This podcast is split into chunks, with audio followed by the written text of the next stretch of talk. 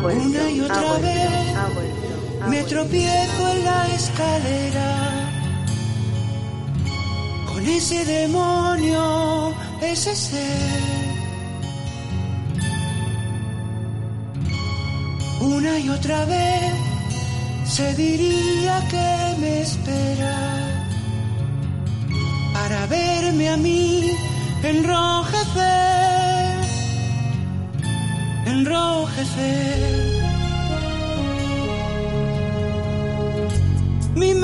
Mente fracasa pensando qué hacer. Si mudarme de casa o echar a correr. Su presencia altera mi sosiego, pues sus ojos echan fuego y me siento arder. Yo no sé qué es lo que me cuando pasa a mi lado. Me siento anonadado, me siento desgraciado, me siento mal cuando pasa a mi lado. Como un cristal su mirada me traspasa cuando pasa a mi lado. Me pongo colorado, me siento abochornado como un colegial. Una y otra vez pienso irme a las afueras para no ver más a esa mujer. Una y otra vez tropezando en la escalera. Yo quisiera desaparecer, desaparecer. Bien que es preciso por no enloquecer. Cambiarme de piso y echar a correr. Sabiendo que vive en el piso de abajo. Me excito, no trabajo y me pongo a beber.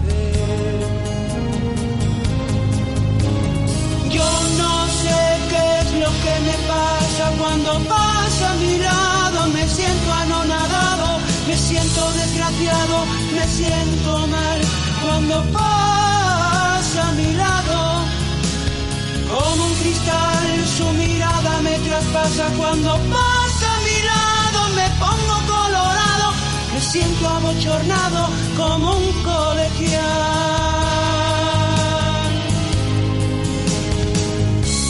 Una y otra vez me en la escalera. Con ese demonio de mujer, con ese demonio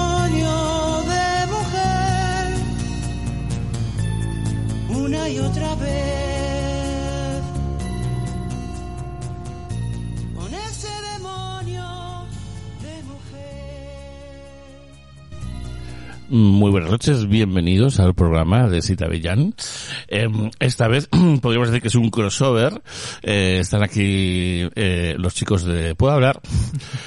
Eh, hola, Snorkel. Hola, buenas tardes. y hola, Perra de Satán. Hola, buenas noches. Que ya es de noche. Es una pequeña referencia también. sí, es un inside joke eso. Estaba dudando entre el hola, buenas tardes decirte hola, Miguel. ¿Todo bien? Todo bien. Ay, qué miedo. Pues nada, hemos empezado con la rata antequera y esta versión que hizo Alex Vainica doble, que se quedaron eh, eh, picuetas cuando él la grabó porque ya no la habían grabado todavía. ¿Y cómo fue eso? pues que le pasaron una maqueta Ah, y él hizo la versión y la publicó. Anda. tu coño de rata. Ya, bueno, yo, yo creo que no se dio cuenta, fue una cosa, en fin, Viste. aparte que, que la distribución que tenía la rata en aquel momento, en fin. Luego ellas la grabaron en, en su peor disco, que se llama Carbono 14, que es un disco horroroso, horroroso, con, con Miguel Bosé y con Alejandro Sanz y con Ana Belén, una cosa. Y, mm, y menos mal que la rata, pues, eh, luego, la, luego la maqueta salió a la luz y tal, y es mucho mejor, y menos mal que la rata, pues, dejó esto. Y tal, y de repente yo pensando en qué música pongo, pues esta, esta canción de repente me parece que resume, resume mucho el, el- lo- dónde nos puede llevar la cabeza, ¿no? Con ese demonio de mujer. sí, bueno, él le echa la culpa al demonio de mujer, va a saber cuál es, ¿no? Pero eh, le pasa de todo al pobre. Entonces, nada, venís aquí con la excusa del libro. Puedo hablar de mi salud mental. Eh, me lo he leído entero, es decir, no todos los, los que os entrevisten lo, podrán decir, seguramente. Y no tan rápido, eso seguro. y ya, ya, ya, porque me llegó hace nada. Y, mm, y no, pero hay que decir esa, esa cosa que se dice de los libros. No, se lee muy rápido. Hombre, la, la intención es que fuera muy acce- muy accesible y que desde luego que las historias, pues bueno, que se que hubiera una cierta ligereza. De hecho, el, el primer proyecto iba a ser incluso como más Más ligero todavía. más ligero, ¿no? O como a lo mejor un acercamiento un poco más, bueno, pues mm, no quiero decir frívolo, ¿no? Pero un acercamiento, Mm. pues bueno, que uno pueda coger un poco más, con, con más entretenimiento para tratar según te- qué temas. Claro, luego te pones a explicar que te quieres suicidar y hombre, hay que explicarlo. ¿no? O sea, hay que- Mm. Lo que, lo que yo no sé es cómo lo recibiría o lo recibirán la, la gente que nos conozca. Que no siga del, del podcast, tal, ¿sabes? Pero claro, eh, esto es una, un, vamos, habéis hecho pornografía, absolutamente. Entonces, claro, la pornografía uno puede- no puede dejar de mirarla. Entonces, eh, pues sería rápido. Real. Desde Real. luego no nos hemos dejado nada en el tintero. Sí, os habéis dejado cosas eh, eh, que no es que yo conozca por, por, por, por nada, son cosas públicas.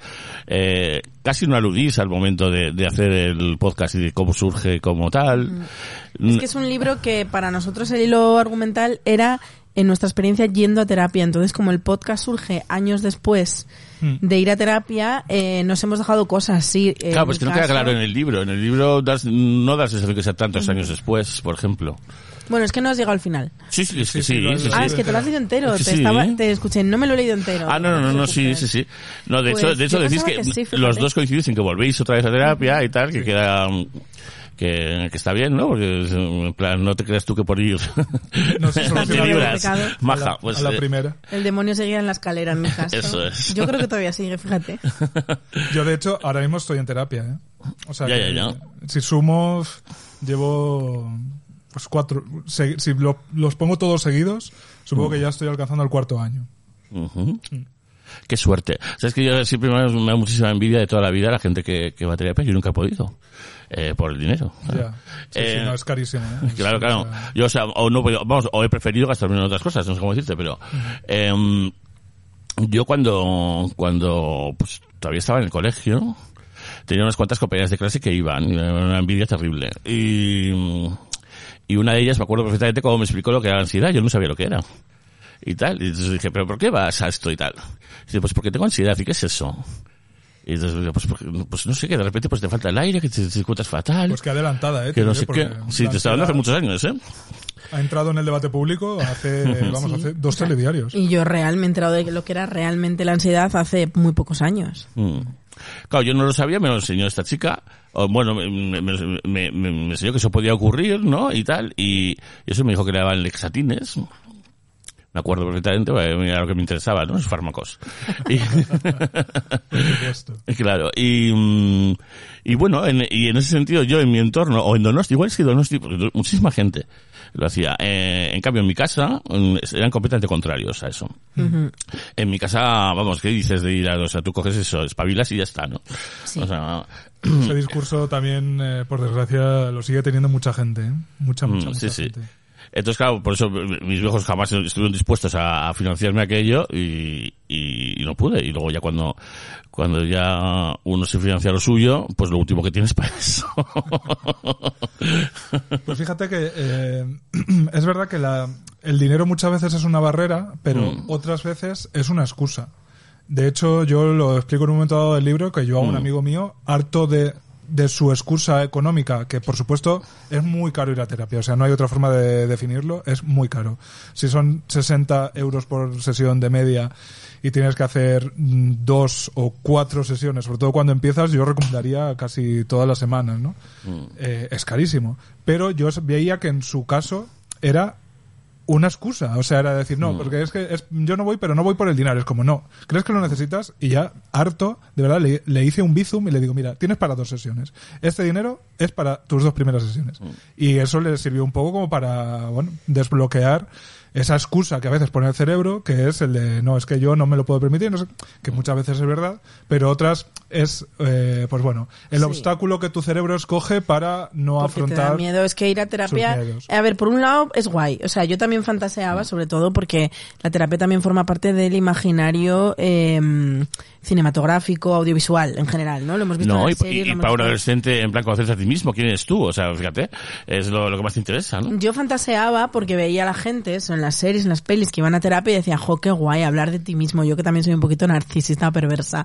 Y, pero cuando llega el momento de la verdad, cuando ya de verdad empiezas a plantearte la idea de no tengo que ir a terapia de verdad, hay mucho miedo porque tiene, te- tienes miedo de ti mismo, ni más ni menos. Tienes miedo de que te puedan sacar, como si fuera el doctor Frankenstein, que te abra el cerebro y te puedan sacar cosas a las que tú no te quieres enfrentar o no estás preparado para ello. Entonces hay, y claro, ante ese miedo, todos sabemos lo que es el miedo, quiero pensar. Eh, ese miedo a veces bloquea, a veces paraliza y a veces eh, abre la puerta del autoengaño que es una puerta increíble y maravillosa eh, y muy peligrosa también y a veces el autoengaño pues te hace buscar excusas que te crees tú a ti mismo como por ejemplo yo no yo no me lo puedo permitir económicamente o no yo no creo en la terapia o no yo puedo solo y ahí te quedas atascaete o no estoy tan mal, que eso me lo ha dicho a mí mucha gente de mi entorno. Es como, no es que yo, a ver, creo que no estoy tan mal, y es como, cariño, yo desde, esto es como las gafas violetas, eh, gafas moradas, ¿no? De, Sí, del feminismo, que una vez que te las pones ya lees el mundo en esos términos, ¿no? Pues yo tengo las gafas de la terapia y yo veo claramente a gente estrellándose en sus propios complejos, en sus propios, propios miedos, en su propia for- dinámica patológica de verse a sí mismo, de ver al mundo y diciendo que bueno que ellos en realidad no están tan bien. digo bueno tampoco se trata de esperar a tocar fondo y a y a vivir una crisis eh, súper grave mm, que ponga patas arriba a tu mundo, ¿no? Quiero decir, no hay que esperar a que se derrumbe la casa hasta los cimientos para hacer las reformas que necesites, ¿no? Yo ahora, por ejemplo, la terapia que estoy haciendo es eh, eh, iba a decir exclusivamente, a ver, exclusivamente no, porque luego tocas muchas otras cosas, pero es para gestionar mi relación con la comida. Y llevo un año, ¿eh? Y lo que me queda. Y a partir de ahí son muchas cosas las que tocas, pero yo estoy ahora mismo trabajando focalizado en mi relación con la comida, que es patológica. Entonces, ya solo mi relación con la comida, fíjate qué cosa más, o sea, que es concreta y que no es lo más importante de una vida. Pues llevo un año y, y lo que haga falta, ¿sabes? Porque simple y llanamente sé que mm, a mí solo me costaría mucho eh, gestionarlo si no tuviera ayuda profesional y de hecho estoy mucho mejor ahora con ese tema, muchísimo mejor. Vamos, otro mundo. Hombre, eh, eh, yo como gordo también, eh, siempre la gente se piensa que estás gordo porque quieres. Sí, sí. Eh, o que si quisieras no estarlo, podrías no estarlo, como dejar de fumar, por ejemplo. Yo he dejado de fumar. Una temporada. Dice cigarrillo en mano. Claro. he dejado de fumar, me di cuenta de que fumar eh, compensa mucho más que no fumar, entonces volví a fumar, pero yo dejé de fumar. Y, y, y uno es- eh, está gordo por unos, una- un asunto multifactorial que no, que no tienes ni idea de cómo atajarlo, o sea, Sí. porque nada funciona. Entonces, si nada funciona, entonces si, si quieres coger y, y de alguna forma solucionarlo, pues algo hay que hacer. En tu caso, pues eso puede ser una solución. Pero fíjate Eh, que a mí lo que me ha servido sobre todo eh, es para, por ejemplo, darme cuenta de que yo no quiero adelgazar. O sea, que no es mi, Mm. mi objetivo en la vida no es adelgazar y eso es una cosa que yo me he o sea, he estado convencido toda la vida de que yo debía querer o debía querer querer, ¿no? Es como Mm. si lo estoy haciendo, me estoy portando bien, digamos, estoy haciendo lo que se espera de mí y si no es que estoy siendo un débil o me estoy dejando, a mí- me, me estoy maltratando a mí mismo y tal.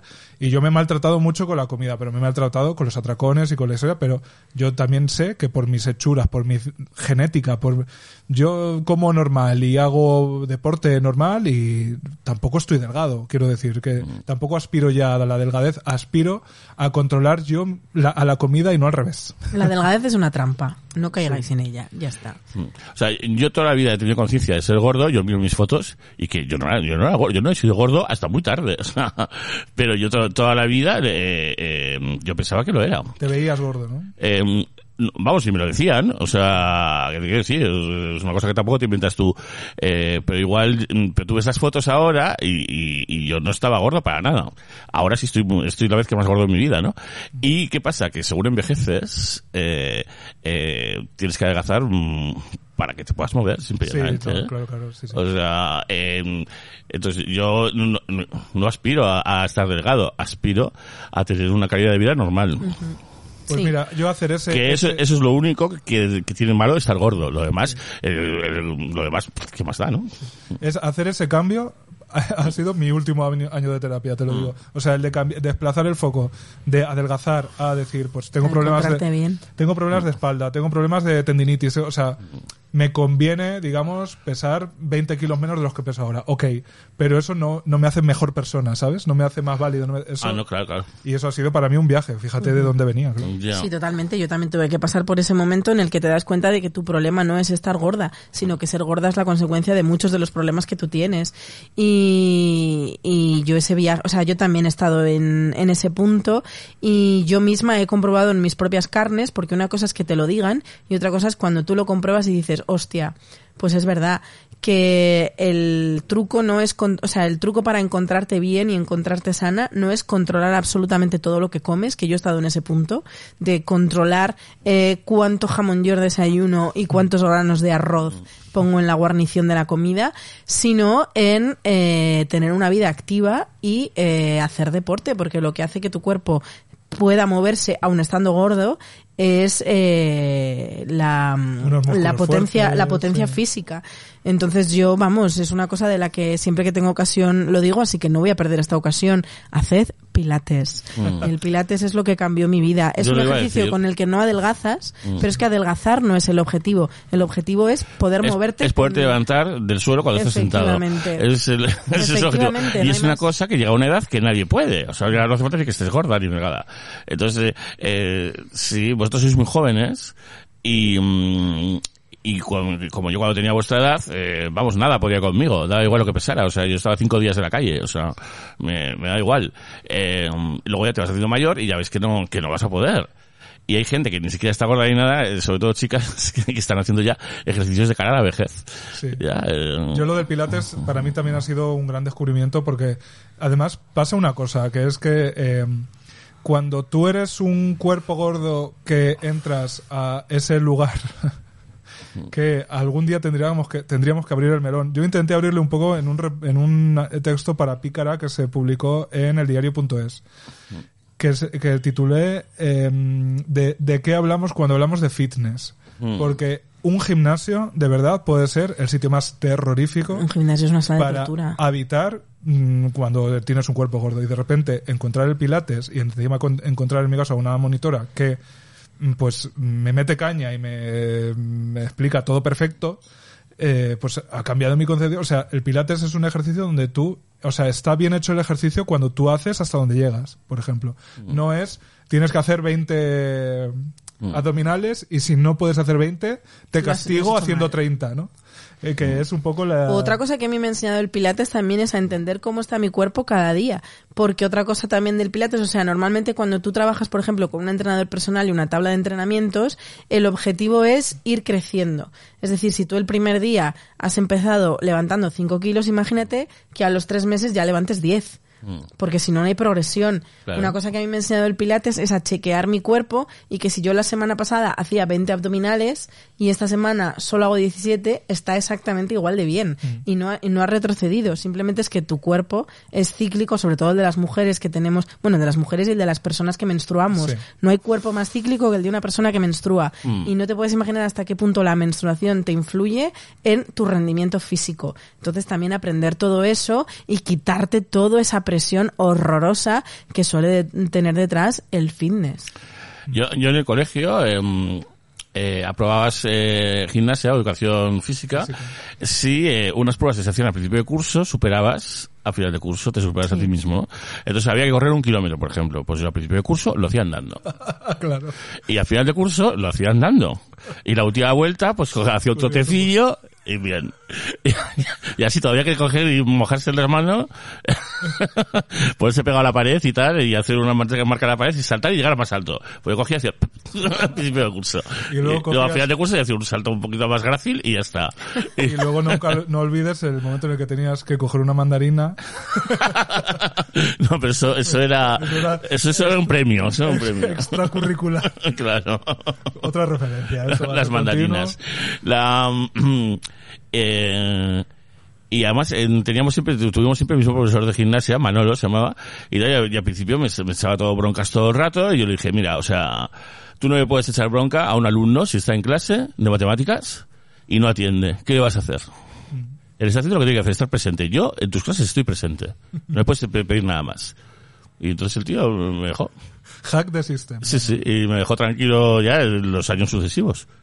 Y Hay que está. hackear a los profesores de Pues- gimnasia, ¿eh? Porque ese sí que es un melón, Mm. sinceramente. O sea, mi profesora de gimnasia también lo hemos hablado un Puedo Hablar, que salió cuando hicimos el episodio de Zamoranas. Cierto. Lo sé porque mi profesora de gimnasia lo escuchó y me contestó. Oh. Eh, eh, o sea, son torturadores. Sí, y luego Mm. hay otra cosa que es la, la, la parte pretendidamente buena de eso, que es que muchas veces a mí en, en educación física un poco me trataban con paternalismo. Y eso yo creo que también al final igualmente te distorsiona un poco. Las, lo que tú puedes hacer, ¿no? Porque yo me he creído también que, eh, no sé, que... mm, Que el deporte no era para ti, a lo mejor. Sí, como que estaba, yo qué sé, pues el otro día hablábamos con Ana Marchesi sobre personas con discapacidad y es esa cosa de, ay, muy bien, venga, que tú puedes, que es como, vale, la intención puede que sea positiva, pero también es como que me estás diciendo que yo estoy haciendo una cosa que en realidad yo no debería estar haciendo, eh, que en realidad la hago un poco para que tú te sientas bien mientras me ves, no sé, eh, una, una, ahí hay una madeja que todavía estoy yo creo que un poco desentrañando. Mm. Sí, pero es muy fácil. Hay que mm, transportarlo a la clase de matemáticas. Cuando un alumno que es un zote eh, hace una división y dice, bien, bien, bien. No, no, o sea. Bueno, chaval, pues tú verás. eh, vete a clases particulares si quieres hacer esto y si no, pues ya está. ¿no? Por lo mismo con el otro, no sé. No sé. Em, el, el libro es una sucesión de, de capítulos en los que empiezas tú, creo, eh, Empieza Bea. o empieza Bea, Sí. y luego os intercaláis todo el rato, ¿no? Em, eh, ¿No tuvisteis la tentación de, de repente hacer interpolaciones uno al otro? Pues mira, estaba al, al principio un poco la idea de a lo mejor poner algunos comentarios o y tal, pero al final no. Sí, es que el libro empezó, o sea, la idea que nosotros eh, desarrollamos en nuestra imaginación era un poquito diferente a lo que acabó siendo. Porque en el momento que nos sentamos a escribir de manera natural, las cosas fueron por otro camino. Entonces lo hablamos con nuestra editora y dijimos, bueno, pues vamos a seguir el camino natural, porque si estas cosas salen así, entre comillas, solas, será porque tendrán que ser así. Vamos a dejar que el discurso fluya y luego ya retocamos lo que haya que retocar a posteriori. Y nunca llegó ese a posteriori en el que decidimos hacer un poquito como Yo creo que la primera idea era un poquito como psicología pop o psicología Sí. mainstream. Y nos surgió un relato pornográfico. Y Claro, es, dijimos, es que pues, al final, es. Eh, como el libro está vendido, porque eh, los libros hay que venderlos de una manera, ¿no? Eh, y tal, y, y, y en la contraportada y las solapas pone, dice, pues te vamos a contar la importancia de, de acudir a terapia, ¿no? No sé qué tal. Y hacéis vosotros esa pirueta, ¿no? De, de, de, eh, de flashback. y, y, y te encuentras con, con un libro que el 80% eh, precisamente es, eh, es decir, eh, decir qué es lo que ha pasado hasta que yo llegué, ¿no? claro. El, no, es curioso. Sí, la, la cosa es que, eh, a ver, cuando, cuando tú tienes que, digamos, animar a alguien a que vaya a terapia, sobre todo si tiene esas reticencias y esos miedos que comentábamos antes, Mm. yo he descubierto que lo más efectivo siempre es contarle tu caso. Porque si tú le coges de la solapas, le zarandeas y dices, eh, estás cucu, tienes que ir a terapia, pues eso puede generar rechazo, ¿no? O, o si tú le dices, pues mira, en terapia lo pasas fatal, que lo pasas fatal. Vas a estar unos meses comiéndote la cabeza de una manera increíble, vas a poner en tela de juicio todo lo que crees conocer sobre ti. Esas cosas ocurren, pero claro, no son muy marketingianas, ¿no? Para vender la idea. Entonces yo he descubierto que, mira, yo hace X años, literalmente, me acostaba cada noche fantaseando con tirarme por la ventana. Hmm. Eh, porque yo no tenía ninguna autoestima, yo pensaba que yo era un pues un escarabajo que no merecía el amor de los demás. Entonces, les explicas un poco de dónde vienes y dónde estás ahora, qué cosas has cambiado. Entonces, claro, esto es una explicación muy detallada de eso, pero a mí me parece que lo más efectivo para que la gente entienda, digamos que lo que la terapia puede hacer por ti, es mm, poner el cuerpo. Es decir, pues mira, yo estaba así y ahora me ves que pues estoy mucho mejor, no pienso de mí mismo esas cosas horribles que pensaba, no me paso los días mm, odiándome a mí mismo y, entendiendo que la gente lo que debería hacer es apartarse de mí y no hacerme, ¿sabes?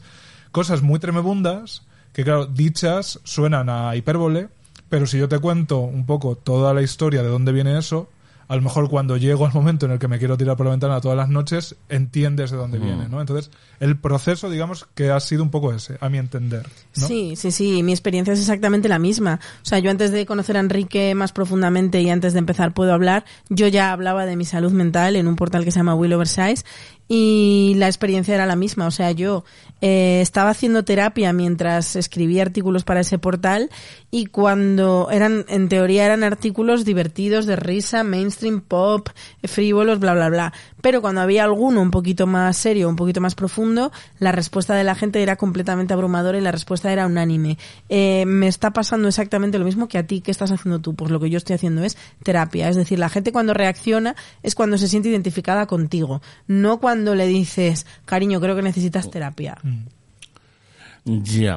Yo lo que pasa es que, claro, mm, yo no sé en qué momento me di cuenta de que todas mis amistades, sin excepción, eh, entre, a partir de los 40 años, eh, o estaban medicadas o estaban en terapia. Hay un momento en que de repente sales con gente más joven y sales con gente más mayor que tú, ¿no? Y, mm, y de repente eh, eh, lo ves, lo ves, ¿no? En, en, en tu entorno. Igual eh, en vuestro caso, eh, igual habéis llegado demasiado pronto, ¿no? A eso. Para mí yo llegué demasiado tarde. Sí, yo también Bueno, siento no, que fue demasiado No, tarde. demasiado pronto. Vamos a ver. eh, que la gente, yo creo que, que la gente hace cracks más tarde. Puede ser. Sí, No, a ver, no sé. Claro, mi, eh, mi, un poco el, el objetivo es que la gente no necesite hacer crack, ¿sabes? Hmm. Para usar un recurso que en realidad, si no lo usamos más, es por supuesto por el dinero, porque debería ser, debería ser y es por cultura, ¿eh? Un poco. ¿eh? Y, Sí, sí, y por sobre todo también mucho por estigma. Entonces, Mm. nosotros de momento no podemos hacerle bizums a la gente, como hice yo con mi amigo, a Mm. Cada uno, pero sí podemos derribar un poco el estigma. Porque yo te digo una cosa, en mi caso personal, yo hubiera podido empezar antes. Quiero decir, sabía Mm. que lo necesitaba, mm, mal que bien me lo podía permitir, Mm. y si tardé mucho tiempo fue porque no me atrevía. O sea, entonces, por lo menos nuestro objetivo es que la gente se ahorre por lo menos ese tiempo en el que ya no va porque no se atreve, ¿sabes? Porque tiene todo en principio para ir, pero no va porque no se atreve. ¿no? Sí, yo lo ideal evidentemente hubiera sido ir antes porque todo empezó conmigo con un trastorno de la alimentación desarrollado más o menos cuando yo tenía 12, 13 años. Si ese trastorno de la alimentación en vez de haberme hecho engordar me hubiera hecho adelgazar, las alarmas hubieran saltado y a mí me hubieran eh, dado la ayuda que necesitaba al poco de aparecer la enfermedad. ¿Qué pasó? Que cuando yo llegué a tener la ayuda que necesitaba ya habían pasado unos 10, 12 años. Entonces, cuando tú has estado 10, 12 años conviviendo con una enfermedad, eh, estirparla es muchísimo más difícil. El trabajo es muchísimo más difícil y, y hay cosas a las que incluso te resistes, porque una de las cosas que yo me di cuenta en terapia es que el trastorno de la alimentación era mi lugar seguro porque era donde yo me había desarrollado como persona, a donde yo iba cuando estaba sola y a donde yo iba cuando estaba triste e incluso a donde iba cuando estaba contenta, porque también aprovechaba el estar contenta para decir, pues venga, compro una tarta. Eh, y desprenderte de algo que te ha acompañado toda la vida eh, es muy doloroso. O sea, eh, yo a veces incluso lo comparo cuando se murió mi primer perro. Claro, mi primer perro me acompañó 14 años. Eh, tú cuando lo tienes ya sabes que se va a morir antes. Hombre, lo ideal sería que el perro muriera antes que tú, ¿no? Cuando te- tu primer perro llega a casa. Y no al revés. Claro, o sea, tú ya estás preparada para que el perro eh, fallezca, pero por mucho que tú sepas que el perro va a morir antes que tú, eh, hasta que no lo vives, no sabes lo difícil que es que una parte tan importante de tu vida de repente ya no esté. Eh, pues yo mi trastorno de alimentación a veces tenía esa misma lucha de no dejarlo ir, porque era mi, mi lugar seguro, entonces eso no habría llegado hasta ese punto de enquistamiento si lo hubieran atajado antes. Y aquí también aprovecho para denunciar la gordofobia, porque repito, si yo en vez de un trastorno por atracón hubiera tenido una anorexia, eh, la atención hubiera sido completamente diferente y, y todo se hubiera resuelto de una manera completamente diferente. En eso estoy completamente segura porque, por desgracia, eh, personas de mi entorno que mientras yo desarrollaba mi trastorno por atracón estaban desarrollando una bulimia, eh, tuvieron una atención mejor que la mía. Entonces eso también es jodido de, de aceptar. Aún así, es, mm, a mí siempre me ha parecido muy curioso cómo pasa desapercibida, ¿eh? Tanto la anorexia como la bulimia, em, porque son personas que suelen ser inteligentes y que, Sí. y que mm, parte de su vida es ocultarlo, ¿no? Sí. Es como ser maricón en... Y muy hábiles. Claro. muy. Es- es- yo eh, no sé si en el libro o en la, en la obra, que va de lo mismo. Eh, no, en, en el libro creo que pongo la comparación de que los trastornos en realidad son como parásitos. Quiero decir, como que ellos parecen que buscan su propia Sí, supervivencia. en el libro ¿no? lo dices. Mm. Entonces, eh, te da la sensación de que, pues, la depresión, ¿no? Que es lo que yo, de lo que hablo más. A mí me da la sensación de que a mí mi depresión era como que se alimentaba a través de mí y, y ya encontraba la manera de que yo pudiera gestionar mi vida para que ella pudiera seguir alimentándose, ¿sabes? Mm. Y de que eh, Sí. no pareciera yo que no pareciera lo que me estaba pasando por dentro, ¿sabes? Y de, de maneras que a veces, o sea, que el autoengaño llega a un nivel como de, de no sé, de perfección, o sea, de, de, de, de ser un artista, ¿no? Del autoengaño y haces las cosas. Hombre, o es que si le has dedicado, como es mi caso, mm, 12 años de tu vida a autoengañarte, imagínate que le dedicas 12 años de tu vida a tocar el piano. A tocar el- Eh, por narices tienes que tocarlo bien. Yo, yo relaciono que estoy más habituado con, con el tema de las adicciones, ¿no? Em, cuando uno se plantea dejar de fumar, eh, yo cuando dejé de fumar, o sea, eh, o yo no dejaba de fumar porque no me veía eh, eh, no fumando. Yo, pero ¿cómo no voy a fumar? O sea, ¿cómo no voy a eh, hacer lo que lo que hago siempre? O sea, no, no me veía capaz. Y es una cosa pues que te paraliza, que te impide eh, de- coger y, to- y decir voy a dejarlo. Luego lo dejas y te das cuenta que no pasa nada por no fumar. y incluso que de, de vez en cuando incluso te sientes liberado y todo. Y dices, joder, en- en- en- hace, hace dos meses yo ahora bajaría a la calle a por tabaco a las 6 de la mañana. Y pues mira, no lo tengo que hacer, ¿no? Eh, etcétera, ¿no? Em, pero bueno, esa, eh, es- ese descubrimiento o esa sensación de libertad dura muy poco al final. Eh, digamos que te integras en la vida de no fumador y ya está, y, y- y se olvida. Que es lo que, mm, lo que yo, lo que yo puedo decir, eh, respecto a las adicciones, por lo menos, ¿no? Que no sé si, si el problema que tenéis con la comida o que habéis tenido cada uno y tal, se puede resumir en una adicción.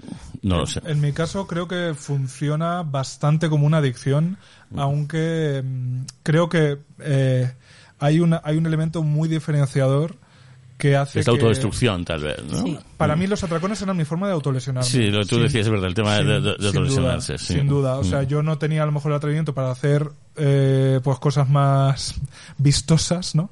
Eh, Mm. Y entonces pues me comía, mm, o sea, cantidades eh, inhumanas, Mm. de, sobre todo de dulce. En mi caso es siempre, eh, los atracones siempre, siempre son dulce. Mm. Eh, entonces, sí que para mí la comida funciona de manera adictiva, pero claro, es que uno no puede dejar de comer, como puede dejar de fumar. Mm, mm. Quiero decir, gestionar una adicción o un comportamiento patológico con la comida es muy jodido porque tienes que comer varias veces al día. Quiero decir, Sí. no es algo que tú puedas eliminar de tu vida. Entonces, cada día es una prueba. O sea, es como si le dices a un exfumador, mira, Solo puedes dejar... puedes fumar cinco cigarrillos al día. No, o que tienes Ni que- tres claro, ni seis. son Tienes que fumar todos los cinco días cinco cigarrillos al día. Entonces, cinco en concreto está bien, pero todo lo demás es un desastre, ¿no? Entonces, yo muchas es- veces... como eran esos cigarros que había como de plantas que no tenían nicotina, o la- que eran horribles. Sí. Esos de las farmacias que de Sí, plástico, ¿no? sí, Que sí, le- sí.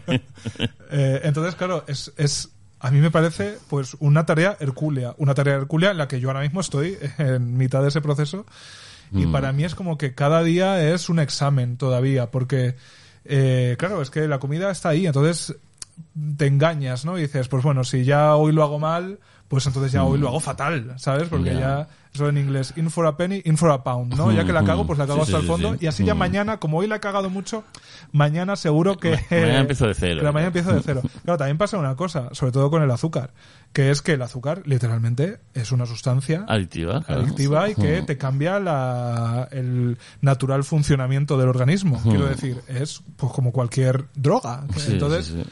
es como que tú, tú mismo tienes que gestionarte tu propio mono, tu propia desescalada de Mm. eso y nadie te enseña. No sabemos cómo se hace. Entonces, a mí me parece que es todavía más difícil.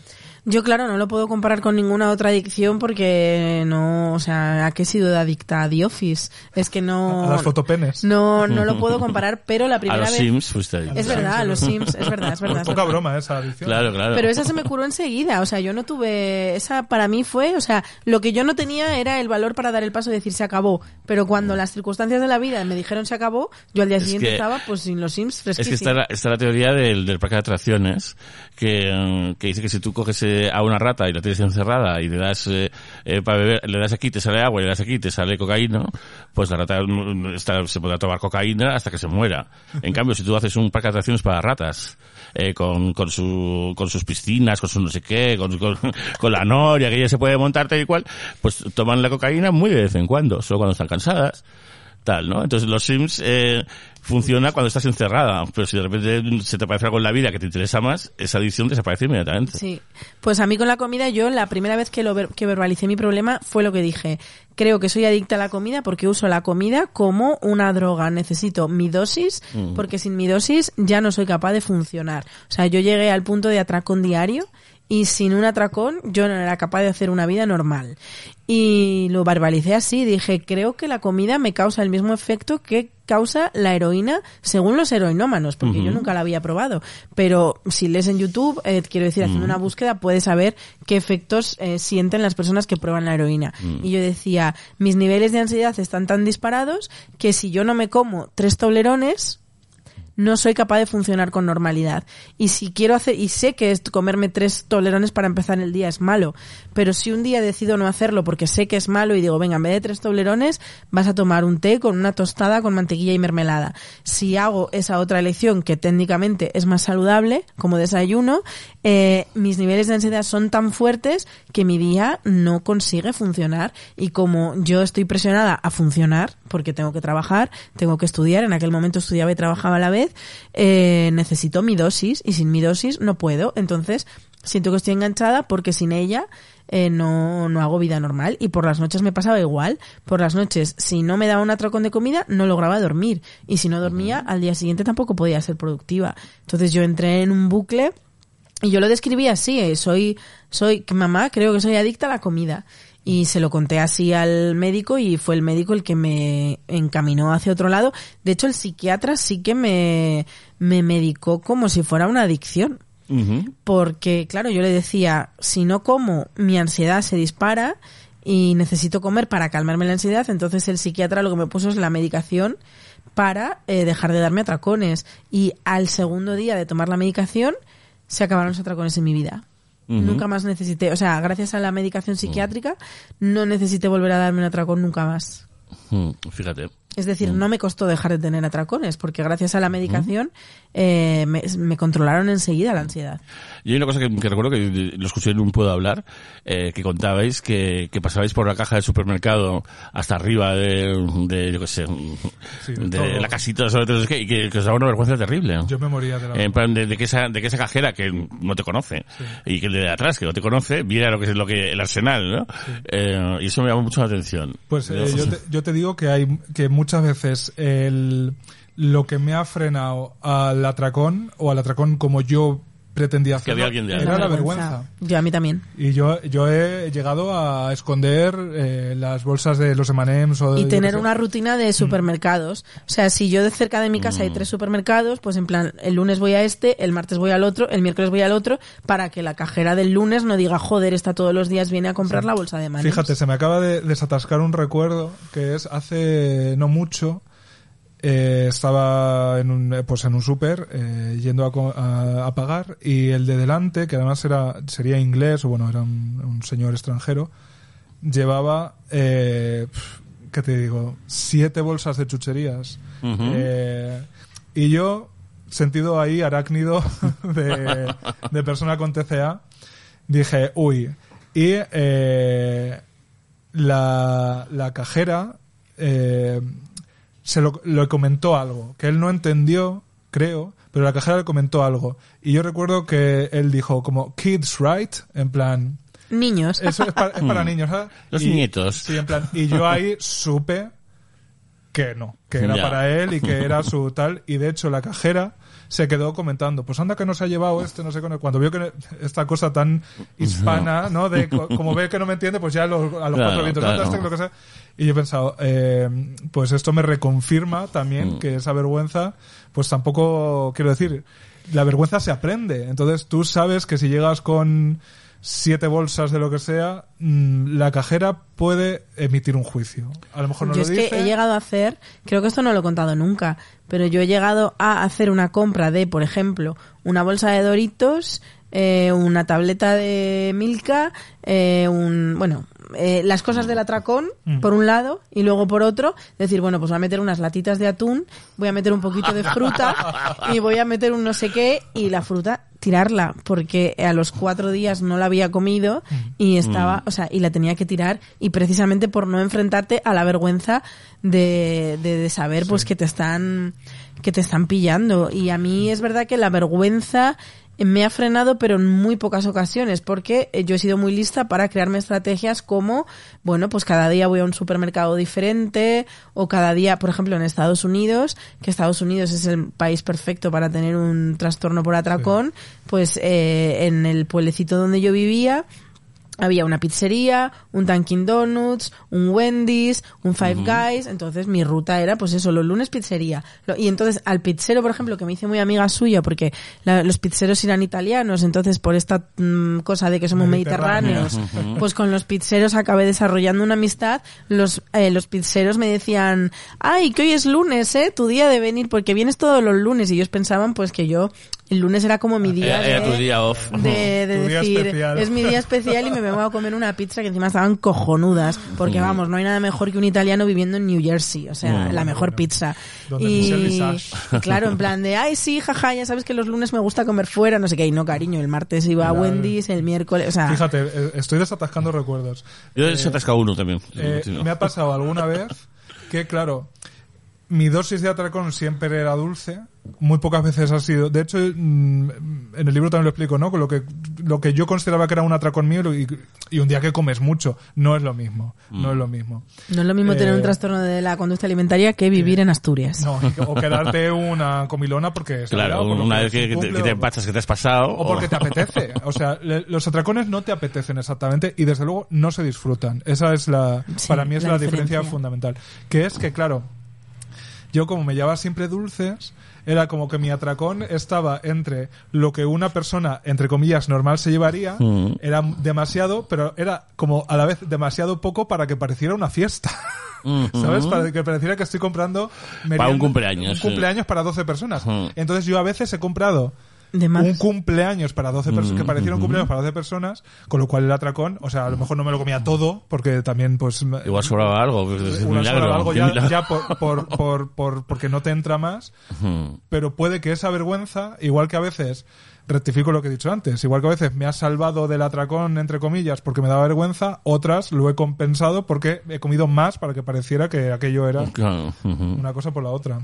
Pues eh, mm, yo que soy mm, mayor que vosotros, claro, yo cuando, cuando era un niño maricón, em, eh, por supuesto no, no sabía nada de, o sea, tú te reconocías como maricón, ¿vale? Pero no, no tenías ninguna referencia ni nada, ni nada en absoluto, no se lo decías a nadie, eh, nadie lo sabía.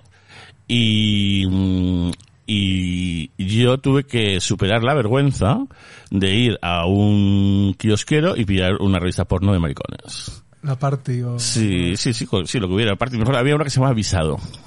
Me acuerdo que me encontré esos visados en una tienda de segunda mano no hace mucho y, y los volví a comprar y me acordaba perfectamente, perfectamente de lo que había ahí Hombre. y tal. Entonces, eh, y, y- y- claro, era el, único momento que yo me mostraba como tal. Y, y a la vez encontré eh, una indiferencia y, un respeto por Ya, parte de los sí. kiosqueros maravillosos, ¿no? Sí. Y, mm, y bueno, eh, yo creo que igual ahí aprendí a, a, a no pa- pasar vergüenza por nada que yo comprara. ahí de ahí. Algo muy útil. Claro. Sí, a ver, eh, tú, quiero decir, nunca, nunca pasó nada con las cajeras, ¿no? Pero Ya, ya, ya, bueno, quiero ya, decir, la gordofobia está pues en, en que tú dudes, en esa vergüenza, en ese miedo y también pues en la propia culpa, porque para mí el, el atracón sobre todo es el, el ciclo de la culpa. O sea, Mm. es eh, anestesiar la culpa con lo que te estás comiendo, porque además se supone que te gusta. Es que ahí es Eh. esa gran trampa, ¿no? Se supone que que tú pues eh, lo estás disfrutando porque a ti te encanta eso, ¿no? Sí, yo es algo que además cuento en el libro, que mis primeros atracones que yo no consideraba atracones los hacía por gusto. En plan, ¿a quién no le va a gustar? ¿A qué niña de 14 años no le va a gustar gastarse dos euros en golosinas que hace 20 años eran muchísimas más capital, golosinas que ahora? eh, y sentarte a eh, jugar a los Sims mientras te comes 400 gramos de golosinas. O sea, ¿a quién no le va a gustar? Entonces, mis primeros atracones eran por placer. Sí. Mira, yo la primera vez que fumé eh, fue porque en mi casa siempre ha estado prohibido el chocolate, eh, la- las mermeladas, o sea, jamás había nada dulce. Entonces eh, vinieron unos amigos de mis padres a dormir en casa. Entonces, pues mi madre cogió y compró chocolate, o no sé qué, pues por si tal. Entonces esto, mm, eh, eh, yo cogí y, y compartí con la, con la chica que venía por las mañanas a limpiar el chocolate. Entonces de repente vimos que venía mi madre y cogió y decía, venga, fúate un piti. Y dice, "Bueno, mejor que te pille que has fumado a que te pille que, que que con chocolate. Y ese primer piti a mí me gustó. Mi madre era fumadora absolutamente. Entonces eh, empecé a fumar y ella me daba dinero para tabaco siempre desde el principio y tal, para que no me los cigarros a ella. Y tal, no había ningún conflicto con el tabaco en mi casa, pero, pero con, con los dulces en cambio había, había un cierto tabú. Hombre, es que eh, entramos en, en- en el núcleo duro de la gordofobia, pero es que se entiende que todo lo que, lo que una persona haga con el objetivo de adelgazar o con el objetivo de no engordar es justificable. Cualquier cosa. Y a las pruebas me remito que cuántos eh, tratamientos y cuántas medicaciones ha habido a lo largo de la historia que incluían las sustancias más peligrosas, que- cuánta gente se ha quedado en operaciones, eh, porque el objetivo pa- parece principal de la vida es estar delgado. Es que eh, el- Sí. antes que cualquier otra cosa, el engordar siempre es un fracaso. Y luego ocurre una cosa, ¿eh? que la gente con físicos normativos, tanto chicos como chicas, no comen. Ojo. O sea, viven en un estado perpetuo de inanición.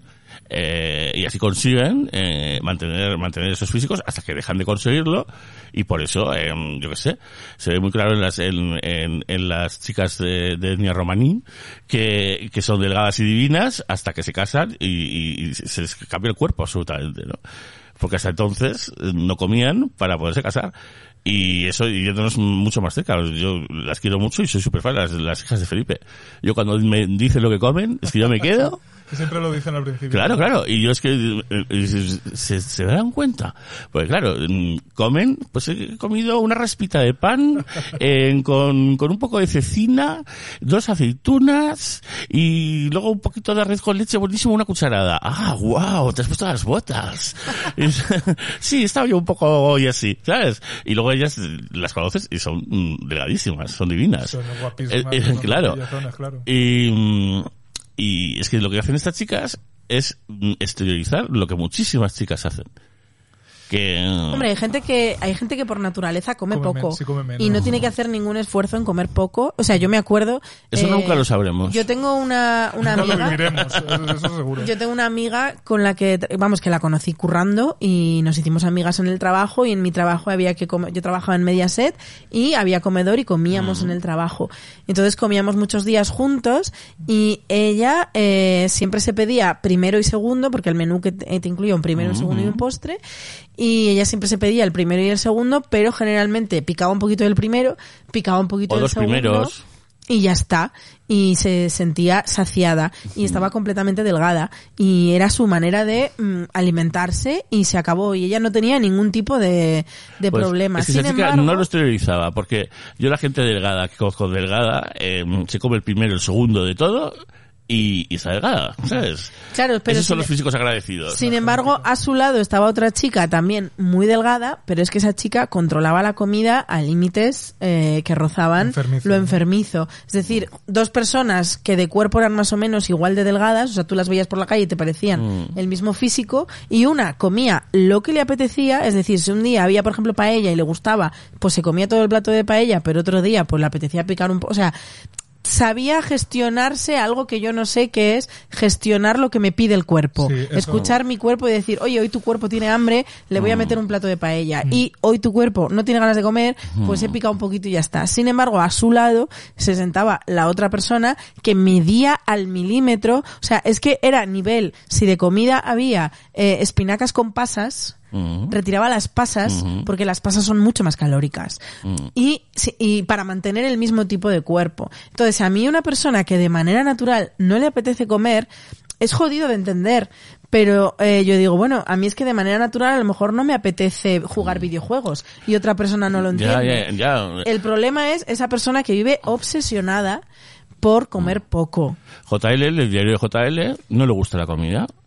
Eh, Entonces es una persona que tú vas a su casa y alucinas ¿sabes? con lo que tiene en la cocina. Eso, Y- eh, mi, Millana también hacía como unos platos muy extraños, ¿no? Contasteis una... no, Millana no, Beatriz. Ah, Beatriz, perdón, sí.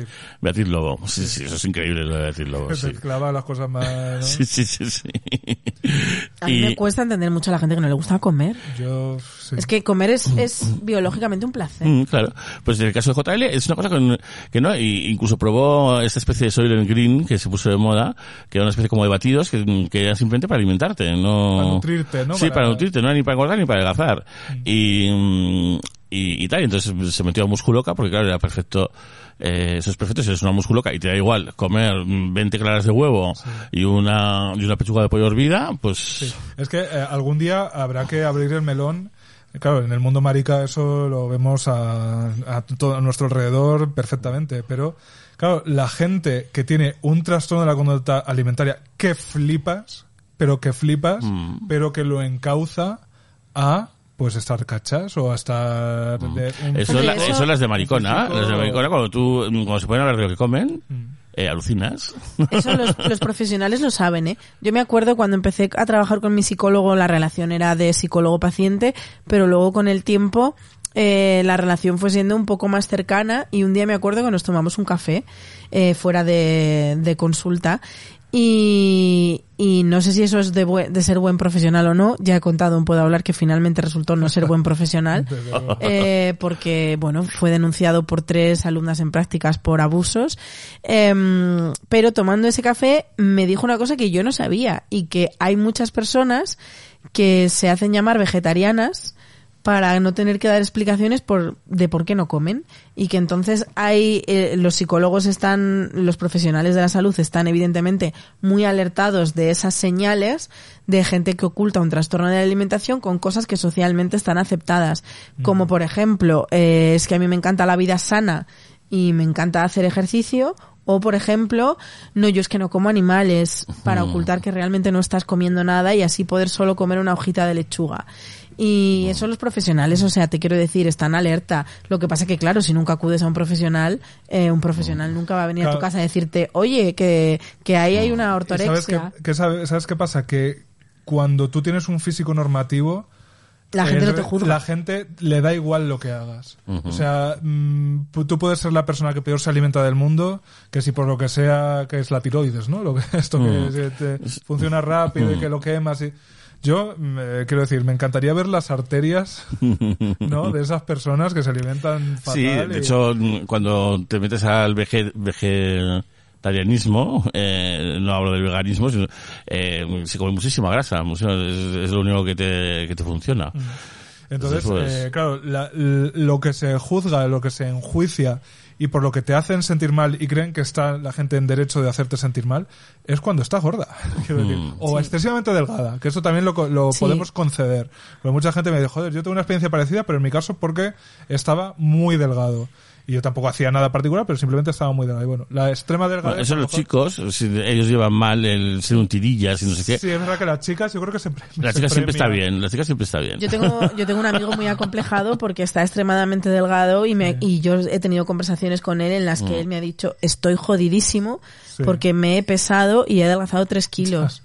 Eso- Y- ¿Te y- imaginas alguna de nosotros diciendo eso? Y es, yo creo que él, como hombre normativo que juega al fútbol y todo lo que se espera de un hombre, Mm. eh, no tiene con quién hablar lo que no sea yo. Y entonces hemos tenido muchas conversaciones en las que él eh, lloraba, entre comillas, eh, se desahogaba por esa frustración tan grande de no soy capaz de ganar cuerpo Ujú. y un hombre sin cuerpo no es cuerpo ni es nada.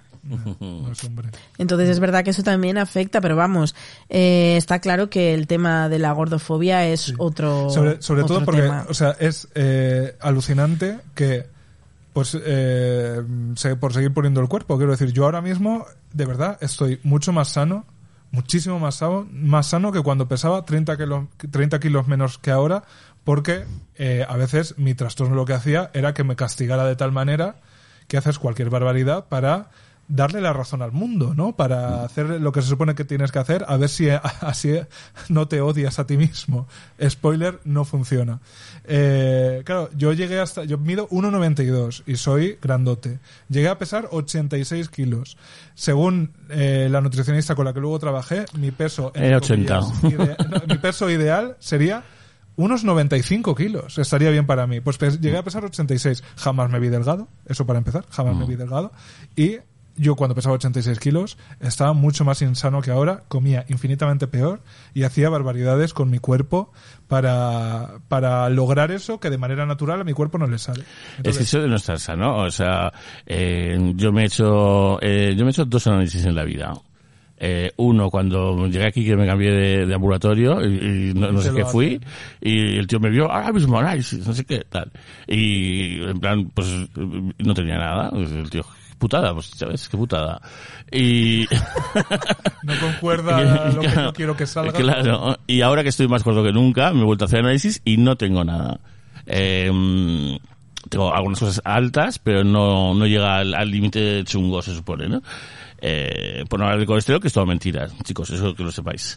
A mí ya me han confesado varios médicos. Se decía lo de los huevos en su día y Claro, ya, ya han abandonado lo de los huevos. Sí. Es que mm, eh, con el colesterol pasó lo mismo que pasó con las espinacas, porque las espinacas se equivocaron y le pusieron un cero más de lo que sea que tenga, ¿sabes? Hierro. El hierro, lo que sea. Entonces se inventaron lo de tal igual, y fue todo por un error de cálculo. Las espinacas, en fin, está bien porque son verdes oscuras, pero aparte de eso, y, y el colesterol lo mismo, se equivocaron mm, y, y ahora como hay tanto tanta medicación, tanto dinero en torno al colesterol, pues no pueden coger y desdecirse. Pero preocupaos de otras cosas, chicas. Sí, pero eso, que yo ahora mismo estoy mucho más sano en todos los sentidos. Análisis, por supuesto, pero luego, pues eso, el pilates para mi espalda y tal es que estoy más flexible, ma- me siento mejor, duermo mejor. Eh, sin embargo, estoy gordo y eh, mucha gente eh, nunca me va a leer en realidad mi estado de salud porque solo ven que estoy gordo, ¿sabes? Y entonces eso oculta todo lo demás. Y, mm, y bueno, tengo, tengo un melón para abrir, pero vamos a poner una canción. Venga. eh, una canción muy bonita, ya sabes. Tal vez estén llorando mis pensamientos, mis lágrimas son perlas que caen al mar. El eco adormecido de este lamento hace que estés presente y en mí soñar.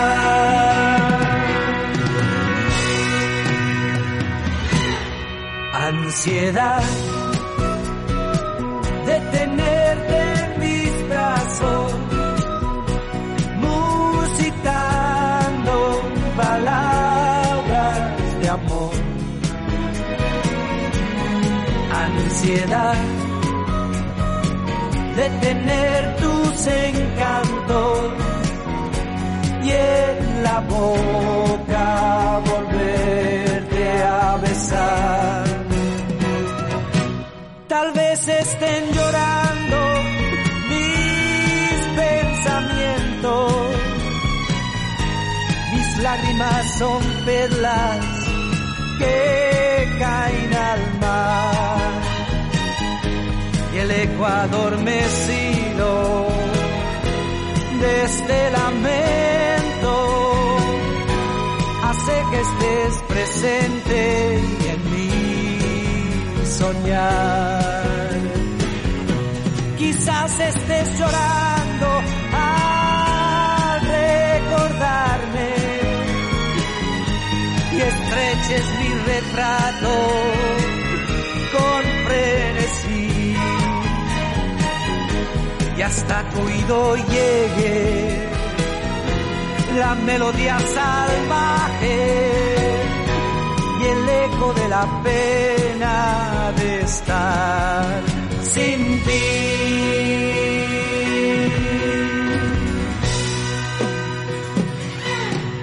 Ansiedad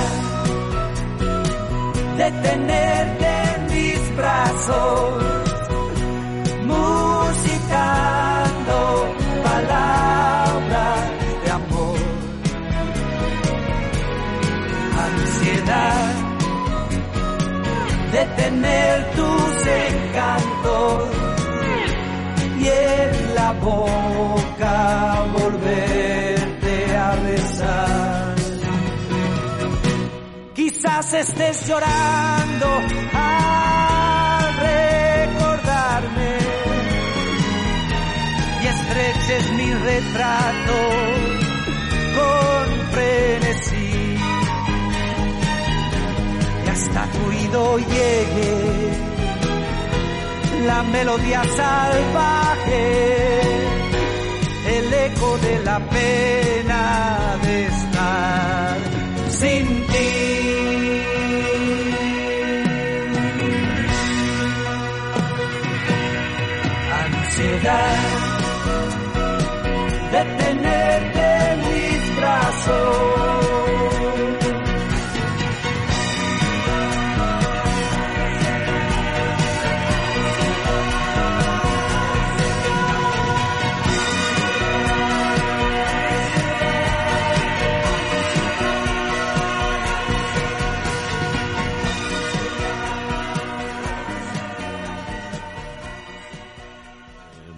bueno, pues esto te lo voy a contar off the record. Qué nervios. Pon un anajú. Eh, pero sí, lo pongo, lo pongo. A ver, aquí. ¡Ay! Ah, ¿Dónde tengo yo el ajú? Ah, vale. Pues... Bueno. ¡Ay! Ah, ya está, vale. Tengo que decir que he vivido mi primer momento Anahu Sí. y contar algo por encima de un Anahu. Entonces estoy... eh, Aquí es eh, The Full Experience. Eh, ¿No te has fijado en la bolita? En la bolita Esta, la he tocado Sí. un poco ya y me he imaginado que era la bolita de este. es la bolita de este. Solo que sé que rellenarlo con un poquito de agua. Para que flote, ¿no? Claro. ¿Pero esto Mm. tiene una utilidad o solo es por...? Sí, esto, esto se, utiliza- se utilizaba en los sitios públicos, así pues en correos, para mojar los sellos. Ah, y de aquí se pasó a una esponja asquerosa. pero es precioso esto. ¿eh? Es que claro, tienes aquí unos... Es de unos ar-. Unos artefactos eh, como la mujer racializada que fuma, Sí. que es un clásico. Los labios, que creo que en algún momento os, hablan- os han hablado, en algún, Sí, has dicho cosas, sí. especial, especial ebriedad. Luego la, la botella de Tinaranjus. Ah, sí, sí, Que fíjate cómo en el franquismo existía Madre. esto. Sí, que esa, esa yo la había chequeado un, un día que la comentasteis, la, Mm, la, la busqué por buscaste. internet, por internet y de verdad ninguna otra búsqueda merece más la pena. Sí, la- quizás solo la de los pies de Sarah Jessica Parker Sí. es igual de impactante de manera tan absoluta Mm. como la botella de Trinaranjus. Solo que luego, eh, luego está fotografiada, igual, claro, esto es una versión como pequeña, igual existe grande, no lo sé. Pues. Pero la grande tiene que ser un, un sueño, una Pri- sueño. ¿no? Sí, sí, sí. Cosa- Y luego, por supuesto, tenemos el miembro de Nacho Vidal eh, nos sotea desde el horizonte. Sí. Yo me siento muy cómoda. Que el programa de lo escondí. También te digo que visto así no parece tan grande. Eh, Albertito opina lo mismo. A ver, Hmm. a ver que verla. Yo, las pollas se miden con las manos. O sea, Hmm. a ese Yo así vista mm, la veo perfectamente factible. Hombre, factible tiene que ser, porque es de un hombre humano. No, factible quiero decir de que me la pueda yo meter por el coño sin Ah, problema. ah, vale. Hmm. Que es mi medida, mi vara de medir. Cuando yo, cuando yo siento miedo, Como la vara del castillo de Monterrey. pues miedo no. vaginal, cuando una polla me da miedo vaginal, eh, siento cosas chungas. Y esa polla, en principio, no me está dando miedo vaginal. Qué cosa. Anal sí me da. Pues anal nunca, porque eh, los plugins anales y todo lo que hay arriba hay uno de Sibila. Por ahí, al lado de ¿Ah, Fluke, sí? al lado de Fluke de Neu. no sé si lo veis. Sí, sí. Eh, mm, en fin, y ese es pequeño. Eh, Pero yo veo unos perritos. Y al lado, y al lado de los perritos a la izquierda. Ah, qué bonito. mm, Es de- una vela. Hombre, es que es de Sibila, sí, es una vela, sí, Ah, es sí. una vela, ¿no? Sí, sí. Pero es que es como un plugin, como, como un plugin Sí, anal. Sí, Como el árbol de Navidad ese que se viralizó, ¿no? Eh, Sí, sí, sí. Y, mm, ¿Hasta qué punto ha intervenido la editora en, en el libro? Y, y antes que esto, mm, de repente os llamaron y os dijeron, eh, hacernos un libro, o vosotros dijisteis, vamos a hacer un libro y lo vamos a vender. ¿Cómo, cómo fue el germen? ¿A qué respondemos primero? A, a lo segundo. Venga. Pues la cosa fue así. Hace muchos tiempos, de muchos tiempos, yo un día le dije a la Enrique, Mm. ¿y si hacemos un libro recopilatorio de Puedo Hablar en el que tratemos de manera por escrito los temas que mejor nos han funcionado en formato podcast? Y así se queda como un forever and ever. ¿Por qué? ¿De dónde me vino a mí esta brillante idea? Porque yo de joven era una mujer no me enorgullezco, pero lo digo porque lo fui. Yo era una mujer que compraba los libros del Club de la Comedia, que Ajá. reunían por escrito los mejores monólogos del Club de la Comedia, programa de televisión. Entonces yo dije, bueno, si estamos teniendo algo que en formato acústico está funcionando, ¿por qué no dejarlo por escrito para la eternidad? Bueno, yo también recuerdo que se publicó un cómic de escenas de matrimonio, cuando yo trabajaba en escenas de matrimonio, lo cual no quiere decir que tengamos que hacer un cómic de EPSA, porque, ¿sabes? O quizá comercializar el cluedo de Eh, Ana hombre, es que, pero ¿sabes que nos, que nos han copiado de la Resistencia? ¿Ah, sí? Uh. Sí, acaban de sacar un club de la Resistencia. ¿De verdad? Sí, Pues y, encima ni siquiera se muere Broncano. Eh, ni, ni- ¿Quién se muere? eh, una persona, una, una anónima. A ver, eh, bobada. un cluedo que no incluya la Delusion como arma, a mí no me interesa. Ya no interesa. Nada.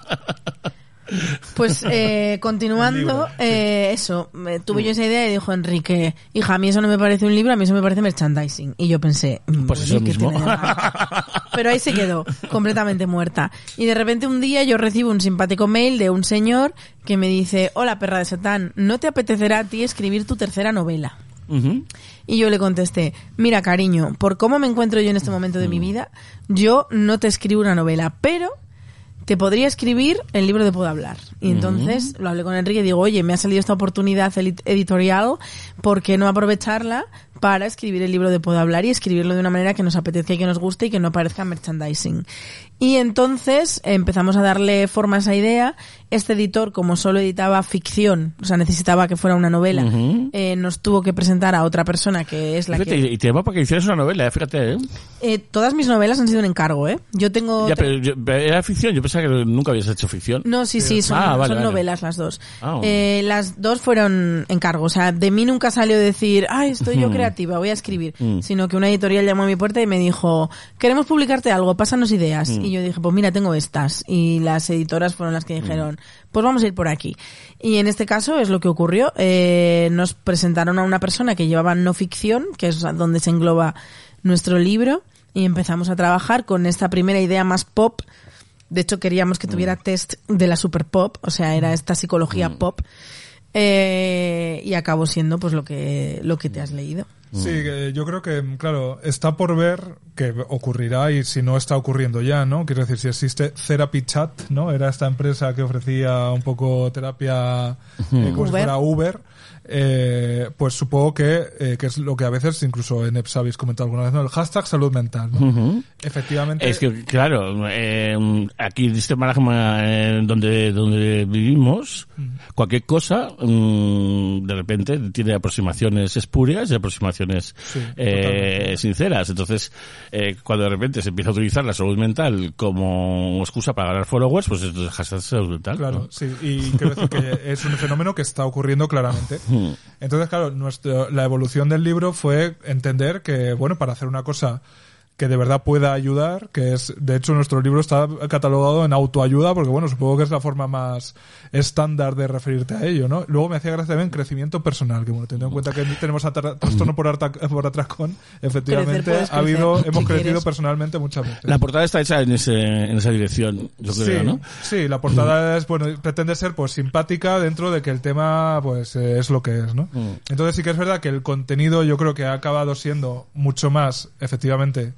podríamos decir serio de lo que pueda parecer, Mm. pero no se nos... Que parece que unas personas de vuestra edad que, que hagáis una autobiografía, eh, me parece un ejercicio Pero fíjate, es que yo creo que, titánico. yo creo que no es una autobiografía. Creo que contamos nuestra vida desde esa perspectiva, pero si yo hubiera escrito una autobiografía o unas Hubiera memorias, contado hubiera cosa, contado claro. cosas, mm, vamos, hubiera contado algunas de estas cosas, pero sería... Pues sería un- una autografía no autorizada. es lo que habéis escrito. Yo esto lo llamo una biografía emocional. O sea, es la historia de mi crecimiento desde el punto de vista emocional. Pero evidentemente hay muchísimas cosas que me han pasado en mi vida que ahí no, no cuento porque no tenían ningún tipo de interés desde el punto de vista de cómo, o sea, el, el, digamos, el claim de mi narración es cómo la terapia cambió mi vida. Ya, ya, ya. Entonces, si hay cosas en las que la terapia no ha tenido prácticamente nada que ver, pues no me iba a meter yo en ellas. O sea, Pero pocas cosas son. Sí, no, hay muchas. O Sí. sea, tú piensas que mm, cada parte de nosotros son 170 páginas. O sea, si yo tengo que resumir mi vida en 170 páginas con lo interesantísima que soy, es que vamos, Eh, 170 páginas es hasta que Pero yo tú has escrito menos que, menos que Enrique. No, hicimos el esfuerzo de que fuera lo mismo. Son, son parecidas, pero sí es verdad que yo la creo sensación al que, Enrique final, ha escrito más, la sensación. eh, es verdad que en el borrador, cuando ya pasamos los últimos borradores, eh, eran muy muy parejos, pero sí que el mío era un poco más largo. Sí, Un pues poquito más largo, sí. hicimos el ejercicio en el primer borrador consciente, pues eso es que has metido tú algo y sin avisar. No, hombre, porque eh, no, yo, yo es que lo he contado, ¿eh? Yo te- tengo, o sea, sí, sí, lo mío era más el mío- hicimos el ejercicio consciente de que nos saliera, a ver, no exactamente las mismas Son páginas, los mismos capítulos. pero pero sí como tres páginas arriba, tres páginas abajo. Si Mm. al final hay una diferencia de 10 páginas es porque tú, querida Enrique, te has explayado. sí. Yo me he explayado, pero eso ¿Cómo no se ve que no te has leído la, la versión final? Sí, sí que me la he leído, Porque se, pero se ve, se ve, se ve, ¿eh? Pero yo la- en la versión final lo único que me he leído es la parte de Enrique. Yo no me he leído el libro seguido los dos porque la mía estoy hasta el coño de leerla. Entonces yo cuando ya tenía el libro en las manos solo me he leído la versión de Enrique y no he podido compararla con la mía porque Sí, no quiero mía. volver a leer la mía por lo menos en un año. La mía es un poco más, más extensa. Mm, Yo es que me dieron, eran las 5 de la mañana y, mm, y dije, bueno, voy a hacer un poquito de rayuela y, eh, y voy a coger, me voy a saltar a Bea y voy a, voy a seguir leyendo lo de Enrique. Pero de repente me salté uno tuyo y el siguiente no sé qué empieza que era muy interesante y dice, hostia, no puede ser, no. y volví a hacerlo todo, Está- está- todo intercalado. O sea, yo Ahora, creo, el lector está un poco eligiendo... Su propia aventura. Sí, pero yo creo que sí, puedes empezar igual, empezado solo por Bea, solo por Enrique, Sí. y vale, pero si empiezas ya con los dos, es, es, es complicado eh, cambiar de estrategia. Yo creo que, la- creo que la las historias dialogan y hay cosas que tenemos Sí. en común. Entre ellas, un trastorno de la conducta alimentaria que es concretamente un trastorno por la Y además es que han dialogado de manera casual, porque antes nos preguntabas que hasta qué punto ha metido mano la, sí. la editora y ha metido muy, muy, muy, muy poca mano, creo, ¿eh? O sea, yo que he trabajado antes con otros libros, por ejemplo, en mi primera novela, mi editora me ayudó muchísimo, muchísimo. En la segunda ya menos, y en este que es mi tercer libro, ha sido el que menos ha, ha metido mano la editora. O sea, la editora nos ha dado sugerencias, eh, y esas sugerencias, yo personalmente la manera en la que he trabajado es, algunas las veía absolutamente pertinentes y que tenía toda la razón del mundo, con lo cual he cogido su sugerencia, y otras he dicho, no tienes razón, no quiero contar la historia así, y me las he pasado por el foro de las Muy bien. braguillas. Muy bien. Eh, está, está muy bien corregido. Sí. Yo, Eh, eh, o sea, yo lo que quería por encima de todas las cosas es que no tuviera una rata. Eh, pues yo, yo la he buscado y creo que no la he encontrado, Qué ¿eh? bien, pues eso Pues no es será- lo que más es que- me puede gustar. Es que no sé, o sea, la revisión de este libro para mí ha sido dura. Yo fíjate que eh, he descubierto quizá una pequeña vocación. Porque En la de revisor. Sí, Sí, yo, yo tengo esa, por eso he mismo. Disfrutado, eh, he disfrutado muchísimo eh, revisando yo y em, eh, leyendo las revisiones de los revisores profesionales y cómo efectivamente hay cosas que yo no nunca habría nunca me Y que ellos mejoran, claro. y que ellos mejoran, ¿no? Aparte de las repeticiones de palabras o quitar yo Mm. quité millones de de mente, ¿no? De adverbios acabados en mente, Mm. porque uno va escribiendo y tal, Clara- pero Mm. mente. claramente he quitado muchos, pero de repente te das cuenta cómo cambiar el orden de dos palabras cambia completamente una frase, ¿no? Eh, como un párrafo de repente si tocas una tecla eh, es otra cosa y, y- y lo he disfrutado mogollón. mogollón. mm, mm. ¿Y por qué no, por qué no hay santos en el libro? Porque no hay santos.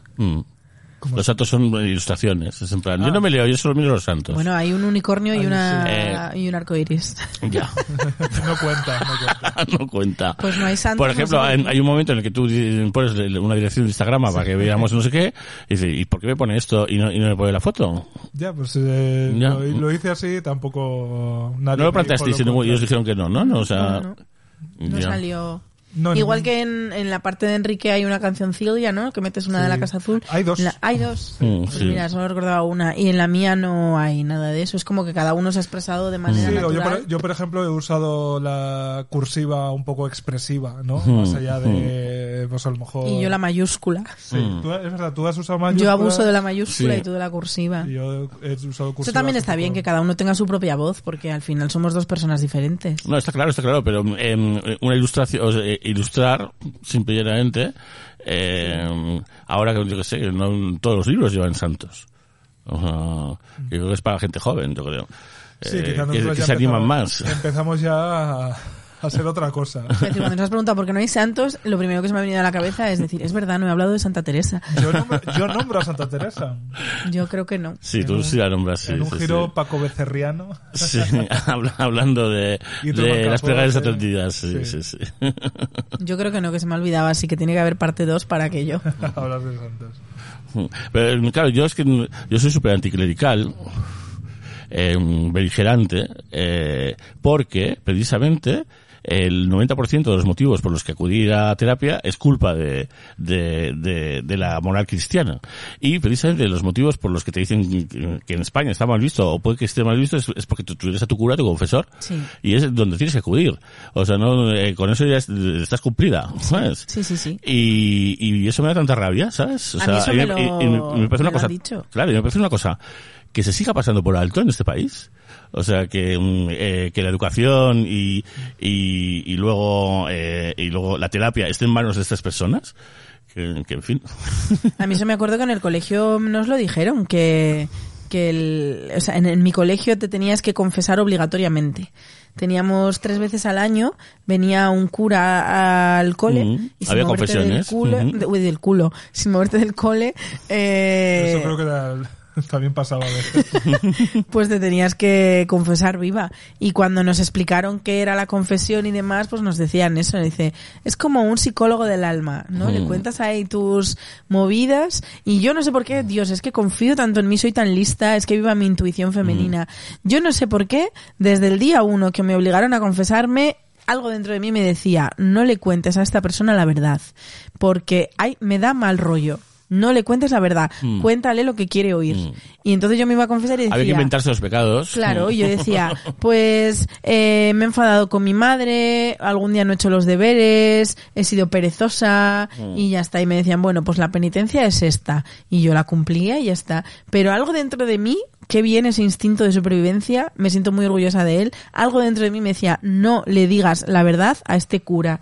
Y nunca se lo dije. Y así de bien me ha ido en la vida.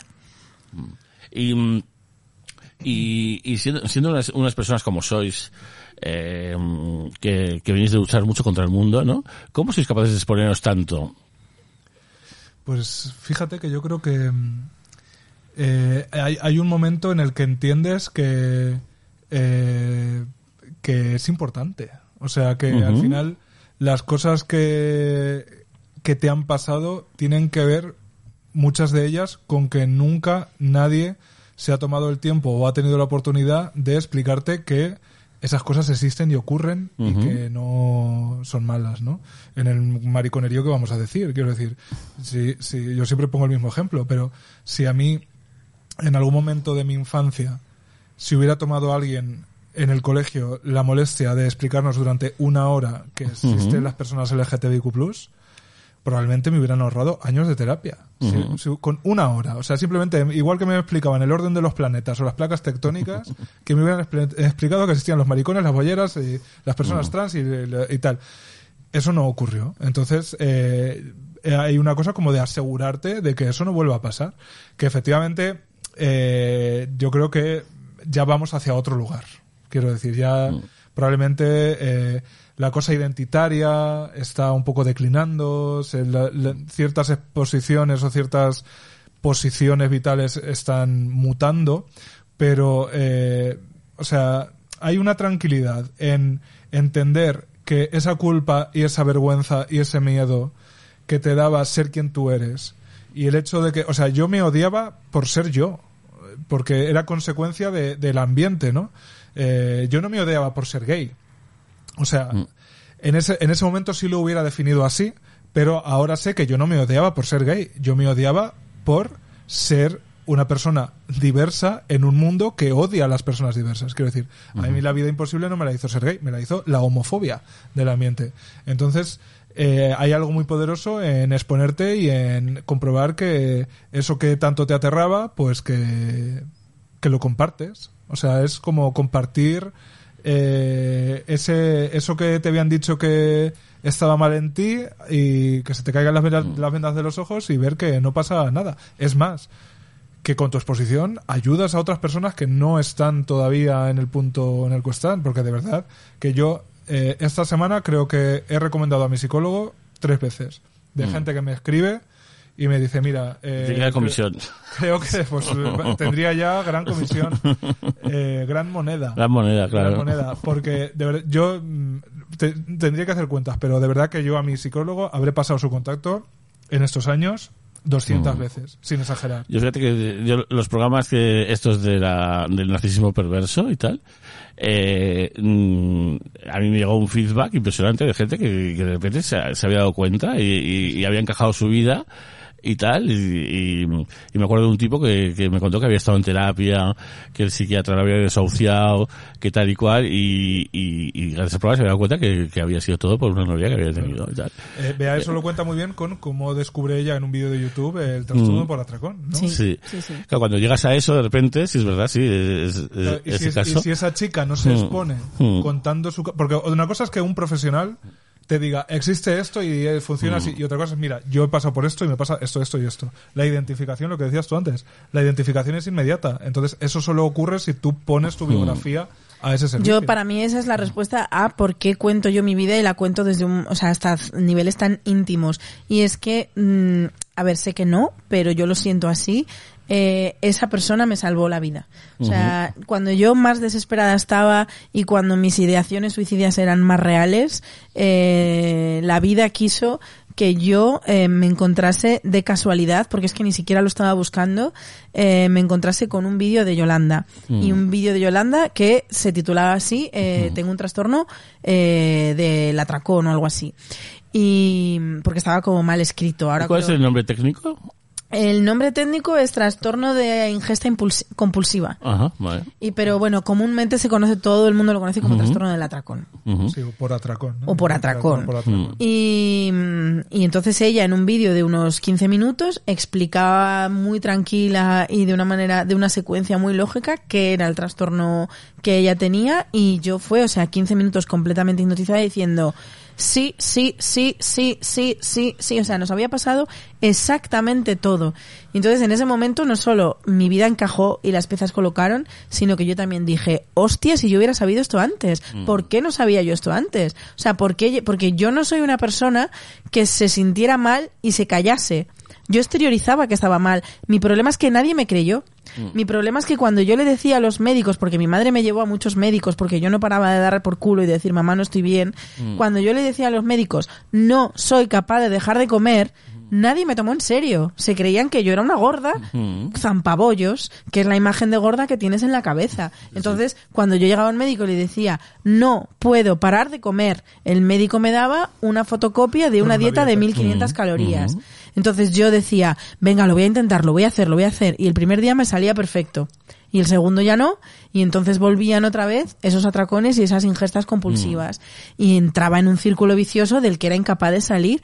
Entonces yo a cuantos más profesionales veía, más pro- o profesionales que te decían, no, no, tú lo que tienes que hacer es adelgazar. Y yo les decía, sí, sí, sí, yo lo intento, pero no puede. Me decían, claro, porque eres una gorda zampabollos, lo que tienes que hacer es comer pescado y verdura. Y entonces mi madre me hacía el pescado y la verdura y yo me comía el pescado y la verdura, a la media hora tenía hambre y me bajaba al súper y me compraba tres paquetes de donetes. Y era una pescadilla infinita que se mordía la cola. Si a mí eh, me llegan a decir qué es el trastorno por atracón, cuáles son verdaderamente sus síntomas, cómo te sientes de verdad, y yo me veo tan identificada antes, hubiéramos puesto problema, o sea, hubiéramos puesto solución antes. Porque- te hubiera costado porque los médicos no permiten que te autodiagnostiques. pero en mi caso funcionó, ¿eh? Bueno, menos mal. menos O sea, mal. yo escuché el testimonio de esta chica como a las 2 de la mañana, entonces entendí que esas no son, no son horas de llamar a una madre. Ujú. Y al día siguiente por la mañana llamé a mi madre por teléfono y le he dicho, mira mamá, eh, creo que ya sé lo que tengo, creo que tengo, que soy adicta a la comida, porque se lo he escuchado a esta señora y tiene mucho sentido. Y esta señora dice que lo que hay que hacer es tanto tratamiento psiquiátrico como psicológico, los dos a la vez, no solo uno. Así que necesito, por favor, que me busques una cita cuanto antes para el psiquiatra, que del psicólogo ya me encargo yo. Y fue llegar al psiquiatra, decirle, me pasa esto, eh, y el psiquiatra me entendió perfectamente a la primera, me medicó y la medicación me sentó de puta madre. Es que literalmente hoy ojalá estar medicada, porque el mejor año de mi vida, el año que estuve medicada. Mm. Esto es así. Em, lo, te decía eso porque yo, muy joven, con, era muy joven, yo me dormía constantemente, todo el rato. Yo todo el rato durmiéndome. Y en plan fuerte. O sea, clases de seis personas, y yo dormirme. Y no, y no por nada, sino porque no podía evitarlo. O sea, es una especie de narcolepsia, eh, y tal, eh, que, que claro, yo fui a- al médico, decía eso, decía, eso es porque eres un vago y ves a tener un vago. Y entonces claro, yo tuve que investigar por mi cuenta y entonces vi que lo que tenía era eh, apnea del sueño, que se diagnostica a gente a partir de 40, 50 años, pero yo como era joven, pues no. Entonces eh, eh, cogí, fui a fui al médico de cabecera y dije, tengo esto, y dice, ¿tú cómo sabes que, tienes- que tienes esto? Y dice, a ver, pues vale, vamos a hacerlo de otra manera. O sea, dame cita con el, me informé que era el otorrino el que lo, el que lo miraba. ¿El otorrino o el neumólogo? Pues el otorrino me parecía mejor. Entonces, dame una cita con el, con el otorrino. Eh, cogí, el otorrino me metió en una habitación decorada como si fuera una casa burguesa, pero en el hospital. Y me pusieron todo tipo de, de sensores y Una movidas Prueba de sueño, es eso, ¿no? y me hicieron una Una- prueba del sueño. Entonces eh, eh, cogieron y, y nada, eh, nada, yo fui allí, dormí. Eh, me tuvieron que despertar para que me despertara, bueno, no me despertaba. Y, y, y entonces, el mismo día me llamaron por teléfono y me dijeron que, que tenía que operarme de urgencia, que, que- que yo tenía un Joder. tenía una calidad de vida de una persona de 70 años. Dios mío. que no, que no oxigenaba tal y cual. Y eso, y, pero si yo no llego a insistir y si llego a seguir eh, montándome y tal, y que, que si anfetaminas, que si tal, que si no, ¿cómo vives, no? Eh, pues, pues no sé qué hubiera pasado, ¿no? Por ejemplo. Y, y lo mismo con, con el tema de- del narcisismo eh, perverso, cuando de repente eh, yo por casualidad lo vi y vi de repente toda una serie de... Y eso es mucho más fuerte, porque ves una serie de síntomas en una persona ajena. Y ves, y ves como esta persona con la que habías estado había hecho exactamente lo mismo que te está diciendo esta gente. Entonces, eh, también cuando te, eh, es normal cuando tú has sido atacado por un narcisista que tu entorno no te crea. Porque tú dices, es que esta persona es esto, y esa persona se ha ocupado muy bien de a tu entorno tenerlo eh, convencido de que la loca eres tú. A favor, claro. Entonces, eh, cuando de repente ves eso, y dices, pues esto, vamos a ver, es que lo tienen que dar en los colegios. Pues efectivamente, es que cuando tú llegas a esa epifanía tan Es- es una poderosa, anagnórisis. eh, necesitas, o sea, primero necesitas tú entonarte y curarte, pero luego necesitas contarlo porque sientes que esto es, eh, o sea, supongo que es lo mismo que sintió Iker Jiménez cuando descubrió el coronavirus. Sientes que esta, eh, que esta es la gran verdad a la que estás destinada a contar porque es una verdad que cambia vidas. En tu, en tu caso la salvó. Y en el mío quizás también, porque te juro que yo me acostaba por las noches también pensando en, mira, lo mejor que me puede pasar. Yo, yo no pensaba en suicidarme, yo pensaba en morirme. O sea, a mí me No daba, desaparecer. a mí me daba miedo suicidarme. Entonces, a mí me daba miedo fantasear con ideas suicidas, pero yo me acostaba todas las noches diciendo, es que ojalá un día me dé un atracón tan grande que ya no me despierte. Ese era mi sueño. Eh, eh, el atracón que me daba yo antes de dormir, es decir, por favor, por favor, ojalá mañana no me despierte, quiero morirme. Y, y joder, es que así no puede estar una persona, coño. Sí, son esa- esas mm, revelaciones que eh, eh, yo, vamos, mi, mi interés es que la gente por lo menos las tenga accesibles, ¿sabes? Mm. Eh, que, que sepa que, en mi caso, la depresión, pues te convence de que es tu personalidad, ¿no? De que tú eres así y de que ya está, de que tú pues no disfrutas de las cosas, nada te es suficiente y te arrastras de un sitio a otro con un desánimo brutal, pero que ya está. Yo pensaba, digo, pues me he hecho mayor. Eh, O sea, he madurado.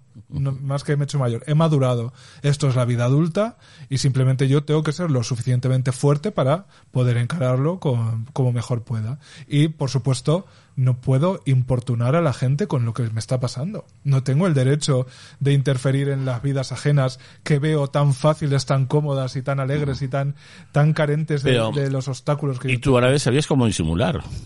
Claro, claro, sí, sí. Yo, Perfectamente. Perfectamente. De hecho, eh, yo también tardé tiempo en pedir ayuda porque yo no respondía a la estética de la depresión. Claro. Eh, tú, tú te trasladabas una estética de- de- del éxito. Yo, yo decía, pero si yo me levanto todos los días, me cuesta muchísimo, pero yo me levanto, yo me ducho, ¿no? Y me voy a trabajar. Eh, yo me voy a un festival y yo me voy a, con las amigas y yo me río y yo me... ¿Cómo? No, no puede ser simplemente pues que yo lo que me está pasando por dentro es lo que supongo que todo el mundo siente por dentro, ¿no? Y claro que no, absolutamente no. Pero, por ejemplo, de- de- del grupo tú tampoco hablas. No. Porque eso, es- eso es una eh, es una parte de ti que, que poca gente, ¿no? Eh, está frente a miles de personas haciendo algo, ¿no? Sí. Eh, ¿no? Sí, sí. Es una cosa Y de hecho, eh, supongo que... que no sé hasta qué punto tuvo que ver con toda tu movida. Pues ¿eh? No mira, el último libro de Rosa Montero, que lo recomiendo, me ha encantado, lo recomiendo mucho, se llama Los, los peligros de estar cuerda o El peligro de estar cuerda y trata sobre mm, enfermedad mental y creación, se podría decir, o cómo eh, muchos desajustes o desarreglos mentales son ultra comunes en la gente creativa. Y de hecho, pues ponen millones de ejemplos, mu- muchos muy trágicos. ¿Pero es una novela o es eh, No, un es, ensayo? es ensayo mezclado con pensaba cosas suyas. No, no. Ah. Esta o sea, a mí me ha encantado. Y bueno, pues te habla de mucha gente, pues Silvia Plath, yo qué sé, mucha, mucha, mucha gente.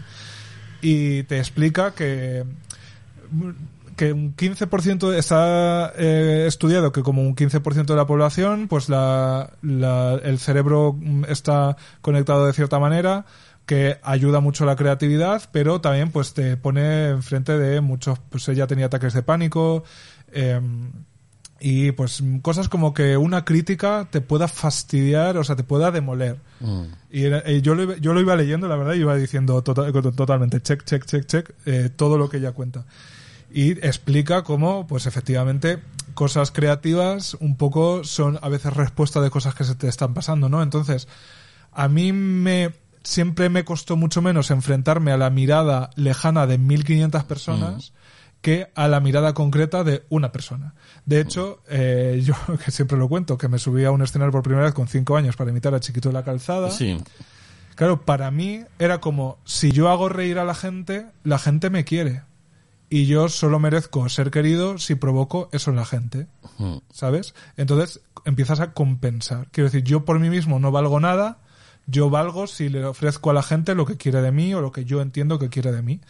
Y eso es, pues, em, abono para una depresión. Eso le pasa a Millán, yo he hablado mucho con Millán, Claro, claro, sí, sí, sí. eh, siempre acaba llegando ahí, ¿no?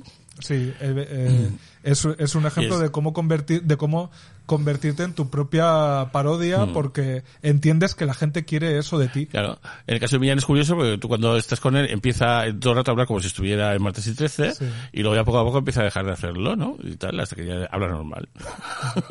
Millán, sabes que hemos intentado por todos los medios a nuestro alcance que viniera a, Ah, puedo hablar y no lo hemos conseguido. Échanos una mano, por patrono. favor. Y, pero eh, ¿le habéis llegado a, Sí, a preguntar? Vi, vi a Carlos Areces y nos Ya, consta eso no que... es, eso no es- no Pues es- ayúdanos, por favor, te lo pedimos. Mm. Sí. Te lo pedimos, óyenos. Pues eh, es que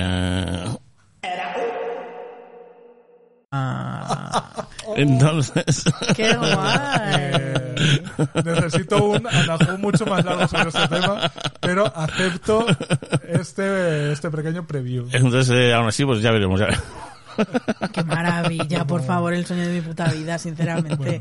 Pues sobre esto, yo también quiero decir una cosa que me parece muy guay, y es que a mí me gusta mucho una cómica que se llama Hannah Gatsby. Eh, ahora mismo me estoy leyendo su simpático libro, Diez pasos hacia Nanette, y una de las cosas que ella cuenta en su monólogo Nanette es que después de haberse reído de sí misma durante 10 años, haber hecho una carrera como monologuista de éxito en Australia, eh, riéndose de sí misma, riéndose de sí misma como niña patosa, como niña outsider, luego como lesbiana, luego también riéndose de sí misma como historiadora del arte. Eh, llegó un punto que eh, necesitó dejar de reírse de sí misma y de tomarse a sí misma en serio y de tomarse sus problemas en serio. Y eso lo cuenta Nanette y lo desarrolla mejor en el libro. Y joder, me parece eh, también un punto increíble Sí. porque al final yo también uso mucho el recurso. O sea, cuando yo me siento incómoda también me río de mí misma, como para relajar un poquito la situación. Hombre, eso también es un poquito autolesión. No sé, yo creo que yo, por ejemplo, yo no sufrí bullying porque yo fui el, el primero eh, que, que me autoasigné lo- eh, las herramientas que tenían mis compañeros de bullying. Entonces, en, eh, en plan, pues no me acuerdo, no sé si, eh, si dije, ah, sí, que mi madre es puta y tal, estuve con, eh, o sea, he contado una serie de cosas para, para que, eh, Para desa- desa- para desactivar, desactivar. ¿sabes? Eh, y, y ese, ese método de defensa está claro, yo me- si me río yo de mí misma, a ver quién se atreve Claro. a, a, a ponerme en solfa, ¿no? Para mí fue, o sea, eh, esa vez, supongo que, claro, si yo me subía a hacer desde chiquito era porque ya lo hacía, ¿no? Quiero decir, yo entendí que se te daba bien. claro, o sea, Me entendí que, imagino. si- que, si, que si hacía reír a la gente, pues la gente se reía por, por- a causa de mí y no como dardo, ¿no? Y entonces, Ya, pero eh, eso, eso es una cosa muy pantanosa, ¿eh? eso es muy pantanoso. Claro, pero Eh, porque el, el el niño, ya, el niño, el niño que hace circo mm, se piensa que hace gracia, pero eh, muchas veces eh, no es el mecanismo.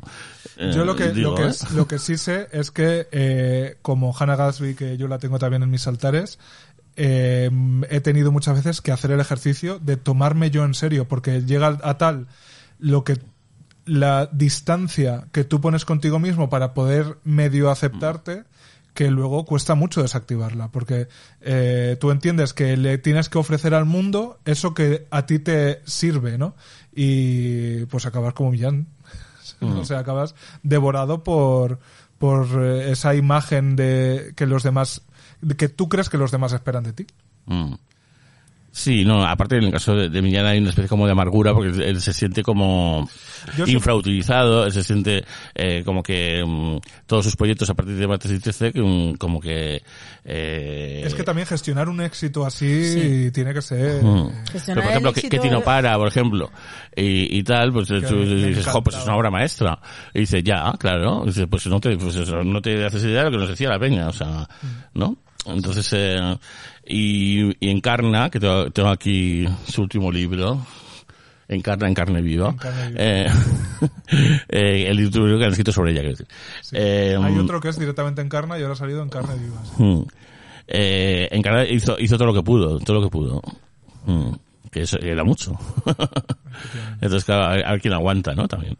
Eh, pero vamos, en fin, ahora que sale lo, de, lo del Arni, pues mira, Gurruchaga. Eh, a Gurruchaga no le puedes hablar del Arni. Y, y tal, la gente cuando vino aquí, dice, ah, no es hablar del Arni. Pues, pues claro que no. o sea, Sí, además es que había, había una, una fama tan absoluta en esa época en la que si salías por la tele te veía todo el mundo que, Mm. joder, también gestionar eso... Es que no nos lo podemos ni imaginar. O sea, por decir, si mucho las- que queramos hacer el ejercicio, no puedes Si imaginar. Hombre, uno sí se puede imaginar, ya, uno sí se puede imaginar lo terrorífico que, que, que era su compañero. O sea, eso ya lo hemos visto.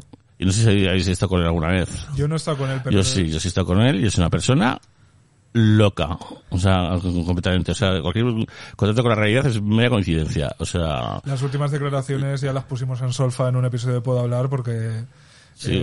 es, es tristísimo. pues fíjate, responden a- al agotamiento del wokismo. O sea, el wokismo ha, ha- ha provocado al final, fíjate, que surjan esas declaraciones que ya las sabíamos, Sí.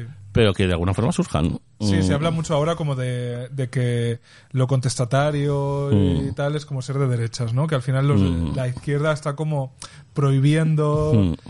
Que en realidad... Eh, La izquierda de repente está asumiendo un rol que siempre la derecha se ha echado en cara de puritanismo Sí. y cuando uno es joven y empieza a discernir entre la izquierda y la derecha dice, pero ¿qué dices? Pues si puritana es la derecha, que, que a través de la iglesia no me deja hacerme pajas.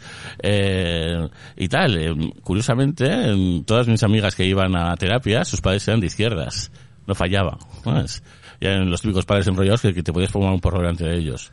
Y daban pasta para que sus chavales se vayan a, a terapia. Y ellos iban. En cambio, gente de derechas no, no va a terapia. Eh, Estaría bien hacer un estudio ahí sociológico del Sí, en rechazo plan- a la terapia. los gatos de izquierda, los perros de derechas y todo- eso. Y, ¿sabes? Y qué tal. tanto de gatos yo. Claro, y como la derecha está tan, tan unida a la iglesia, porque al final lo de no terapia es de la iglesia, pues que eh, tiene que ver, por supuesto. Y igual alguien de derechas se avergonzará de ir a terapia. Alguien, eh, un errejón, pues no. El rejón menos Es que, que al final, o sea, eso es verdad. O sea, uno de los grandes males que tiene España es la moral cristiana Mm. y, y- y todos los tentáculos que tiene. Y es verdad, o sea, hay tantísimas historias de, sobre todo en comunidades muy pequeñas, rollo, por ejemplo, mi pueblo, Mm. mi pueblo tiene unos 300 habitantes. Eh, evidentemente que tú tenías que hacer terapia con el cura porque era la única manera de que el cura pudiera controlar el pueblo, porque se sabía todos los secretos y, y sabía a quién amenazar y cómo y por qué. Y eso es eh, pues un juego de poderes que evidentemente el cura no va a querer que tú vayas a terapia. ¿Cómo te va a recomendar un cura hacer Mm. terapia? Y, mm, y claro, es, es inevitable preguntar como, como colegas podcasters, ¿cómo veis la burbuja? ¿Qué tal va?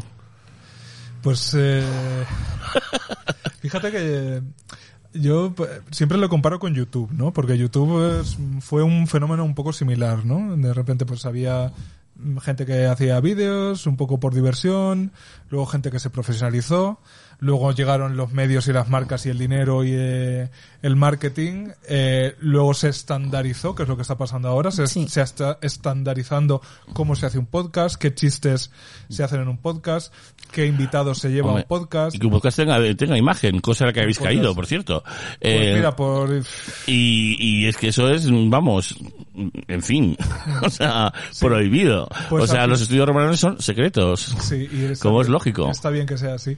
Eh, pues eh, por intentar competir, quiero decir, porque para, o sea, nosotros, eh, si algo desde luego no se nos puede decir es que no lo, no lo contamos todo y que no somos completamente honestas, ¿no? Y para nosotras, puedo hablar, eh, hace mucho tiempo que es un trabajo. O sea que eh, la, eh, el hecho de todas la- las horas que inviertes, el esfuerzo que inviertes, eh, queremos pues que haya un retorno y el retorno en el capitalismo pues tiene que ser económico Ya, o hombre, muy, a mí muy me- complicado. Me llama la atención, la atención que digáis esto del, del trabajo, porque claro, eh, yo que llevo haciendo podcast desde que tengo uso de razón y tal, a mí nunca me ha costado y no me cuesta hacerlo.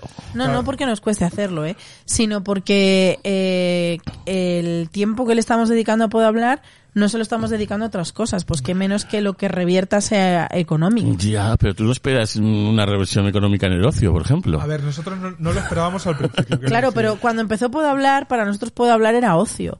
Pero cuando decidimos... Bueno, bueno, un momento. Vosotros cuando empezasteis, eh, soltasteis la temporada de golpe como si fuera Netflix. Eso de, eso de ocio, nada. Yo- yo- Esa fue una estrategia de marketing No, no, divina. Absolutamente. Y quiero decir, yo, yo sí tenía en mente que el podcast fuera por lo menos un proyecto encaminado que tuviera los miembros. Que tuviera réditos, que tuviera réditos de alguna clase. Sí, porque yo quiero decir, no me duelen prendas y, y el episodio que hicimos Sí. eh, iba sobre ello. Yo quiero vivir del cuento.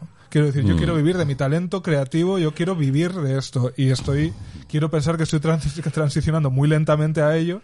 Pues Y- yo te digo, yo, yo que vivo el cuento desde, desde siempre, mm, es, es- si estás preparado para vivir en la bohemia, adelante. Eh, también te diré que de la bohemia hay que huir, hay que huir como de la peste. Eh, yo y personas como yo, por supuesto, no tenemos casa propiedad, no tenemos coche, no tenemos vacaciones, no viajamos. Eh, y hay momentos en la vida en la que sobrevivir eh, funciona a base de eh, de chispazos del destino, como de repente ver un YouTube donde hay una señora donde te dice lo que está pasando. Y si no ves ese YouTube, igual estás muerta, pues lo mismo.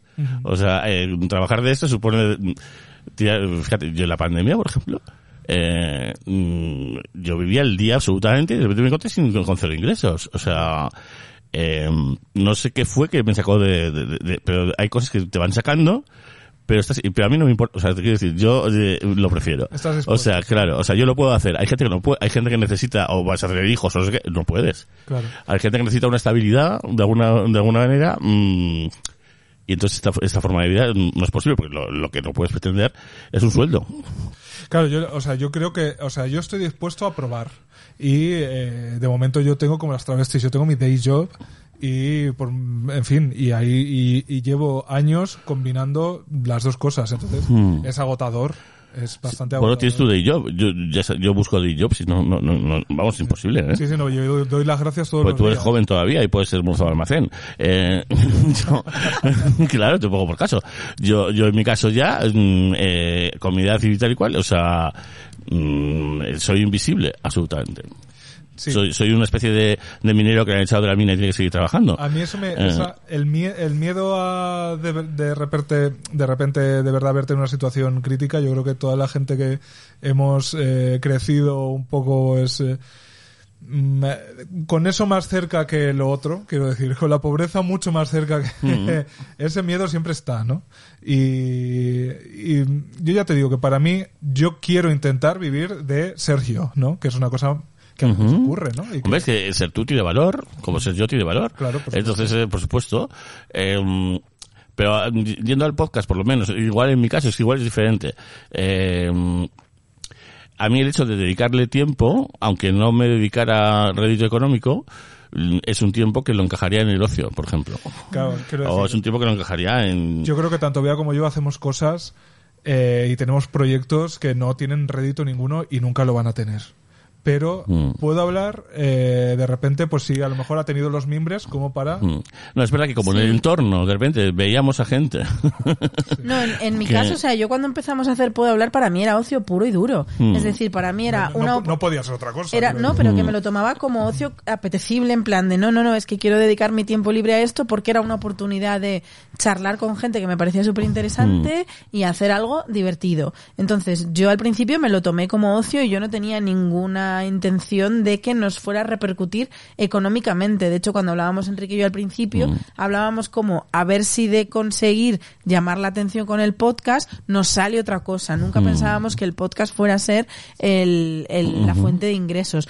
Pero de repente las cosas, o sea, cuando puedo hablar cambió es, perdón, nació el Panorama Podcast, era uno, y cuando Puedo Hablar empezó a desarrollarse, el Panorama Podcast cambió por completo. Entonces, cuando el Panorama Podcast cambia por completo y tú estás ahí, porque nosotros ya estábamos ahí, evidentemente quisimos decir, pues espérate, vamos a intentarlo y vamos a intentar sacar tajada, porque no somos tontos. O sea, si ya tenemos un producto que ya está funcionando Claro. y ves que otros eh, que salen nuevos empiezan De- a, de a hecho, barrer, Se vio el fenómeno de como otros que estaban en la misma situación eh, eran adquiridos en exclusiva por, por plataformas y, mm, y empezaron a ganar gran moneda. ¿eh? Sí, pero sí. gran- Pero una cosa, pero eso no, se puede decir, una cosa muy crazy, no sé lo que os habrán dicho a vosotros. Nos consta. A mí me han dicho, No, no, nos consta, nos a mí me han dicho unas cosas que mm, te quedas muerto. pero bueno, también es verdad que Gran Moneda grababan tre- ganaban tres. Eh, Era un gran moneda, sí, probablemente. Pero sobre todo ganaba gente que estaba haciendo podcasts que no eran mejor que cualquiera de los nuestros. Hmm. ¿Sabes? O sea, que simplemente dieron en una tecla que a lo mejor pues nosotras no hemos no hemos querido darle o no nos ha salido.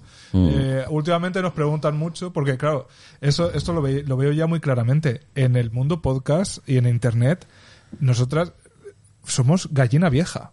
Quiero decir, puedo hablar ya es gallina vieja. Sí. Quiero decir, ya no va a venir una plataforma a adquirirnos porque ya somos una cosa que ya está ahí, que ya no... Quiero decir, Sobre todo porque las plataformas, yo que en- he conseguido entrar en la plataforma, porque me ofrecieron la posibilidad de hacer un podcast para Podium Podcast y la cogí, em, las plataformas lo que más les gusta es la novedad. lo nuevo, claro. Entonces, necesitan generar novedades constantemente para atraer al cliente y luego de todas esas novedades, por estadística, una le tiene que funcionar. Pero es que con que le funcione una, ya le compensa la, la, la inversión del resto de novedades. Se pueden permitir Eh, no, pero no, la no, es que no hay, mm, no hay ni inversión ni no inversión, están haciéndolo a fondo perdido. O sea, han tenido una inyección de miles de, do- de millones de dólares y lo están haciendo a fondo perdido como en su momento lo hizo Canal Plus o como en su momento lo, lo- lo hicieron plataformas eh, o lo ha hecho Netflix, claramente, que se querían posicionar. O sea, por aquí lo que están haciendo es a ver cuál sobrevive. Sí. Entonces, Sí, eh, y y, entonces- y cuando sobreviva, ahí monetizará. Ahora no está monetizando ni Cristo, solamente los podcasters, únicamente. Entonces, yo lo que he visto en Podium Podcast es este modelo de eh, invertimos en siete podcasts, imagínate, para poder Mm. ofrecer siete novedades, porque ahora eh, se exige a, a estas empresas de streaming que constantemente generen novedades, productos Mm. nuevos, y con que les funcione uno ya, ya dicen, vale, pues entonces ahora que nos ha funcionado este, lo apostamos con todo a este y lo exprimimos hasta hasta Ya, pero- el infinito. Entonces Pero nosotras... no tiene sentido. Esto es como lo de Yurena, esto es la mano negra. Eh, eh, porque... Todo demostrable. Claro, claro. Eh, porque un podcast como el vuestro, que tiene un número de seguidores que se puede ver, se puede demostrar, porque todo eso, eh, encima hay otras, plata- hay otras maneras de demostrarlo, no solamente con lo que se ve en ebooks. Eh, ¿cómo no, cómo no vas a coger a alguien que te lleva consigo todo eso antes que alguien que empieza de cero? O sea, literalmente, eso ya lo explicamos en su día y las que nos hayan escuchado, lo siento, lo tenemos que repetir. Literalmente, a nosotros una plataforma con el contrato negociado a- para Mm. firmar todo, hasta en qué canal de YouTube se iba a subir el vídeo de no sé qué. el todo, día todo, que se publicaba día, todo, todo, absolutamente. todo. O sea, Lo un contrato, un contrato de Eh, siete páginas. Nos estuvo meses Mm. haciendo mm, luz de gas para luego al final eh, decirnos que no, pues. Mm. Pues ya eso le ha pasado a Rodrigo, a Rodrigo Sorogoyen. Ah, sí. Le ha pasado así con una serie sobre la guerra civil. Es verdad. Ah, con eh, M. Plus. punto. Anahu Movistar. Anahu Plus. Anahu Plus, no confundir con Anahu Plus. Claro, Esa es otra. esa es otra. Tienen el mismo color, pero es otra. Entonces quiero decir que. eh, eh, En preproducción le llamaron y le dijeron, mira, no. Sí. Porque alguien no lo ha visto, alguien, alguien ha, así que hacer el examen de conciencia con esas personas, pues eso tiene sentido, si de repente han dicho que no, por algo, por homofobia probablemente, eh, por algo. Hombre, yo estoy Eh, completamente segura de que detrás de aquí hay una mano negra seguro, porque el cambio fue demasiado radical. O sea, no se puede pasar de sí, sí, sí, sí, sí, sí, sí, sí, sí, sí. El único no que nos pusieron era que pedimos más dinero y nos dijeron que no. Pero el resto todo era sí, sí, sí, sí, sí, sí, sí, sí, sí, sí, sí. Y de repente, mira, nos han dicho desde arriba que mejor no. y luego pasa una cosa, que es que nuestros números son mucho mayores que el de- la de la media de la plataforma. Mucho bueno, eso, pero eso no puedes saber. Eh, lo sabemos. Ya, bueno, sí, sí, si se puede acudir a estos sitios, te digo que se miran, sí, es verdad. Lo sabemos, lo sabemos. Sí, yo también, yo algunas que he mirado, eh, se está muy por encima de muchísimos que tal. Claro que sí. Eh, ya, ya. O sea, que ya ni siquiera, no se hace, o sea, que quiero decir que una vez que entran ahí las corporaciones, Claro. ya... Mm. Es que cuando mucho. nosotros empezamos Puedo Hablar, digamos que el público era, era la balanza.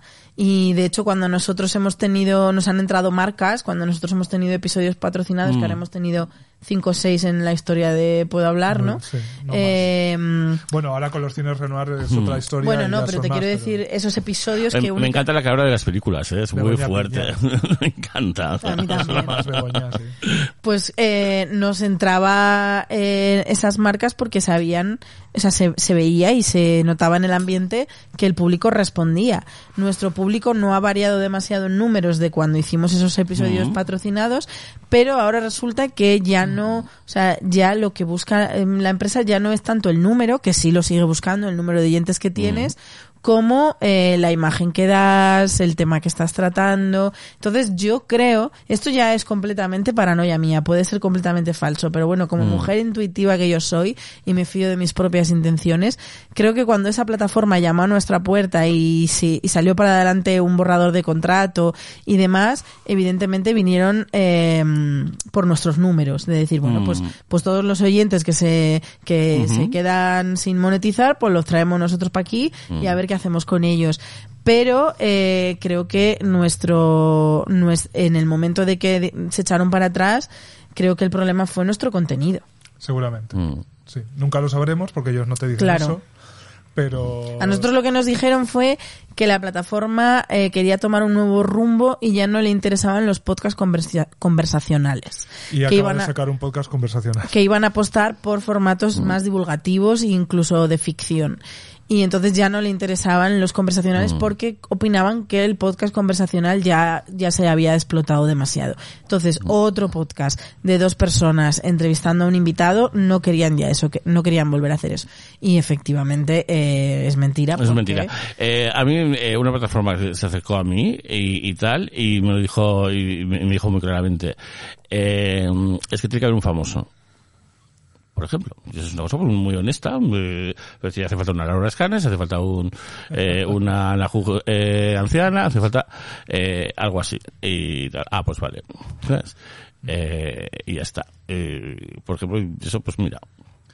Es una cosa que, que por lo menos no dices, pues bueno. Sí, hay una plataforma, que no sé si es la que tenemos todos en mente, pero ya que has dicho Laura Escanes, pues te sale sola, que efectivamente, si no hay una cara famosa, no... No... No, y punto. Y una cara famosa significa 100.000 followers en una red social, bien sea TikTok, bien sea Instagram o bien sea Mm. ¿Y Twitter. vosotros no tenéis esos, esos Yo es que solo tengo 60.000. Ay. Entonces no soy Yo famosa. esto, vamos, Mm, un 10%. De hecho, Podium Podcast, este, esta plataforma en la que hice ese podcast que se llama 333, que es Sí. un podcast de misterio con Noel Ceballos, eh, Podium Podcast colabora muchísimo con Podimo, ¿por qué no decirlo? Eh, y Eh, Yo a veces casi los confundo. Yo a mí Podimo me parece un cu- error, ¿no? O sea, yo, yo decía, si me llegaba a llamar Podimo... eh, A ver, en Podimo hay de todo. Me lo tendría que pensar, no tanto, ¿eh? Yo me he escuchado cosas que están bien. Yo me he escuchado cosas que están bien. Defiendo un poco. Pero es verdad que creo que es quizá la plataforma con la estrategia más agresiva, ¿no? Sí. Y Mm. se nota que es la que tiene la mayor moneda detrás. Mm. Entonces, pues eso es... yo creo que está intentando hacer el podcast mainstream, muy, muy, muy mainstream. Entonces, Mm. Sí, pues son ellos los que han empezado a hacer programas de televisión, ¿no? Porque eh, han puesto platos Sí, y a tal. gente y tal. Eh, Y claro, llegó, o sea, claro, el- en el mundo podcast del 2019, nosotras éramos lo mainstream, un poco, Mm, ¿sabes? Como sí. que de repente sí, llegábamos sí, y sí, hacía- fuisteis a ver a la perra Sánchez y todo, ¿no? Sí, nos felicitó Mm. por el contenido y tal en el Día Mm. de la Salud Mental del eh, 21, me parece. Eh, quiero decir, pues, de repente cubrimos ahí un hueco que estaba y que Mm. la gente, pues, eh, lo, lo captó enseguida. Y ahora, pues, eh, todo está el mercado, entre el público y nosotros Mm. está el mercado. Entonces no nos quedará otra, si queremos vivir del cuento, de bailar a ese son. Eh, entonces yo creo que nosotras, como puedo hablar, pues ya no... Mm. ya no... Claro, pero yo, yo, por ejemplo, yo jamás me hubiera planteado hacer un EPSA eh, patrocinado. ¿Por qué no? Porque, porque no se puede, porque yo no puedo hacer un...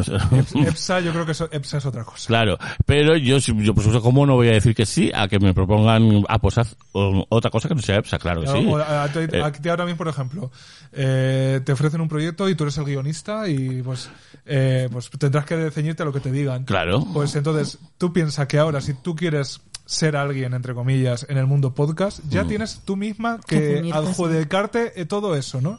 Hombre, tienes que ser influencer, básicamente, yo creo, ¿no? Mm. Y aún siendo influencer, porque ya te digo, o sea, yo con mis 60k en Instagram, que no es nada excepcional, pero bueno, ya es un- una cifra que dar, ¿no? Eh, lo que te iba a decir antes, que Podium Podcast trabaja muy de cerca con Podimo y a nosotros no sé, o sea, quiero decir, Podimo no ha dicho, sí, sí, sí, quiero eso. Es decir, yo todavía no soy suficiente para, para Podimo, o esa es la impresión que da desde fuera, que a lo mejor ahora mismo en este preciso instante está diciendo Podimo, sí, sí, sí, sí, y yo estoy diciéndote aquí, me parece que yo no soy suficiente para Podimo porque yo no tengo esos 100k que te aseguran por números que ellos tienen la data más medida que mi coño, ellos saben que si tú tienes 100k, conviertes un K, y si este me convierte un K, este me convierte un K, este me convierte un K, pues al final Mm. acaparo suscriptores, que es lo que yo necesito. Ya, bueno, en ese sentido es todo un poquito... eh, insisto que, como van a fondo perdido, eh, yo, por ejemplo, no he hablado con... No, No, pero no, no digo que conviertan en dinero, convierten en suscriptores. eh, sí, bueno, que es pero lo eso que es, ya, pero eso es dinero, ¿no? Mm, O suscriptores, o bueno. No, por- son, son números, yo qué sé. Porque igual. ofrecen, lo ofrecen gratis, o sea, aunque tú solo te quedes los tres meses que te los dan gratis, ya eres un, un suscriptor. Ya, ya. Yo tenía entendido que en Podimo te ofrecían dos tipos de contrato. O mm, cobrabas por suscriptor que venía por ti, o con un sueldo fijo por, por programa, por temporada y tal. Y, y eso. Claramente Entonces, nosotras no lo sabemos. Ya, yo digo el caso de Podimo, yo, yo sí lo sé. Y, y por ejemplo, claro, hay casos, por ejemplo, la- las hijas de Felipe se fueron de Podimo, ¿no? A Sí. podio. a Podium. Eh, ahí está todo más enrevesado, porque claro, ellas venían de la mano de Subterfuge. Subterfuge Radio, el chaval de Subterfuge, eh, hizo un buen negocio con Podimo, pero se quedaba él de todo. Entonces, cuando el podcaster se da cuenta, eh, pues eh, en este caso estas chicas pudieron ir a otra plataforma. Yo lo comparo con YouTube porque en YouTube también cuando se profesionalizó se hicieron auténticas barbaridades y de repente contratos millonarios. eh, o, o sea que creo que está pasando un poco lo mismo. Quizá a menor escala, eh, aunque se supone que los oyentes de podcast están creciendo y que dentro de tres años ya todas vamos a escuchar. A ver, yo escucho podcast todo el día, la. Yo también escucho podcast eh, todo el rato. A mí me parece una forma de ocio que desde hace mucho tiempo que tal. Lo que yo sí he observado, pues es eh, esta gente como mm, eh, donde trabaja Javi, ¿cómo se llama? Sonora. Sonora. Yo ahí sí veo una profesionalización. Y, es, otra, es otro Claro, estilo. y es otra liga, y es otra cosa, y, y ahí sí, sí entiendo que el mainstream que una madre le apetezca escuchar eso, o que, que gente que no son, porque nosotros somos de un círculo al final muy reducido, aunque amplio, y nosotros estamos locas y pensamos que, claro, Todas que, son como nosotras. que a, a donde alcanzan nuestros cu- cupitajos es a donde alcanza la realidad, ¿no? Y lo demás, pues no, lo demás, es, en fin, son dragones y, Y mazmorra. y tal, pero claro, nuestro negocio es en los dragones, en las mazmorras. Entonces, yo, yo sí, sí veo ese lugar para la gente de Sonora y luego, y luego para los podcasts tal. Hombre, em, yo con esa tengo, lo, lo puse a monetizar y, eh, y, y bueno, y mis, y mis seguidores se han convertido en una especie de, de, de pandilla que, que están respondiendo y, y, y a mí el podcast ahora me está ayudando, o sea, em, pero bueno, me tiré muchísimos años sin. Claro. Mm, No, pero eh, tú- en ese sentido EPSA ha encontrado una manera eh, como muy directa de autofinanciarse, supongo, vamos, o de financiar. Sí, pero hay un capítulo que hay un capítulo donde con Villana explicamos mm, que por qué, por qué lo poníamos eh, esta, esta opción de tal y yo, y yo dije claro no por ser suscriptor eres eh, eh, dueño de, de- de- de mi contenido. O sea si eres suscriptor tienes que entender que yo voy a publicar cuando quiera y, y que y que puede pasar un mes sin publicar y que igual no voy a hacer los capítulos que a ti te gusten. Pero- Eh, porque tú lo que estás haciendo es apoyar a que EPSA exista no que sea el EPSA que tú quieres Claro, pero... eh, Esto no es RTV, el EPSA que tú quieres, el que tú quieres. Pero ahora sí que actualizas todas las semanas. Quiero decir que, sí Em, que pro- pro- te procuras... pero no el mismo día No, pero tú procuras que ese, con- ese, ese, esa persona que paga su euro 49 o más Hmm. eh, reciba Claro. a cambio, quiero decir. Sí, sí, claro, claro. o sea, eh, pero mm, a mí me, encanta hacerlo igualmente. Eh, lo que pasa es que los, los, los capítulos eh, que son de pago, pues claro, tengo que juntar a mucha gente, eso suele ser complicado y, y no, no lo hago. Y no me, mm, podría hablar con esta gente y decir, venga, vamos a hacer un, como cinco y los tenemos de recámara y así podemos publicar los lunes. Eh, pues mira, no, porque no tendríais las novedades últimas de todas las Anahus eh, en caliente, que es como queremos recibirlas. Ya, bueno, pues siempre se puede hacer una adenda. Pero te quiero decir que mm, EPSA cuando se fue de Radio Carcoma, Radio Carcoma, eh, como teníamos, era los lunes de 10 a 12 de la noche. Era, salía en directo y no se podía hacer de otra manera. Eh, eh, pues sí, era todos los lunes de 10 a 12 de la noche, pero cuando me fui de allí, pues es verdad que EPSA de repente se convirtió en una cosa que no sabes cuándo. Y de hecho, yo juego con eso, no sabes cuándo va a salir el programa. Fluctuantes. sí. Claro, no, no lo sabes. Básicamente porque no lo sé yo tampoco. Pero respondiendo a tu pregunta de la bruja de los podcasts, Hmm. Sí. aquí hay un podcast que no se ha nombrado y no entiendo por qué, así que ¿Cuál? procedo a nombrarlo. ¿Cuál? Que es que desde mi punto de vista eh, todo cambió con estirando el chicle. O sea, el hecho de que nosotras hagamos ahora vídeo eh, probablemente sea porque estirando el chicle empezó a hacer. Claro, yo, ese Y- fenómeno no lo viví, claro. Y, desde mi punto de vista, estirando Mm. el chicle es lo que hizo eh, un antes y un después y lo que hizo que las marcas empezasen a prestar atención Mm. a, oye, cuidado, que aquí esto puede ser una cosa, un pelotazo gordo. Entonces, yo ahora mismo no doy una respuesta sobre qué pensáis de la bruja del podcast hasta que no vea qué va a pasar con estirando el chicle. Pues ya te lo digo yo. no lo sé. Entonces, hasta que yo no lo vea, yo no voy a, a tomar una decisión. Pues ya te digo, no existe, no, no va a seguir existiendo. Pero si vuelven en marzo, Eso es mentira, hombre. ¿tú crees? Claro. Yo creo que sí que van a volver, pero para despedirse. Eh, bueno, eh. Eh, volvieron en enero, se suponía. Sí. ¿Eh? Pero luego el Reina Sofía les pagó para que dijeran que volvían en marzo. Bueno, hombre, si tienen una, un, un vuelo contratado de final y tal cual, que a mí me suena de un grupo también que hizo un vuelo de final porque lo tenían contratado. ¿Sabes?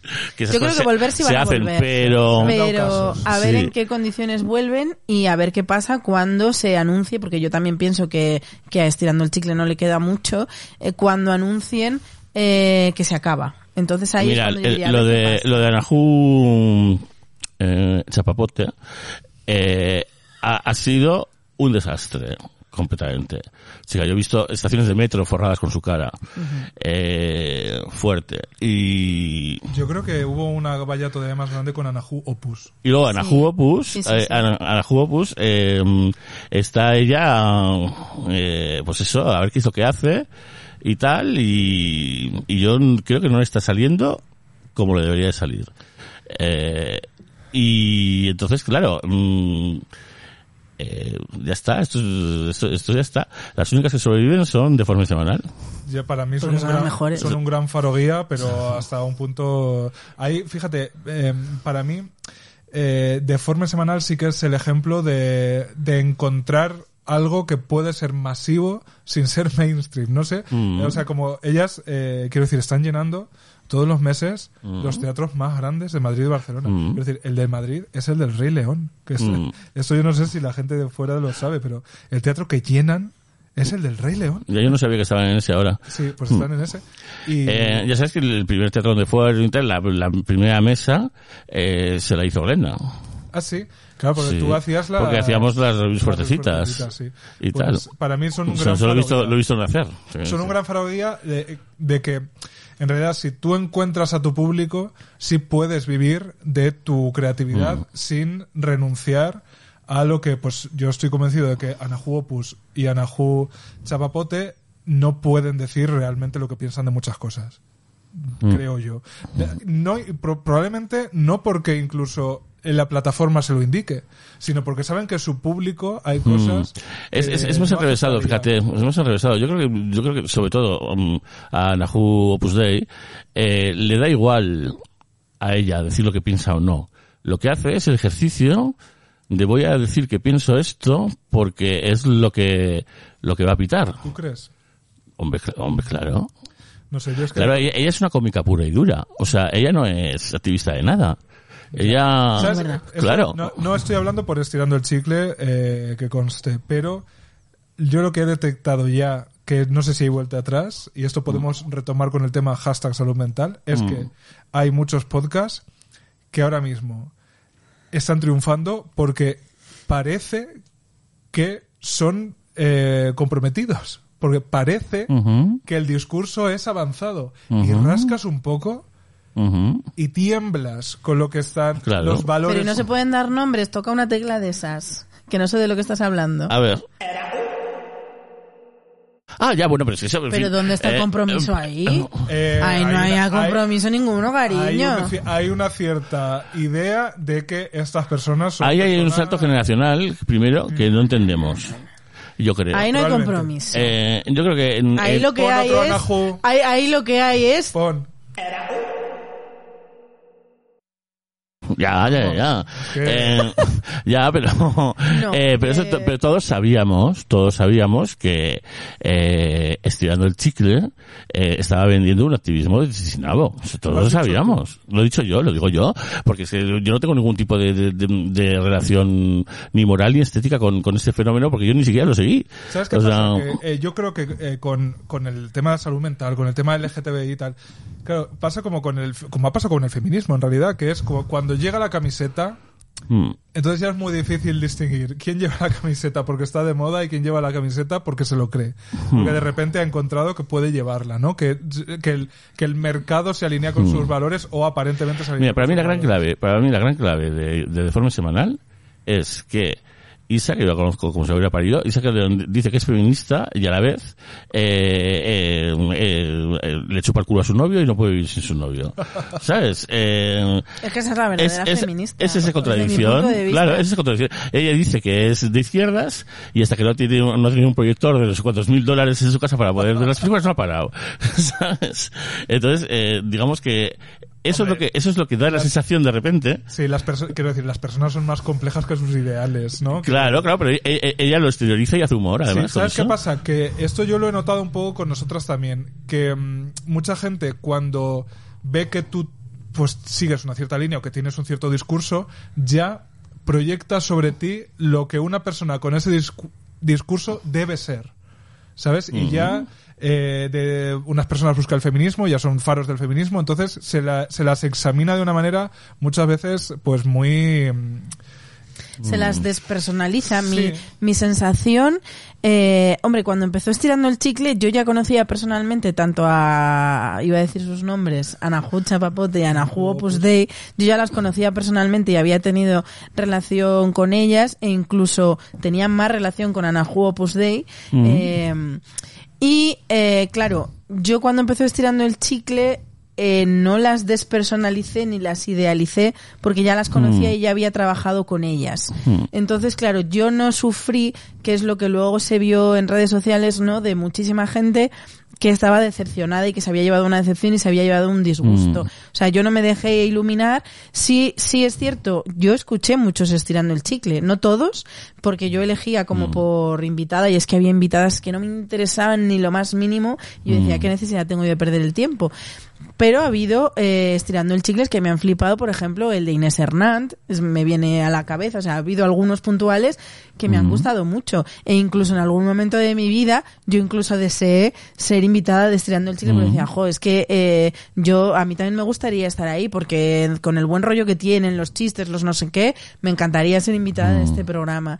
Pero, eh, eh, lo que me cuesta, eh, habiéndolas conocido personalmente antes del pelotazo, porque Anahu Chapapote no venía de la nada, o sea, venía de- No, de, una larga no sé ca- qué. una larga O carrera. sea, te quiero decir, no es de, que... hacer, de hacer con este, con el Cebu, eh, no sé qué, de Fotolog. Sí, Sí, que sí. vuelva Fotolog. Sí. Sí, es verdad. O sea, que ya había hecho más cosas, que esto no fue su pelotazo, pero bueno, esto sí que fue como un antes y un después, ya no solo para ella, sino ya te digo, como para toda la industria del podcast. Eh, claro, a mí sí que me pilló por sorpresa todo lo que ha ocurrido. Entonces yo no me sentí decepcionada, pues porque no sé, yo no veía en ellas un faro guía y yo no dije, uy, qué Eh, decepción, yo, qué yo- pena. yo lo que sí me enteré, pero, yo, yo pero me, sí me sorprendió, ¿eh? yo de lo que me enteré es que de ese podcast vivían mínimo cuatro personas. No, yo creo que más. Eh, digo mínimo, digo mínimo. Entonces, eh, entonces de repente cuando empezó a haber moneda, eh, había gente pues que estaba haciendo las miniaturas de, del YouTube, ¿entiendes? Y, y se lo repartía por lo visto a pachas. Entonces, claro, ahí eso no puede durar. No sé. Eso no puede durar. Entonces, siempre cuando una cosa tiene mucho éxito, otra, pues mm, eh, martes y 13 acaban no hablándose. O todo eso es- es- mm, siempre lo hemos visto, ¿no? O, o Ella baila Ca- sola. Camela. o- Camela, ella baila sola. O sea, es- ver, eh, la oreja de Van Gogh. Era- eran gente que mm, estaban por la moneda, pero luego no se hablaban. Y eh, Estirando el chicle llegó a ese punto. Yo eso no lo sé, pero yo creo Yo, a, mí que- me han, a mí me han llegado rumores, pero es que yo he visto con mis propios ojos, es que cuando yo empecé a ir a las reuniones de Podium eh, para hablar de, de- de mi proyecto, eh, me las crucé un par de veces y yo he visto con mis propios ojos cómo sí se hablaban y cómo tenían una relación perfectamente normal y cordial, pero sí que me llegó ese rumor de no, no, van cada una por su lado, no se dicen nada, pero yo creo que eso es como la fantasía eso que se- gusta eso vivir. creo que Ya. se dice de, de Nos apetece pareja que se lleven mal. Sí.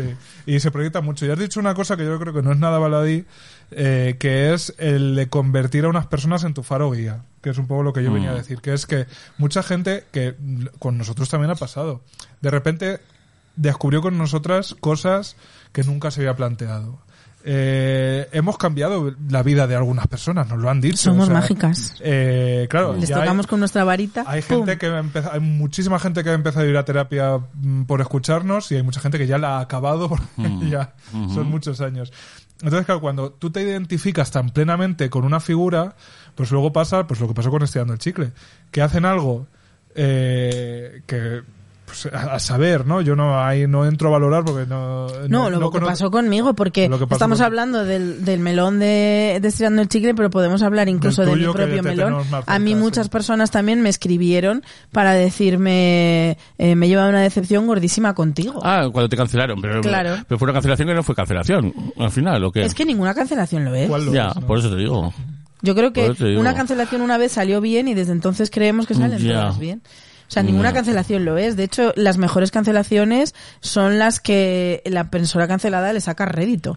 Porque se puede. O sea, se puede. Cuando, cuando Mm. te cancelan, de repente aparecen ciertas, ciertas personas alrededor diciendo, oye, ¿por qué no haces ahora esto? A mí lo primero que me ofrecieron fue escribir un libro sobre lo que me había pasado. Y yo dije, pues mira, ahora mismo igual no me, no me encuentro yo en... Claro, igual tuvo peso lo tuyo en un momento dado. En, en lo de Podimo o lo de, bueno, no era en, en la, en la plataforma vuestra.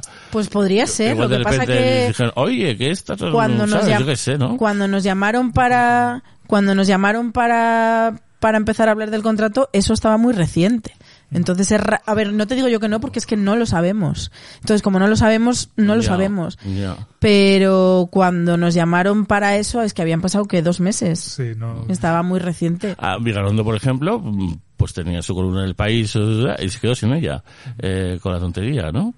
Y este chico de, que también habló de judíos, que era de Podemos, mm, tuvo que dimitir. Guillermo Zapata era. Sí, Guillermo Zapata. Sí.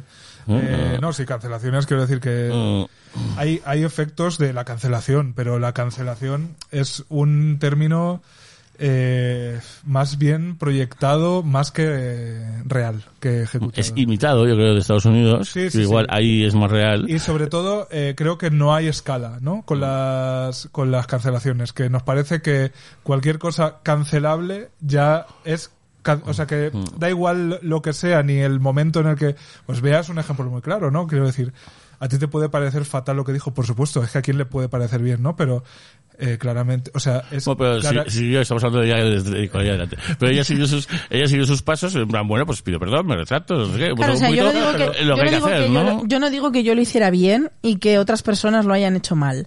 Yo lo que digo es, eh, yo hice lo que consideraba que tenía que hacer. Hombre, lo que está mal es no borrar esos tweets.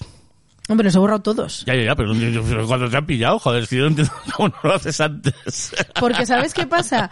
Que No lo recordabas. No, en- pues la verdad es que no, porque, o sea, yo escri o sea, en Twitter, o sea, si me, si, si me quisieron pillar por Twitter, por tweets racistas, me pillaron por tweets racistas, pero es que si me hubieran querido pillar por tweets anticlericales, o sea, yo creo que en Twitter he escrito sobre absolutamente todo. O sea, y si me quieren pillar por mierda que he soltado sobre mi madre, y me la encuentran también, te quiero decir. Mm. En Twitter yo hubo un momento de mi vida en el que escribía absolutamente de todo, para bien y para mal. Entonces, evidentemente, si te pones a buscar en ese archivo, encuentras. Mm. El problema es que le das tan poquísima importancia. O sea, lo que a mí me realmente me hizo pensar sobre mi cancelación, porque yo intenté sí sacarle provecho a nivel personal de la cancelación y reflexionar sobre ello, es eh, eh, le daba tan, tan poquísima importancia a esas cosas que yo escribía y cuando tú te paras a analizarlas dices, hostia, es que son bastante fuertes. Y yo para mí era, o sea, le daba la misma importancia a hacer un tuit racista que a decir, me fue Joaquín Gutiérrez.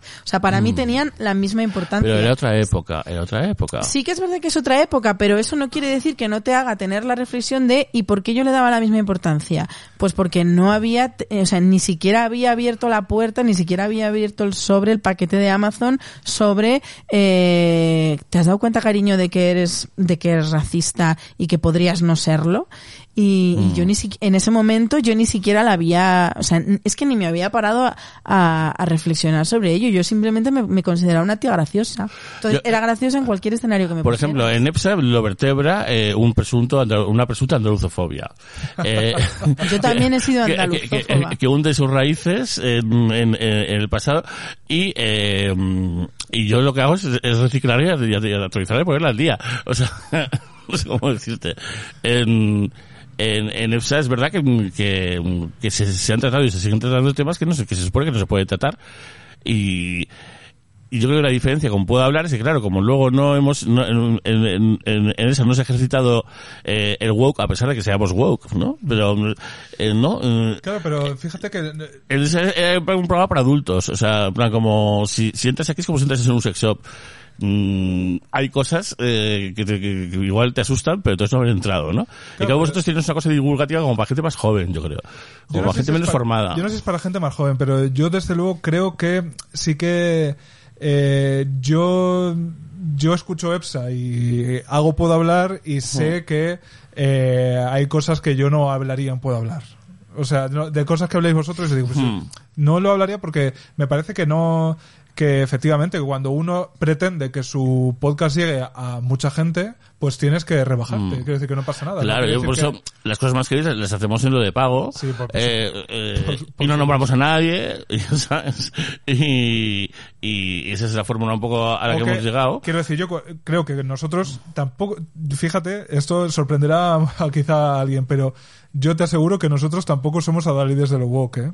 Quiero decir, hay gente que sí que tiene su- en su... En yo su es que lo veo diferente. Vosotros eh, tenéis una cosa un poco más y sois, eh, y sois woke sin, mm, sin serlo o sea no sé cómo decirte. Yo creo que puedo sin hablar haberse es- apuntado al woke Claro, yo eh, creo que puedo hablar es un reflejo de que nosotras evolucionamos y eh, hay cosas pues que nos vamos revisando y que de hecho puedo hablar nos sirve sobre todo para eso quiero decir hace dos capítulos hablábamos con Ana Marchesi que es una actriz guionista y una muchacha pues estupenda que tiene parálisis, parálisis cerebral, que tiene discapacidad, entonces, pues de repente yo me apetece que hablemos de discapacidad y soy el primero que está aprendiendo. Entonces, para mí puedo hablar sobre todo es eh, ofrecer el espacio a que gente que sí está viviendo eso te lo cuente. Entonces, claro, es muy difícil cuando te lo, lo tienes delante, pues no añadir sensibilidades.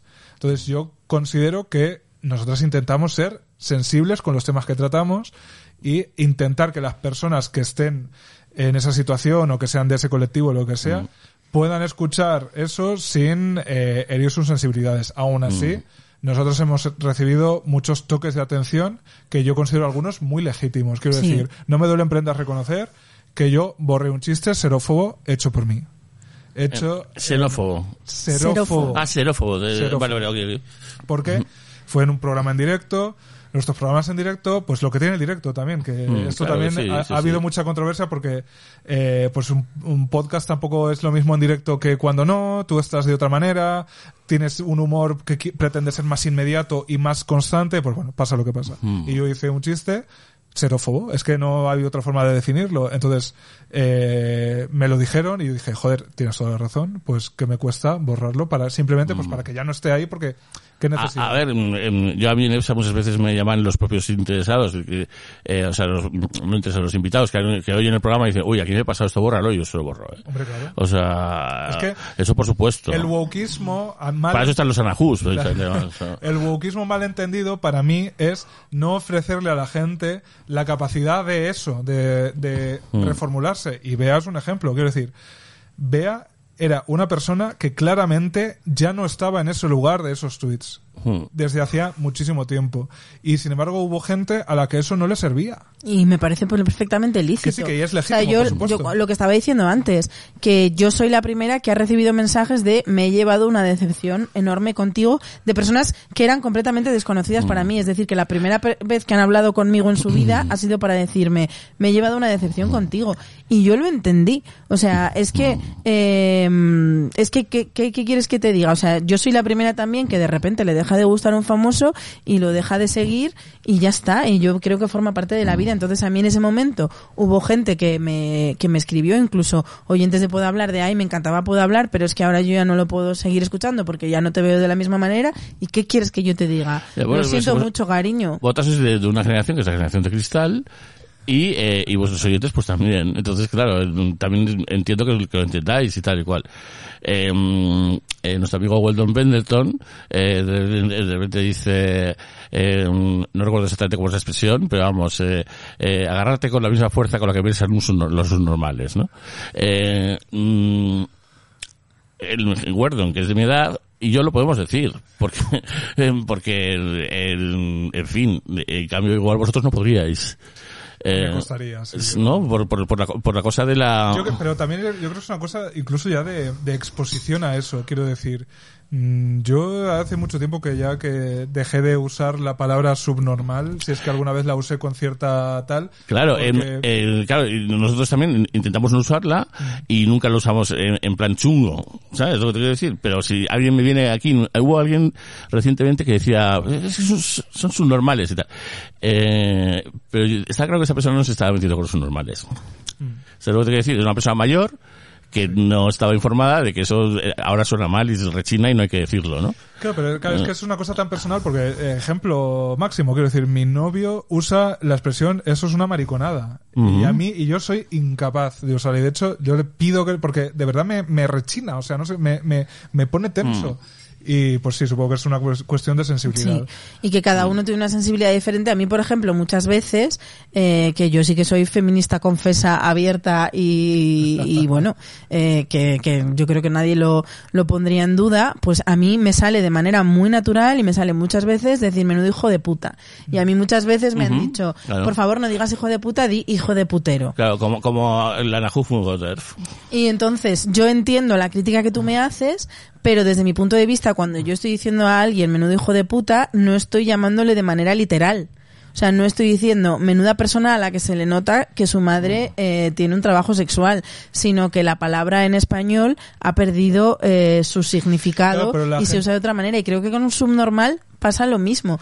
Creo que es un, o sea, cuando una persona llama subnormal a otra, es un sinónimo de, de, de idiota. Sí, no, pero cariño, no la gente llamaba maricón a otra gente para decir que era débil. Sí. Y sin embargo, yo, yo no consiento ya que la gente use maricón a Sí, pero que quiero decir, si nadie te hace ver que, que estás usando maricón en ese sentido, como lo usas de manera natural porque has aprendido a usarlo, o sea, el lenguaje que nosotros usamos reproducimos lo que ha pasado a nuestro alrededor. Entonces, si tú aprendiste a usar la palabra mariconez de manera natural, pues no te Si tienes eres por qué... Nacho Cano. No te tienes por qué plantear por qué he usado aquí mariconez, pero en el momento que te lo planteas o alguien te lo explica y tú lo entiendes, empiezas a evitar usar esa palabra. Pero no todo el mundo ha llegado a ese punto. No es lo mismo que, que lo de la mariconada lo diga eh, en la monasterio a que lo diga tu novio. o sea, tu novio yo creo que lo puede decir si pues, quiere. Porque, quiero decir, yo no, ¿no? Soy la, yo no soy la policía de la moral, pero a mí mariconada me parece que es una cosa que yo no le encuentro ninguna ninguna vuelta que yo le pueda dar para que a mí me parezca, igual que yo a ti te puedo llamar maricón y tú me lo puedes llamar a mí, y vea a los dos y yo- nosotros a Bea porque. Mm. estamos sinton- Sí, son las- normas del sí, eso está clarísimo. Pero na- no permitiríamos que un señor por la calle nos lo llamara, ¿no? Pues yo a mariconada no le encuentro ese enganche para... Entonces me, simplemente no me gusta y me pone tenso y tal. Y hay muchas cosas que primero te parecen porque... eh, yo, por ejemplo, a mí me, me encantaba usar o, o me, me resultaba muy sonoro decir, joder, estoy negro. Para. Y Claro, es verdad no se que eso en ciertos ambientes ya... Mm. Entonces digo, pues eh, en realidad, pues, ¿qué diferencia hay diciendo estoy harto? Si es que... Mm.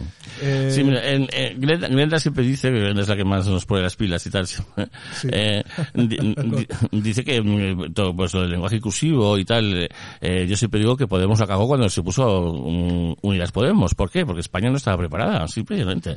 Eh, ¿Qué necesidad? Pues, ¿Qué segu- necesidad? seguro que algo de eso hubo, seguro. claro, porque España no estaba preparada. Pero bueno, eh, mm, si, si alguien le molesta, pues es porque porque está enfrente, claramente. O sea, eh, y el simplemente el hecho de, de llevar a rajatabla de todas estas normas mm, es una forma de militancia que todavía es, es importante. ¿no? Yo, yo lo, que, lo Y- que creo es que como hemos estado en el otro lado, quiero decir, a gente le parecía una cosa absurda que nosotros no, no digamos que la gente se diga maricón entre sí para Mm. decir que eres débil o que eres con- no sé cómo. Entonces, pues tener la misma conciencia para los demás. Quiero decir, Mm.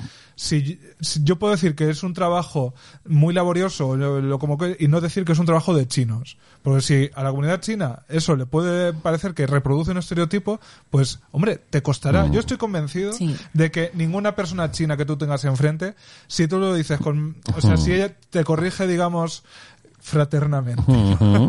Fraterna. fraterna. Si te corrige con buena intención y tal, no le vas a ofender que a ti te salte el resorte. Eh, le- mm. pero es más, le- por supuesto la intención está detrás.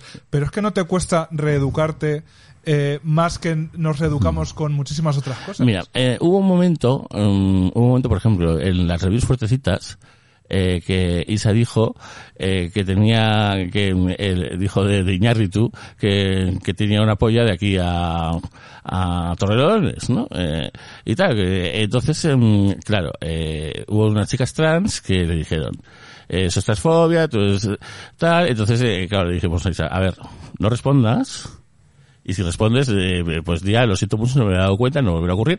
Y tal, pero ca- ella no quiso. Entonces ella cogió, empezó, entonces, y, se- y se formó una algarabía, que es una tormenta en una taza de té, en donde nos, el colectivo nos estamos olvidando de quién es el enemigo. Eh, en- Yo ahí entonces, estoy de acuerdo, ¿eh? Yo y, eso, estoy de y, acuerdo. y eso, por ejemplo, con, con la movida de la mariconada de la canción de Mecano de OT, eh, el hecho de quitarla, porque quitaron la expresión, yo creo. No la, la tuvieron que dejar porque no les dejaron modificar la letra. Eh, bueno, pero de, de repente se dio, eh, se, eh, fue oxígeno para la caverna. Sí. Eh, de repente. Eh, si, si eso hubiese pasado, ¿sabes? Eh, la caverna se- seguía a- asfixiándose.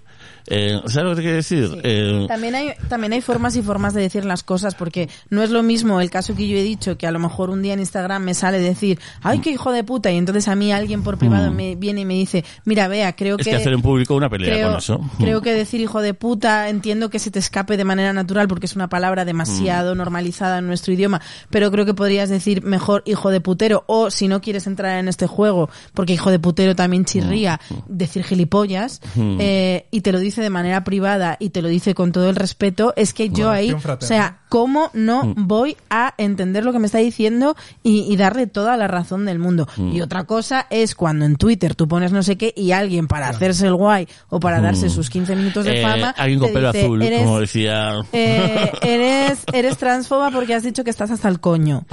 Eh, porque a mí eso es algo que me, han- que me ha pasado. Me acuerdo que una vez subí una foto con un cartel que ponía no estoy loca, estoy hasta el coño y me dijeron, no, es que eso es muy transfobo porque hay mujeres que están locas y no tienen coño. Mira, con, Y dije, con, "Eh". con ton- ton- tontería TERF y tal y cual, que, que nosotros desde nuestra posición claramente vemos que, que no paran de, de, de defender posturas mm, a través de mentiras y de falacias y de situaciones que son absurdas, de los violadores en los baños, de, cosas ridículas y tal, pues eh, se ha ido colando de repente ya una especie ya de ideología bastante más, con, con más fundamento, eh, acerca de, de lo pernicioso eh, para la so- sociedad y para la sociedad joven de convertir el deseo en realidad. Eh, por ejemplo. Entonces, de Sí, repente... la- la- con la mm, auto... Sí, sí, sí, sí. Eh, ¿El la, auto- auto- autodeterminación de género. Determinación Ah. del género, sí. Entonces, Ah. claro, si a nosotros nos dicen, claro, cuando somos pequeños, que, mm, que yo lo que quiero ser es francés, y entonces eres francés, eh, está claro que todos son falacias, ¿no? Todo el rato. Pero de repente introducen un- una línea argumental que, que suena bastante bien, Claro. eh, y, y, y ahí hay que decir, no, no, no, es que vamos a ver, es que no va por ahí el rollo, es que eso- pero de repente se empieza a ganar la, la- la partida. Es que yo con Eh, esto, con esto de las TERFs me toca súper de cerca porque mm, amigas, o sea, personas cercanas a mí están empezando a caer. Entonces ya se suma la, el desconcierto con el dolor y con no sé ni cómo describir los sentimientos que siento, con la decepción, con la pena, con un montón de cosas. Y, y yo por lo que veo de esas amigas mías que están, que, que han sido personas súper abiertas y, y pa- para todo de siempre, y veo cómo caen, creo que la gran diferencia es que eh, personas que no han estado en contacto con lo trans, Mm. es que ni siquiera se han leído un libro, o sea, ya no solo que, que hayan estado mm, aquí Cara a cara. cara a cara con una persona trans, sino que ni siquiera se han molestado en escuchar a una persona trans, eh, evidentemente, si tú nunca has visto, si tú nunca has visto a Dios, Mm. cualquier cura te puede convencer de que Dios es de determinada manera y a Dios le gusta esto sí y esto no. Y te puede hacer unas, unas eh, argumentaciones súper lógicas de por qué no te puedes masturbar cuando eh, tu polla se ponga erecta. Eh, entonces, eso es lo que veo yo, que las, las personas eh, que están cayendo en lo TERF, por lo menos en lo que a mi alrededor me toca, son personas que no se han preocupado jamás de las personas trans y de repente ahora una persona le empieza a decir, claro, es que tú no sabías que las personas se hacen trans para ir a la cárcel y violarte, para meterse en la cárcel que no le toque y violarte. Tú no sabías que las personas, entonces claro, tú si no sabías nada porque no te ha tocado nada, o sea, es como si a mí ahora de repente me dicen, tú no sabías que la física cuántica sirve para crear monstruos, pues me quedo con, con el agravante de que, de que todos los argumentos son mentira. O sea, eh, esto que decían de las de las clases eh, que había en Navarra que enseñaban a los niños a meterse dildos y a follar entre ellos, eh, que eso se yo decir al monasterio, yo cogí, fui, miré lo que era y, o sea, de- y eran unas clases que se daban a los profesores, para que los profesores supieran lo que es una diversidad, lo que es un no sé qué, lo que es un dildo, eh, nunca eran clases para los niños. A mí eso es lo que me Ese puto decepciona. matiz, pues, O sea, yo, lo yo cojo, lo veo y me entero, pero la gente que tiene hijos, pues se escandaliza y lo da por hecho. Entonces, Pero a mí lo que me decepciona de estas personas cercanas a mí que van cayendo en lo TERF eh, es que, joder, si yo soy capaz de hacer una búsqueda en Google, ¿por qué tú no? O sea, es que hay argumentos de las TERFs muy, muy, muy fáciles de, de rebatir. O sea, de desmontar, ¿y, sí. y por qué yo soy capaz de buscar en Google y tú no? A mí eso es lo que me os, deja os dijo, os dijo esta chica, mm, ¿cómo se llama? Eh, la diputada que ya no es eh, canaria en vuestro Carla programa. Antonelli. Carla Antonelli. Dijo que, que, que bueno, que en el PSOE se está en posición de esa manera para separarse de Podemos. No por otro motivo, no porque sean TERFs. No, o sea, en, en el caso del PSOE yo creo que es claro y meridiano. O sea, que cuando Eh. ha interesado estar más lejos para distinguirse ideológicamente y tal, pues se ha usado a las personas trans porque el debate ha llevado a las personas trans, ¿no? De manera muy, muy interesada. Yo creo que lo que tú decías, que, Miguel, que es que muchas veces los argumentos que solo suenan bien, Mm. la gente los compra, pero... Porque además... Eso es lo que quieren oír, además. Claro, Mm. la gente, la- eh, la- las, las adalides TERF es gente que tiene muy buen discurso. O sea, que Hombre, tiene como muy, las adalides de muy, cualquier... muy buen nivel de, pues eso, de elocuencia, digamos, ¿no? Entonces hacen toda una elaboración conceptual basada en absolutas mentiras eh, y eso, o sea, la gente que de transiciona, las violaciones, eh, eso no hay ni un dato que lo resista. Ni. Fíjate, fíjate eh, eh, ese milagro que fue el mariposario. En, en, MRP. en Medellín, MRP.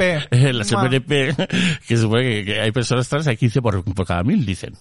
Eh, y como en ese colegio surgieron 20. Es la misma, es la misma clase. Y solo una de, Creo de- que a solo día- una de transicionó, ¿eh? Solo Creo una. que a día de hoy puedo reproducir todavía el vídeo del cumpleaños de Luna Hill íntegro. Íntegro, qué maravilla. Eh, pues eso, que hemos llegado a un momento en el que los argumentos, si suenan bien, están bien, Mm. son correctos. Y, eh, por Pero eso es de primero de cuarto milenio. De- O sea, es que literalmente esa es la carrera de Iker Jiménez. Si eres capaz de verlo en Iker Jiménez, ¿por qué no lo ves en Anahu? Ya te Pues- como. pero, pues pero te- es la carrera de, de un tío blanco de hetero. O sea, él no busca más que ese tipo de argumentos para seguir salvaguardando eh, su privilegio. Y luego, otra cosa que, que es importante es la que tú decías de que muchas veces los argumentos mejores se los ofrecemos nosotras porque exponemos nuestras peleas internas. por- Claro. por así Eh, y, y a donde yo quería terminar con ese razonamiento es, es, que si tú no vas a decir estoy negro, no lo digas. Pero si lo digo yo, no me corrijas. Eh, No te- en público. no, no, no, claro, digo, sí, sí, en público, por supuesto. En la corrección fraterna siempre es, siempre es bien llevada, claro, bien traída. Pero hemos desgastado muchísima energía, eh, el colectivo, Sí, sí. eh, con ese tipo de peleas. Y yo te digo más. Y decir quién es más feminista, quién es menos feminista, quién es más tal, quién Yo voy más cual. allá, porque yo las he tenido en Twitter particularmente de todos los colores, y las he tenido en todos los colores, como alguien diría con los chicos de pelo azul, ¿no? Sí. Eh, que es una... eh, me enteré el otro día de lo que era un dog whistle, que era a raíz de esto. Eh, quiero decir que yo, mis grandes, no, tampoco han sido cosas así terroríficas, pero bueno, los debates más importantes, cuando yo me he sentido más vejado en redes sociales, muchas veces ha sido de otros maricas. Y era porque efectivamente hay gente que encuentra su espacio eh, o su minuto de, o sus likes o tal, en vez de enfrentándose a quien tiene delante, enfrentándose a quien tiene al lado. ¿Sabes? Porque eh, lo que tú has dicho de cómo tenemos que acabar con cierta cosa, pues yo pienso que tal. Entonces a ti ya te eh, anulo porque eh, tú es que piensas esto y esto es horrible por esto y por esto y por esto. Y es como, me parece muy bien que me escribas un DM para... Ningún, y te voy a contestar y podem- lo podemos hablar. Pero claro, si tú me citas el tweet y se lo enseñas a, tus 200 seguidores, recibes los cuatro likes y una dosis de, do- de dopamina que te hace tal. Entonces, yo he visto mucho eso y lo he vivido a veces. Lo que pasa es que ya pues lo dejo correr, que es como los debates abiertos también digo lo mismo que muchos debates de esos en abierto a mí me, ha hecho, me han hecho aprender ciertas cosas entonces bueno no es todo Mm, sí, sí, bueno, sobre todo en una época, Sí. eh, ¿sabes? Hasta que de repente ya aprendimos a... Yo, a mí me costó aprender a agachar las orejas eh, Sí, con ciertas sí, cosas, claro que claro. sí, sí, sí, sí. Eh, A mí me costó porque, mm, eh, eh, porque yo también, yo de, de las transexuales y de las travestis, eh, siempre digo muchas cosas, pero porque estaré en mi vida desde que tengo 15 años. O sea, entonces, eh, eh, en, en plan diciendo, o sea, yo me he dado, me- eh, o sea, eh, he dado la cara por esta, por esta, por esta gente. Podría hablar, ¿no? De, eh, como quiera. Y luego tengo que agachar la cabeza y dice, bueno, eh, tendré que medir mis palabras porque igual pues hay gente que las puede malinterpretar o se puede utilizar entonces pues bueno pues tienes más cuidado ¿no? y de hecho mm, mm, ahora están saliendo ya por fin a la palestra cosas como una transexualidad sin necesidad de hormonarte y sin necesidad de operaciones que era, eh, era sobre todo mi discurso. Eh, que, que por fin parece que mm, cada vez se, se está viendo más claro y eso es lo que lo que a mí me parece. No tienes por qué mm, ser fishy no tienes por qué entrar en operaciones carísimas y super Claro. y super heavies para ser tú es un buen está. ejemplo porque probablemente eh, cuando se aprobó la ley del 2007 Mm. eh, era un avance que solo te pidieran dos años de hormonación. Mm, ¿Sabes? Quiero mm. decir que en ese momento lo que había que convencer a la gente es que eh, tú merecías que se te reconociera tu identidad porque estabas haciendo los esfuerzos, Mm, sí, digamos, sí, sí. para, para eh, lograrlo. Mm. Y para mucha gente la mentalidad era que eh, tú podías hacerlo, aunque fuera Mm. a ese coste. Y ahora, afortunadamente, con la bendita ley trans, a pesar de que ha llegado cercenada, pues evidentemente, lo- como es lógico, no se puede exigir a una persona que pase por ciertos procesos ni médicos, ni quirúrgicos, ni patologizantes para simplemente que, que se, le- se la Mm. trate como quien es, ¿no?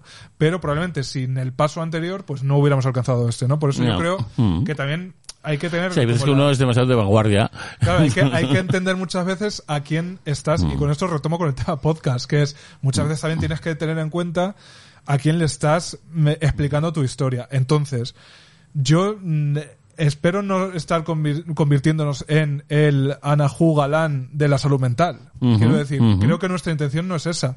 Pero evidentemente, para explicar nuestras terapias, Hombre, hay que hacerlo con un lenguaje... eh, Para empezar, Anahu Hobbit, eh, esto no es mujer, ¿qué hace, qué hace hablando de mujeres?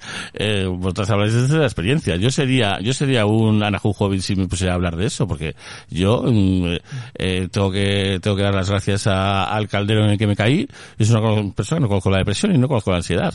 Entonces, eh, pues yo qué voy a decir, yo, me- yo acompaño y comprendo, pero no me queda otra. ¿sabes? Claro.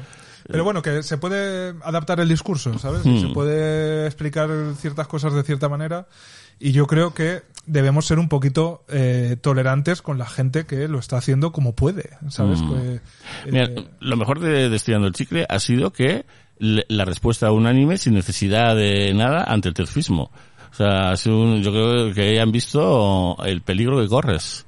Eh, cuando, cuando de repente a la ligera te posicionas en una cosa que de repente eh, es importante para la gente para la gente que lo vive. Sobre todo porque pasa una cosa, que es que los derechos trans ya, ya están siendo recortados por este tema. Quiero decir, Mm. si a la ley trans se le recortaron cosas, fue simple y llanamente, no porque esas cosas estuvieran ma- mal planteadas, no por esas- no, fue por el debate que había Mm. interesado a su alrededor. Entonces, las vidas de las personas trans ya están viéndose afectadas por este debate. Entonces, por supuesto que es info- importante.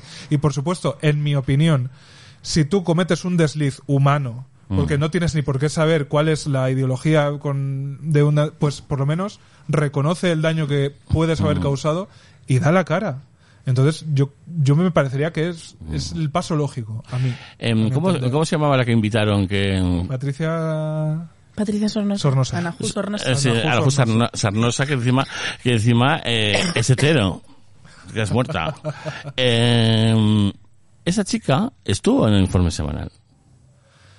Y yo la he ido a ver varias veces, ¿eh? O sea, Eh. yo, yo es una cómica a la que seguía porque fui a verla por primera vez porque actuaba con un amigo. O sea, yo iba a ver a mi amigo y resulta que actuaba también ella y me reí tantísimo que empecé a seguirla en todas las redes y, ten- y cada vez que volvía a Madrid yo la iba a ver. Pero creo que hizo Catacroker con el confinamiento. Mm, puede ser. Yo creo, o sea, yo que la seguía de antes, o sea, yo la Mm. empecé a seguir, tú fíjate, o sea, cuando yo fui a ver a este amigo, es que tenía que ser 2018, o sea, dos años antes es cuando Mm. conocí yo a Patricia Sornosa. Eh, y os juro, os juro que me reí, tenía un Mm. monólogo, eh, porque ella Tenía había mucha sido- energía, pero era muy violenta, ¿eh? ella había Eh, sido alcohólica y tenía un monólogo sobre, sobre de, sobre, bueno, superar la adicción al alcohol. Y os juro que me reí muchísimo. Y la empecé a seguir en las redes sociales y era muy graciosa, era muy graciosa. Pero en el confinamiento algo pasó que ella cambió radicalmente. Sí, y sobre todo se puso como en contra de, mm, de, de cualquier cosa queer. O sea... y entonces lo que yo sí, hice, pues sí que no. como hace tanta gente en internet, en el momento que ella dio un cambio radical, yo me quedé un poco, al, al principio simplemente dices ¿qué? Y luego como a los tres meses, si ya no te gusta el contenido que haces, pues yo lo que hice fue dejar de seguir, ya está. Mm, No le escribí un speech de tía me has decepcionado, porque esta señora iba a decir, pero usted quién es, y la dejé de seguir. Y entonces yo, al dejarla de seguir, me había perdido toda su transición Toda hacia el odio hacia las personas trans, que es bastante impresionante. Es bastante impresionante. Pero es que normal que ella haya sido invitada de forma semanal y normal que haya sido invitada de un montón de programas Pero, más, mm. porque eh, yo cuando la vi, y la he visto como tres veces en directo, me ha parecido una cómica de mearme de la Ya, risa. pero era una cómica que en aquel momento se estaba aprovechando del feminismo y, de, y, del, y del movimiento queer. Eh, en aquel momento. Eh, Claro, vemos que no se aprovechaba porque no formaba parte. o sea, eh, del feminismo no lo sé, pero desde luego del movimiento queer no. Entonces, eh, eh, luego, claro, yo cuando me preocupé de escuchar el programa de Estirando el Chicle, las cosas que decía la tía, y, y claro, era de- se cortaba un poco, pero era todo muy fuerte. ¿no? Entonces, pues bueno. Nunca lo escuché, la verdad. Mm, Ya. Pero a mí me pareció bonito que esa decisión mm, de repente mm, tira el trasto a algo, algo que estaba tan que era tan grande, ¿no? Como estirando el chicle. Habrá que ver hasta qué punto, ¿eh? Eh, Hombre, suponemos vuelva. que fue eso, ¿no? No, Igual vuelven, igual no sabemos, pero digo que tiró el traste a la vez que llenaban el WeThink. Eso, eso fue así. Sí, pero cuando ellas tomaron la decisión de que se tomaban un descanso, eh, fue antes de grabar esos programas, porque esos Sí, programas sí, sí, fueron unos especiales de verano, y ellas ya antes de empezar a emitir los especiales de verano ya se habían despedido. Iban a tomarse un descanso y volver en enero. No, Sí, no, eso sí es verdad, que no volvieron en enero. Y cada una empezó por su cuenta. Y lo que esté pasando Eh, por detrás, evidentemente no lo sabemos, que aquí es muy fácil darle a la lengua, pero a saber, eso es verdad, que cada una ahora tiene su proyecto personal y a lo mejor es que están ganando más dinero que con el chigli no les apetece volver. O que simplemente los proyectos empiezan y acaban. Y que, no Mm. sé, a y hay un momento en que son insostenibles. Yo, eh, Cineshock eh, se volvió insostenible eh, cuando me dijo Carlos Díez, el diseñador, me dijo, oye, ¿tú estás enamorado de la Esfinge? Y yo, ¿qué? Y dice, y dice, ¿cómo lo aguantas que, que, que, te, que, te, que te esté tratando así en el programa? Yo no me he dado ni cuenta. O sea, de, del bullying que me hacía, que me hacía la Esfinge. Y dije, ah, sí, pues, eh, a la semana siguiente cogí y me fui. Eh, mm, hay cosas que, que no pueden continuar mm, de repente. Eh, y, y no sabemos la intrahistoria del todo, pero pero eh, el hecho de que ellas hubieran decidido dejarlo y que de repente se desmorone todo, eh, por, por eso, es, mm, en fin, si hubieran continuado se hubiera desmoronado igual. Nunca lo sabremos, pero quiero decir que también eh, como público muchas veces esperamos que gente que hace cosas que nos han gustado siga haciendo lo mismo y ya está y Mm. no evolucionen, ¿no? Que el disco, los discos sean siempre iguales, que las canciones sean las Mm. mismas, que los libros sean siempre los mismos y no tiene por qué pasar, ¿no? Y eh, pues yo qué sé. Eh, Podremos nosotros hacer, pues tú tienes 333, eh, yo he hecho marica páginas, está un poco... Ah, te iba a preguntar qué pasó con Mari Pagá- mm, Páginas. ¿Qué pasó? No ha pasado más que la vida, quiero decir. Eh, que si yo no me obligo y me pongo una fecha, luego me cago en haber puesto la fecha, pero sacas, Pero es culpa tuya todo. sacas las cosas adelante, efectivamente. Pero eh, quiero retomarlo quiero re- retomarlo antes de lo que parece. Es que, es que si no lo hago yo, ¿me entiendes? ¿Sabes lo que te quiero decir? O sea, no, que es un formato que a mí me parece muy guay, Está muy bien. eh, que está muy bien, y, y tenga la audiencia que tenga, eso nos da igual. No, desde luego, Eh, algo como claro. un club de lectura con perspectiva marica, Mm. no lo haces por la audiencia. Ya, ya, ya. Pero, eh, mira, de niños gratis, que al principio era un club de lectura, pues luego salió una editorial. Sí. Pues No, Marica Páginas va a volver y con eh, una de las cosas que me has dicho con un Anahu, Mm. eh, hay que hacer otro Marica Páginas sobre eh, esta figura. eh, ah, y luego me dices cuál, porque... Ha habido un par de Anahus. sí. Eh, sí, sí, va a eh, volver, bomba, un par de lujos bomba. Va a volver y sí que puedo decir que ahora lo voy a abrir un poco a todo literatura LGTBIQ+, más allá de la gay. Que también, Ah, sí. Sí. Qué rollo, ¿no? Bueno, es que para mí es eh, muy importante también. Entonces, literatura queer se puede decir. Ya, bien. Yo me- no, mientras, me- mientras sea literatura, en fin, da igual un poco, en realidad, ¿sabes? No, y que también yo me he visto muchas veces reflejado y, y me he nutrido de, de escritores queer que no tienen por qué ser eh, maricas. Ya, ya. No, sí, sí, está claro. Está claro. Pero, pero bueno, bien. De hecho, ya hubo uno de- con un libro de Marguerite Yourcenar. Mm, sí, es cierto. Un poco ampliar el espectro. El espectro patrono. Pero Pues, bueno, eh, ¿os acordáis cuando, que hacer- cuando toda esta divagación empezó porque nos habíamos olvidado de que teníamos un enemigo común? Mm. Pero tienes que hacer eh, entonces con con ay, eh, Beatriz y los cuerpos celestes. No, no gracias. Madre mía. El nuestro enemigo común era... ¿Tiene Anahu? Eh, Anahu- eh, ¿Qué enemigo común? El Ah, esta sí, sí, tiene, Anahu, eh, Celestes. sí, es Anahu Camella de Chueca. ¿Anahu? Camella de Chueca. Pues no, Anahu Camella de Chueca ni para... No, gracias. Ya, yo estuve, antes de que se volviera TERF, yo la quería traer al programa, ¿eh? Y hablé con ella, estuvo a punto de venir, pero, eh, porque yo sí, mm, yo, yo me pongo al lado del más débil y, y yo vi un bullying generalizado hacia esta persona, eh, grave, cuando de repente era, una persona bastante más afín a nosotros que a todo el resto. Cuando ella cogió y denunció que había un tío haciendo una paja en su tienda de campaña, en el reality que estuvo Ah, sí, sí, sí. aquel, eh, eh, eh, aquello fue, ¿sabes? Oye, pues si, si el tío está haciendo una paja, eh, ella, ¿por qué no lo va a denunciar? La gente no lo entendía, ¿no? Eh, y etcétera. Y nadie lo entendía. Y cogía, iba a a cenar esta noche y les pone a, a Rapel y a Ana Obregón y al hermano de Jesulín, les pone cuscús y no saben lo que es. ¿Sabes? El peligro de transitar esos espacios, quiero decir, pues... Claro. Y luego ya ahora ha estudiado psicología y se ha vuelto TERF, entonces ya, pues nada, Next. se acabó la broma, claro. Bueno, bueno, bueno, pues eh, ¿En qué quedará todo esto del terfismo? O sea, imaginaros que de repente ahora viajamos al futuro, han pasado 10 años. Eh, ¿Dónde creéis que está? en, en nada. En, en- en la, en la misma homofobia que había en, en el 2000. Por cierto, que hablando de homofobia, eh, ahora las TERFs también son homófobas. Hombre, por Hombre, supuesto. claro. Claro, Porque que ahora también los maricones son el fin del mundo. Que por otro lado, a veces sí. Siempre lo, hemos, siempre lo hemos sido. Quiero decir, Pero- en el discurso TERF, no, o sea, no era un odio concentrado como eh, un licor. Era, era, era, el terfismo ha sido la forma concreta que ha encontrado el discurso de ser aceptado por gente que si le decían otra cosa, si se metían con otro colectivo de otra manera, a lo mejor no le hubiera sonado tan bien de entrada. ¿Sabes? Pero el movimiento TERF, yo estoy convencido de que es homófobo, es racista y es reaccionario y, y ellas mismas van avanzando pasos y seguirán avanzando pasos. Y digo Y ellas mismas y ellos mismos, que siempre decimos de las mujeres TERF, pero también hay muchos hombres Ya, pero los, son- hom- los hombres TERF no son TERF, Bueno, no son... mm, porque sí, no son feministas. son Eh, solamente fachas y... son solamente transfobos. Sí. Pero eh, eh, lo que ocurre con las TERFs es que viene de una tradición feminista que excluye al hombre.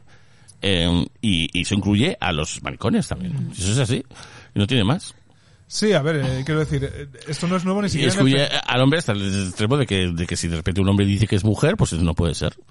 Y ya está, no, es así de sencillo. Quiero decir, en la segunda ola del feminismo, si no recuerdo yo mal, también hubo un debate así, como si las lesbianas entraban en el feminismo. También, también, ¿no? claro, Pues sí, ahora sí. les toca a las mujeres trans, ¿no? Pues estos debates mm, eh, espero que dentro de 10 años sean igual de ridículos que cuando vemos ahora las manifestaciones del Foro de la Familia con, cuando se intentaba aprobar la ley de, del matrimonio igualitario, porque decían que eh, las, las uniones eh, homoparentales, ¿no? Las uniones del No mismo- ser matrimonio, que, eh, iban a acabar con la familia, ¿no? Y ahora dicen que eh, las personas trans acaban con la mujer y con la categoría de mujer. Pues la, la historia les, les quitará la razón porque nunca la han tenido. quiero decir, Porque dentro de 10 años eh, seguirá habiendo mujeres, seguir- seguirá habiendo feminismo. Y de trans. Y, y, y- y la, y, y esta, y nos reiremos en el EPSA de dentro de 10 años de las declaraciones que están haciendo ahora Ya te como y compañía. Claro.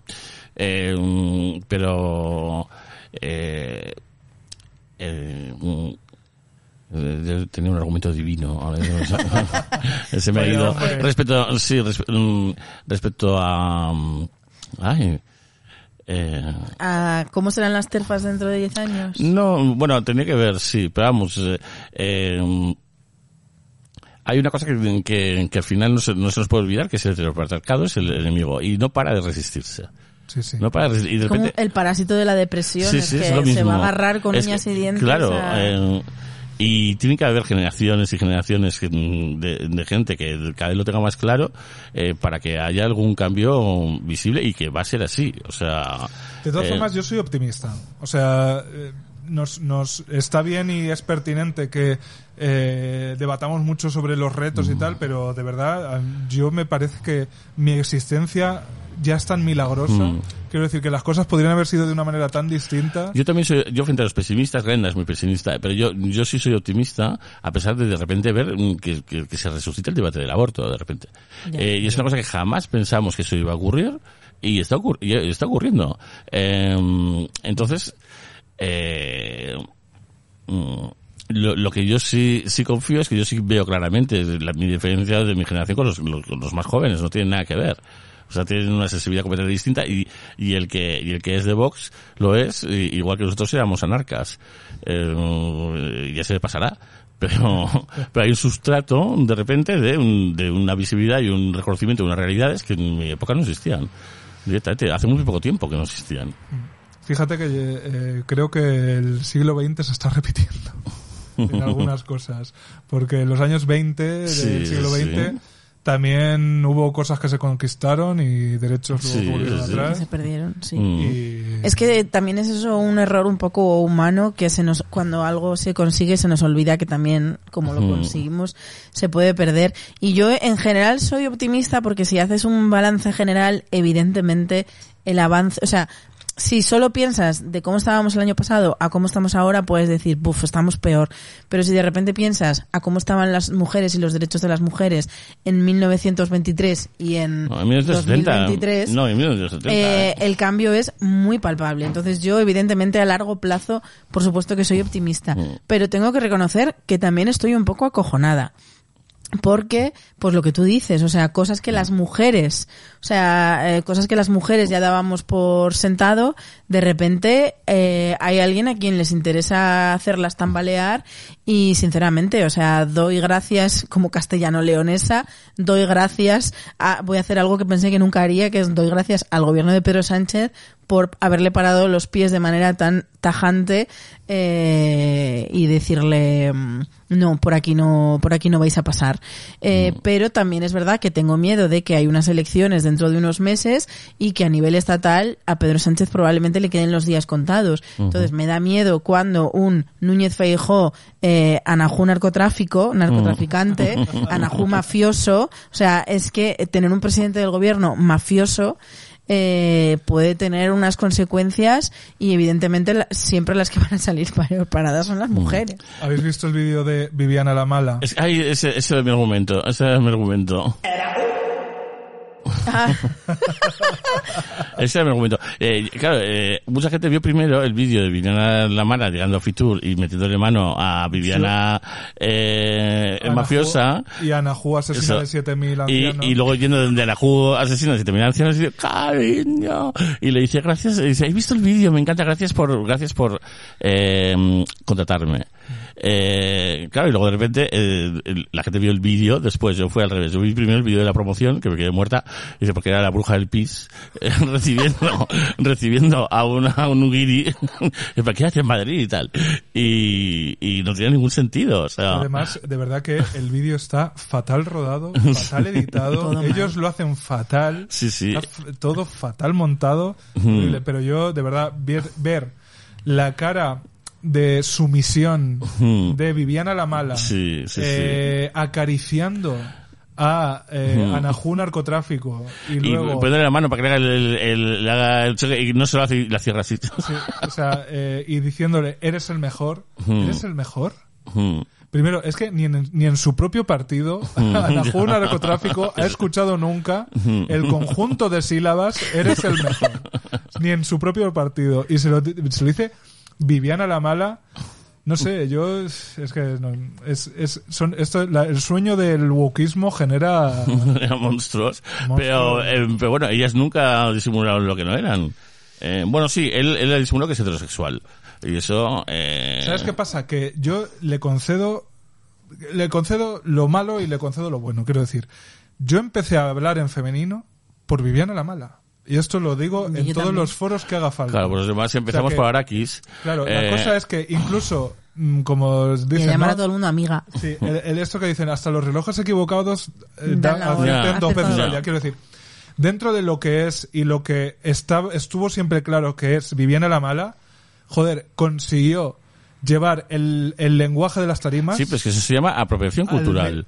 Sí, Eh, pero gracias a su apropiación me llegó a mí, a mi pueblo. Ya. ¿Sabes? Ya, ya, Entonces. ¿qué quiero decir? Que le veo el lado positivo. Que Mm. en su caso, eh, eh, como es ella, Mm, eh, Alaska la mala, No, es Alaska la mala, sí. Alaska la mala. Sí, porque Alaska la buena es Alaska Thunderfuck. Alaska la mala, eh, yo no, de verdad, mm, le reconozco todo, pero para mí es que siempre será la mujer que a mí me abrió lo- el acceso a unos universos que si no hubiera estado ella, yo no hubiera descubierto mucho, hasta mucho más tarde, hasta décadas después. Claro, pero aquí entramos en una cosa que me parecía que, fíjate, que yo, por ejemplo, estoy en contra de, en contra completamente de, yo qué sé, de, de cancelar a Nabokov o de cancelar a Woody Allen, hayan hecho lo que hayan hecho.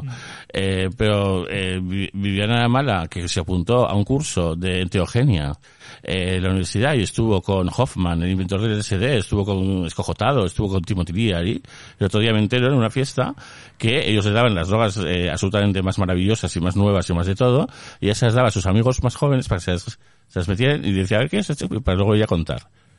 De Eh, sí, entonces eh, esa persona que de repente podías decir, wow, porque era una tía que en aquel momento, tal cual, no sé qué, tal, eh, estaba podrida, era mentira, o sea, era todo fachada. ¿Qué hacemos? No sé, yo en, en el ¿Qué caso... hacemos? El, el- lo que hicieron fue, el, el efecto que ella consiguió fue beneficioso, que duda cabe.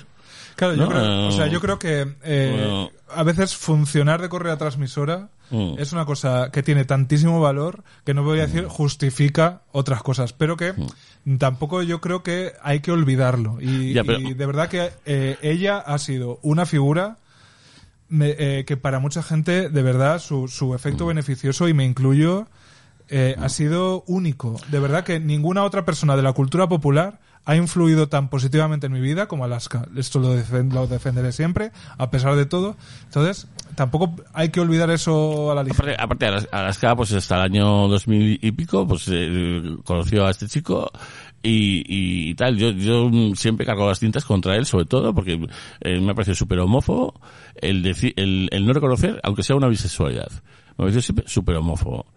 Porque, eh, y, y una forma súper taimada de introducirse en la derecha. Puede decir, yo puedo llevar tacones, yo puedo, yo puedo hablar en femenino, y puedo llevar, pero soy hetero y yo me zumbo y mujer. Eh, yo no como pollas. Claro, pero Eh, eso eh, proba- probablemente de ser así, que yo no lo sé, también es producto probablemente de una homofobia interiorizada que flipas, ¿no? eh, bueno, es- producto de una, de una apropiación cultural y de una estrategia muy clara porque eh, yo, sé, yo sé chico cuando el reality de nuestras vidas eh, iba a clase de inglés y hacía como "Ah, ja". una cerveza cariño yo luego yo he hablado con él una persona seria que hacía contratos que sabía hablar inglés o sea entonces en, Ya, pero eso me parece que in- incluso está bien. Quiero decir Sí, que, que, to- que eh, hay muchas personas que que, son un personaje. claro, sí. sí. ya, ha ya, ya, un vale personaje, pero si es un pues, personaje le- que es, le ha que- funcionado. que es homófobo pues entonces yo no estoy de Sí, acuerdo ahí, con él. ahí sí, ahí Sí. por supuesto. Quiero decir que. Claro, o sea- eh, pero que no, no, no seremos nosotras, quiero decir, alguien para criticar a una persona que se ha hecho un personaje también como Claro, para- claro. La chica de, de Estirando el Chicle de Sarah Who Opus Dei, pues todos sabemos que, que ella no es así. Y es, un, y es un personaje. El que la confunda, pues la está mal leyendo, ¿no? Eh, pero a mí de momento, como, como lo único que hace es ridiculizar a las pijas de las fachas, pues me parece bien. Eh, pero si, si de repente es, es homófoba o lo que sea, pues no, me parecería también si ella fuera eh, bollera, claro. O sea, si tú eres hetero y eres homófobo, pues muy bien, dilo, suéltalo, eh, haz- hazte un millán. No, millán, no el otro. Millán en, su, en sus memorias no sale del armario. En, Mm. en mis 13 no sale del armario. Ya, eh, poco... estuvo por ahí lo de mis 13. Ya, pues que las publicó en un momento en el que todavía no era conveniente. Ah, Ese 2003 me parece. Por eso. mm. Pero Millán no ha salido del armario nunca. No. No Eh, sí, activamente. Ah, no. No. Públicamente no. Ya, Almodóvar tampoco.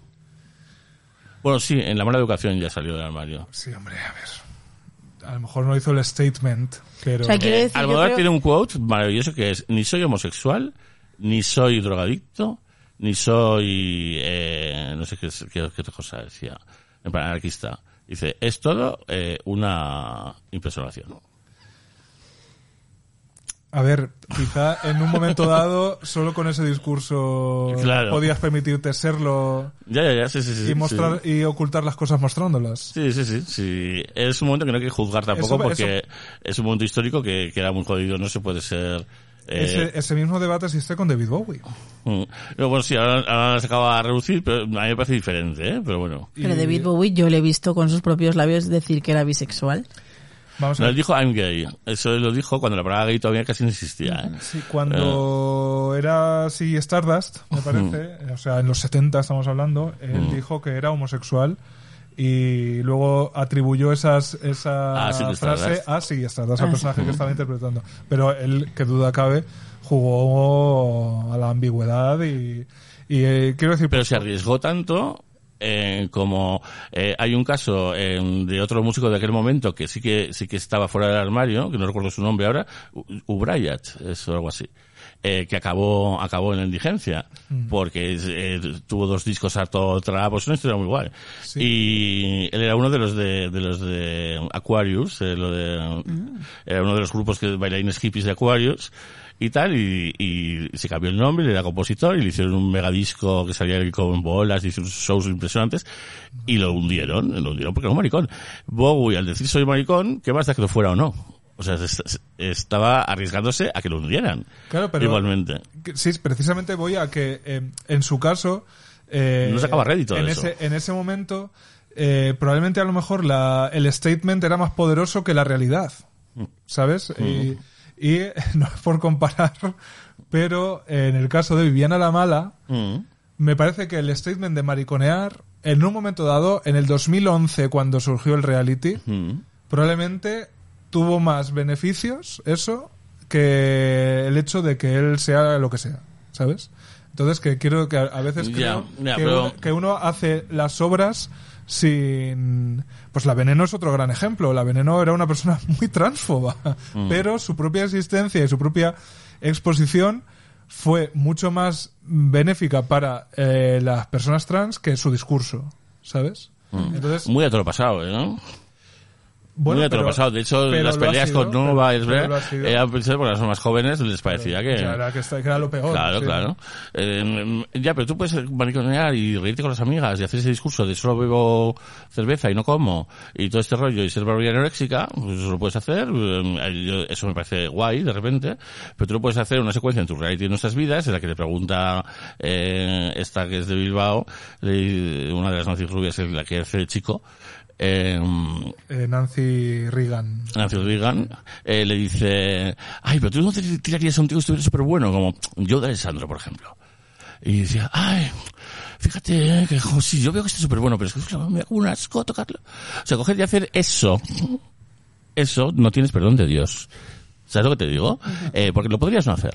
Ya, ya, ya, sí, sí, claro. Y. ¿Qué, qué duda cabe, vamos. ¿No? Qué duda cabe. Entonces, eh, entonces ahí, ahí veo a Viviana la Mara in full effect. ¿Sabes? Eh, o sea, haciendo maldad, quiero decir. Sí, yo creo que también hay, hay una, hay una, esta que es donde nos pilló a ti y a mí, ¿no? Quiero decir, a mí me pilló Ya, probablemente. En mi tierna juventud. Claro, ya me pidió viéndola en los, en, en los afters. Ajá. Entonces, eh, Porque yo también, o sea, yo soy totalmente del discurso de Enrique. A mí me fascinó ese reality y me mm, cambió incluso la persona que yo quería ser. Ya. Y a mí me... Pero yo también pienso, o sea, creo que a todos, en, en todos los puntos de nuestra vida, nos ha fascinado algo. Por ejemplo, en la infancia te fascina, yo qué sé, eh, Mickey, yo no lo sé. Luego te fascina Los Boy, luego te fascina Alaska, La Mala, luego te fascina RuPaul. También me ha fascinado RuPaul, ¿sabes? que no tiene y no tiene tel- tela que tela que cortar. cortar, sí, sí. Eh, Pero precisamente madurar es entender que, vale, en un momento de tu vida eh, tuvieron un impacto positivo, pero eh, poder leer la cartilla completa de decir, por ejemplo, lo que tú decías de Woody Allen. O sea, yo no cancelo a Woody Allen porque eh, yo he estudiado guiones de Woody Allen, yo admiro su trabajo, yo eh, me he visto algunas de sus películas muchas veces, pero puedo a la vez decir, oye, eh, te admiro como guionista y al mismo tiempo eh, qué mal rollo me das como persona. Cuando Woody Allen lo único que ha hecho ha sido atreverse con el tabú del incesto, que el tabú del incesto es de los tabúes más... Eh, eh, más, más tabúes. eh, sí, o sea, eh, es de los tabúes que, más puedes transgredir porque en realidad no haces daño a nadie. Eh, eh, digamos que el incesto se supone que cuando a, a nivel tribal y el tótem y el mito y todo eso, tótem y tabú, eh, fue la forma de asentar el patriarcado. Dice, porque si, si el padre cogía al hijo y se lo llevaba a cazar, eh, ya lo ponían en el lado de los hombres. Si el hijo se quedaba con la madre y se la follaba, entraba en el lado de las mujeres. Y eso, y, y- y eso es, es uno de los motivos por los que mm, no hay matriarcado. Son teorías, ¿eh? De antropólogos. Excepto en Euskadi. ¿Eh? Eso es Euskadi, que ahí, claro, ahí dices todo lo que quieras. ¿eh? En Zamora también, ¿eh? Sí. Uy, en Zamora hay una historia muy fuerte, muy fuerte, muy fuerte, muy fuerte, que es que en Zamora hubo una catástrofe horrorosa en el siglo XX y es que cuando a Franco le gustaba inaugurar pantanos, Hmm. necesitaba inaugurar un pantano cada 15 días porque necesitaba su nodo y necesitaba ver que España progresaba. Entonces construían las presas muy rápido, muy deprisa y en ocasiones con malos profesionales o con malos eh, Materiales. materiales. Entonces en Zamora se construyó la presa de, del, del Tera. eh, y la presa en menos de un año reventó porque estaba mal construida. Eh, esa presa arrasó un pueblo y murieron 140, no sé si 147 o 149 personas. Eh, entonces, eh, evidentemente era culpa de, de, de lo que era culpa y evidentemente se sabe, se sabe lo que mm, se sabe perfectamente de quién eran los culpables y demás. ¿Y a qué venía todo esto? Que perdió el hilo de mi propia A- algo de conversación. incesto. Algo de incesto. Ah, que luego, para no reconocer, o sea, la, la versión pública que se dio para no reconocer que había sido un error del franquismo, Eh, fue Sodoma y Gomorra. eh, lo que se dijo es que en Sanabria, en esa comarca de Zamora, que es una comarca en su momento bastante, un poco como las Urdes, mal comunicada, muy cerrada, eh, que lo que ocurrió fue un castigo de Dios porque en Sanabria se casaban Mm. entre hermanos y tenían descendencia entre hermanos. Y eso está en la prensa. Es Mm. decir, eso, es una- eso fue una versión oficial, que era un castigo de Dios, o sea, el pueblo Mm. había sido arrasado porque en el pueblo se casaban los primos y los hermanos. Mm, Porque había que arrasarlo como fuera. Increíble. ¿eh? Para no reconocer que es que no has puesto dinero en hacer una prensa Mm. como Dios manda. Increíble, sí. Sí, sí, sí. Sí, mm, el palacio este de, de la Casa de América, todo lo que hay es un escándalo de incesto detrás. Precioso. Pero, eh, pero ¿cómo era eso? Porque yo Pues solo me se- acuerdo de Raimunda. Era un- como que... mm, ¿Raimunda era una hija fruto de un incesto? cómo? Eh, sí, o sea, digamos que los, los que montaron el palacio, los aristócratas, eh, no, sé- no sé quiénes eran exactamente, eran hermanos. Y habían, habían pedido una dispensa al Papa y se la dio. Entonces eh, de ahí nació Raimunda, pero estaban completamente malditos por, por el incesto y entonces acabó como, como el Rosario de la Aurora, por lo visto. Pero sí que es cierto, vamos, esto no lo sé, eh, lo pregunto sin saber, pero sí que es cierto que tener descendencia entre hermanos tiene consecuencias. O sea, de ahí que nos reíamos de los Borbones, o es todo mentira. Eh, ya, pero míralos. O sea, que tampoco pasa no nada. Que, que tampoco pasa nada.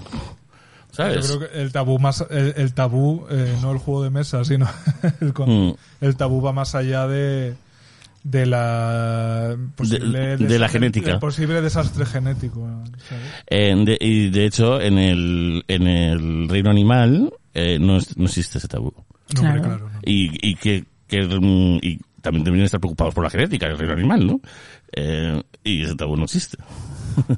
Bueno, Claro, claro. Un debate más amplio que Sí, sí, sí. Pero me sí, parece súper interesante, la verdad. Es que, Mm. claro, ¿sabe? A, mí, a mí el tema del incesto el, me, me resulta muy atractivo porque yo soy hija única. Entonces, yo no tengo la menor idea de lo que es de qué sentimientos puedes tener por tu hermano. Porque yo eso nunca lo he experimentado y por mucho que alguien me lo explique, yo no puedo saber nunca lo que es. El- Entonces, yo no tengo la menor idea, yo como buena mujer de pueblo, Pero hay diversos grados, ¿eh? Tú sí puedes tener idea de lo que es eh, eh, acostarte con tu padre. Ah, mira, sí. Claro, y eso es Edipo, eh, básicamente. Sí, sí, sí. Entonces, eh, ese es el incesto más terrorífico. Es Lo- que yo, por ejemplo, sí que me he sentido atraída por primos. Iba a decir, como buena mujer Claro. de pueblo, yo sí que me he sentido atraída por primos, sexualmente. Mm, todo el mundo. Y, y por primos no pasa nada, por ejemplo. Pero con hermanos no se me ocurre. En padres no había pensado, porque la verdad es que Mm. pues, no me llama nada la atención. El incesto de Anaïs Nin era con su padre, por ejemplo. Y su padre era mucho mayor que ella. Se supone que, que- que es, un, es un caso de abuso, claro. El incesto en, en primer grado. Eh, eh, hermanos ya son dos grados y primos son tres grados. Hay muchísimos primos casados que no dicen nada y no pasa nada, por supuesto. Y hay hermanos casados que no- si no dices nada, no pasa nada. En mi pueblo, desde luego, como en cualquier pueblo pequeño, hay muchos familiares que sí, efectivamente los primos, Mm. A lo mejor no primos hermanos, pero vamos, primos. A partir de primo segundo, jauja. Y luego hay una cosa que es bíblica, que es muy normal, y era muy normal, y se da en- de forma espontánea, que si un hombre se queda viudo, que es una cosa que se extraña, porque es la mujer la que se queda viuda, pues un hombre se queda viudo, claro, se queda que no, no puede llevar una casa, no sabe eh, hacer nada. Eh, lo normal es que la hermana de la mujer se case con él. Eso hay literatura. Eso, es- eso es lo normal. No, y hay casos reales. O sea, a mí eso me, Sí, sí. me, me resulta muy cercano del pueblo. Mm. En plan, que tienes dos hijos, ¿no? Y tal, ¿y quién va a cuidar a esos hijos? Eh, como el hombre no sabe, no puede, Barra no puede. Pasa la tía Tula, ¿no? Eh, ah, pues igual sí. Pasa Mm. la tía Tula. Y No, pero a la tía Tula lo que le pasa es que eh, se queda... ¿No se queda viuda ella? No, no, no, nunca No. tuvo marido. No, ella es soltera. No, ella tiene los sobrinos, ella es la tía. Mm. Pero yo creo que el marido, se, se- al final, en el libro, se casa con ella. Mm, sí. Al final, creo. Mm. Tú eres la filóloga. Sí, se casa con ella. Yo juraría. En la película queda como en off. En la película no ocurre, que la película es una obra maestra sí, sí, sí. de Miguel Picazo con Aurora Bautista, pero en el... Porque yo vi antes la película y luego leí la novela, Mm. que me flipó. Y yo creo que en la novela al final eh, se casa y no sé si incluso tiene hijos ella, ¿eh? Mm. Uh, me has dejado completamente loca. Sí. Pero sí, es una cosa que por lo visto en- entre las tribus de Israel era obligatorio, incluso. O sea, la hermana no le quedaba otra que casarse con el, con el marido viudo. Mm. Sí, el patriarcado, desde luego. Y sus, y sus cosillas. favor, o sea, siempre juega a su favor. Es increíble. Ay, pues ahora tengo que releer La tía Tula porque es un libro que me he leído como tres veces. Y... Yo creo recordar que sí, pero vamos, estoy seguro de que las oyentas de EPSA en, en los Nos comentarios... Nos lo dirán, o si no miramos vagos.es y ahí te da el resumen. El rincón, el rincón del vago. El rincón del vago. El rincón del vago, sí. Yo fui, yo eh, eh, me dio por un amuno cuando lo descubrí, eh, como no, claro. Yo creo que todo el mundo debería tener un- una etapa, una, un amuno en su Claro, vida. y Vallingranesca también, luego que se te pase, pero... Y eh, Niebla, por ejemplo, me flipa, o sea, de una manera loca. Yo es que soy de San Manuel Bueno Mártir, San Manuel Mártir es, eh, también me gusta mucho. Es cuando que por cierto ocurre en Sanabria, este sitio donde se acaba de decir que se acusaba de incesto. Ahí a es las cuando un, personas. eh, un- el cura está diciendo la, la homilía también y está haciendo que su madre salta y dice, hijo mío, es en San Manuel no mártir. Que el cura está, está tan poseído por, por tal que lo está haciendo también que toda la iglesia está tan... eh, Yo creo que sí, es que de repente me ha venido el sentido trágico de la, el sentimiento trágico de la vida, pero eso Mm. es otra cosa. Me parece que sí que es en San Manuel Bueno que- menudo cacao, una monesco tengo en ¿Sabes la qué pasa? cabeza. Pues eh, pienso en ese momento, eh, no se exagero, no sé, una vez cada tres meses. Me Ajá. acuerdo de ese momento. Me, me im- me impresionó muchísimo, ¿no? Como que la madre del cura se estaba creyendo tanto la pasión de Sí, sí, sí, Jesús sí, sí, sí. que se levanta y hijo mío, ¿no? Y le grita. Claro, claro, ella es la Virgen. Eh, bueno, pues para terminar, había un apunte que os quería, que os quería hacer, pero apúntanos. ya para un de, de amigas, ¿eh? Eh, Agamia, chicas. Agamia. Agamia, ¿vale? ¿Qué es eso? ¿Ves? Pues Agamia. Eh, Tienes que respetar también que... respeto, respeto, respeto a las fases y respeto a todo. La, la agamia es, un- es un, eh, un sistema relacional eh, que no incluye a pareja eh, como, como relación y como forma de vida, Como fin, casi. ¿no?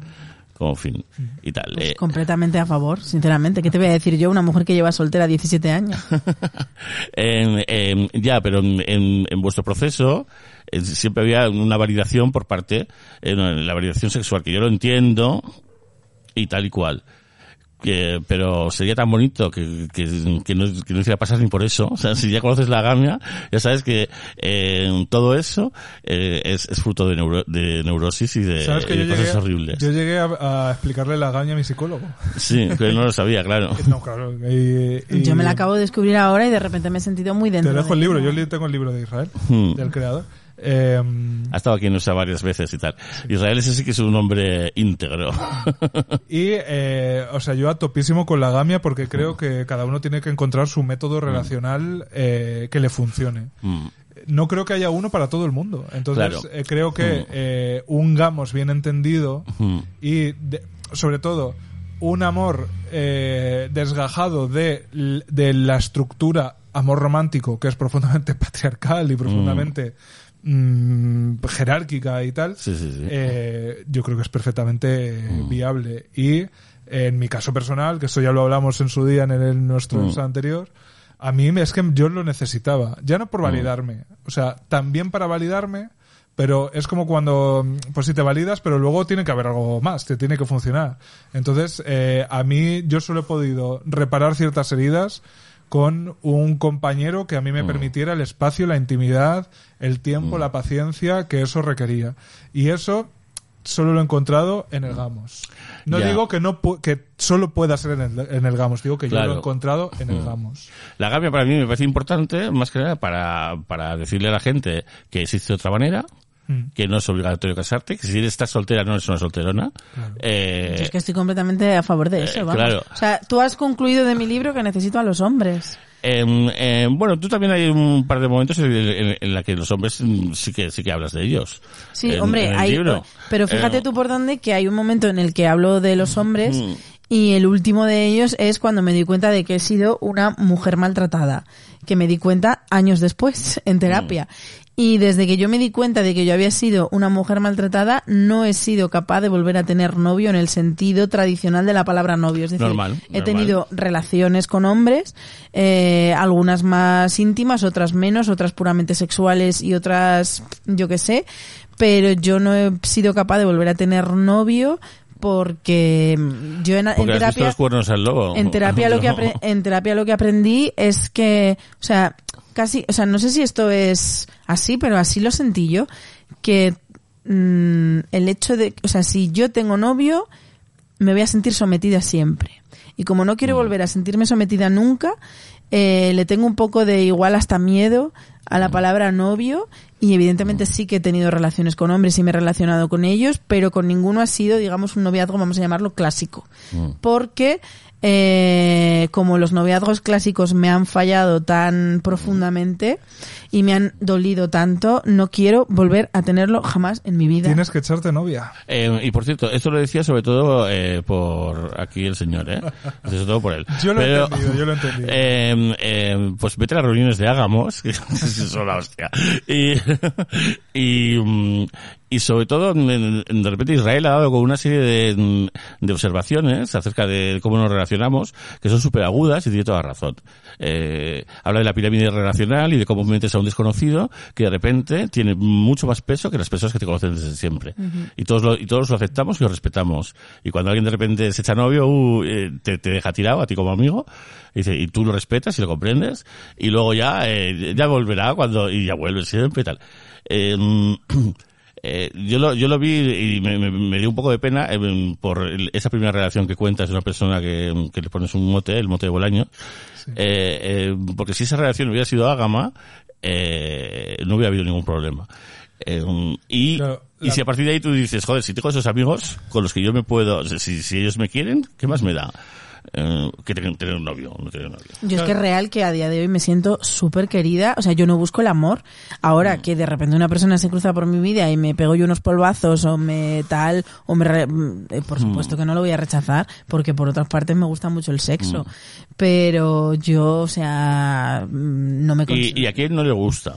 Eh, ¿Y quién no le apetece de repente estar 24 horas en la misma cama? real. Eh, y tal. Lo que, lo que hay que más o menos con todo esto aprender es que mm, cuando se vaya, pues, mm, y no te llama por teléfono, no pasa nada. Yo, de hecho, te- lo que te iba a decir es que, claro, la diferencia, dos cosas. Uno, la diferencia no es que eh, yo no conociera la agamia cuando la historia que cuento en el libro, que un poco es la que provocó que yo fuera a terapia, la que terminó de provocar aquello. Mm. Eh, sino que yo era una persona que se odiaba a sí misma y sin autoestima. Ya, ya, ya. yo- no podía Un jugar. agamo tiene que tener autoestima. Yo no podía Mm. jugar a ningún juego romántico ni a, ni a ningún modelo relacional porque yo no va- yo no me relacionaba conmigo mismo. Entonces Mm. Hay no- mucha gente que basa su autoestima, en cambio, en, en- en tener pareja. Y que la gente, Sí. cuando ven que tienes pareja, ven que eres un, un ente eh, que me- follado. que merece la pena. que es claro, follado, y eh, le pasa a la Válido. Funcoter, resulta que a la Funcoter me entero de que el marido es, es de una saga de periodistas hipertontísima. Eh, eh, eh, ella, ella coge y claro, se, se valida eh, con ese pobre chico, pobre chico, y tal, y eso ya veremos cómo acaba, ¿no? Eh, al final, y lo decía Violeta Gómez, eh, eh, el amor no es más que el nido de la violencia.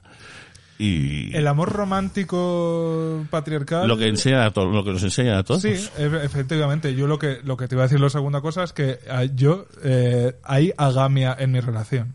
O sea, a lo mejor no. hay un respeto y un, y no un, una- y un- y un lugar para cada uno. No hay tal. una agamia como modelo de la relación, pero te aseguro que en mi relación ninguno de los dos estamos convencidos porque sí de que vamos a estar toda la vida. Quiero decir, quizás sí, quizás no. Eso ya- solo eso Mm, es ya. como que ya no te inviertes en pase lo que pase, yo ya he escogido y he sido escogido y aquí a, a tragar, Mm. eh, no hay. Luego, por supuesto, la monogamia eh, desde el minuto uno está en entredicho. Mm. Y no, no, incluso te diría, aunque no forcemos lo contrario, si ocurre bien, eh, la monogamia no está como modelo en el que sustentar todo lo demás. Vale, vale. Y luego no hay una dependencia del otro, ni siquiera del, del hecho de pertenecer a esta pareja.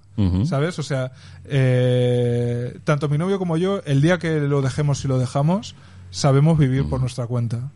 Nos tendremos que desacostumbrar, que duda cabe, y hay que recolocar muchas cosas. Pero eh, creo que ninguno de los dos proyectamos sobre nuestra relación cosas que no que van más allá de ella. Eso me Entonces, parece sano. creo que es Mm. una concepción de del gamos pues bastante eh, por lo menos mm, Un poquito aireada. Mm. realista, digamos. real- mm, a falta de una palabra mejor, es realista.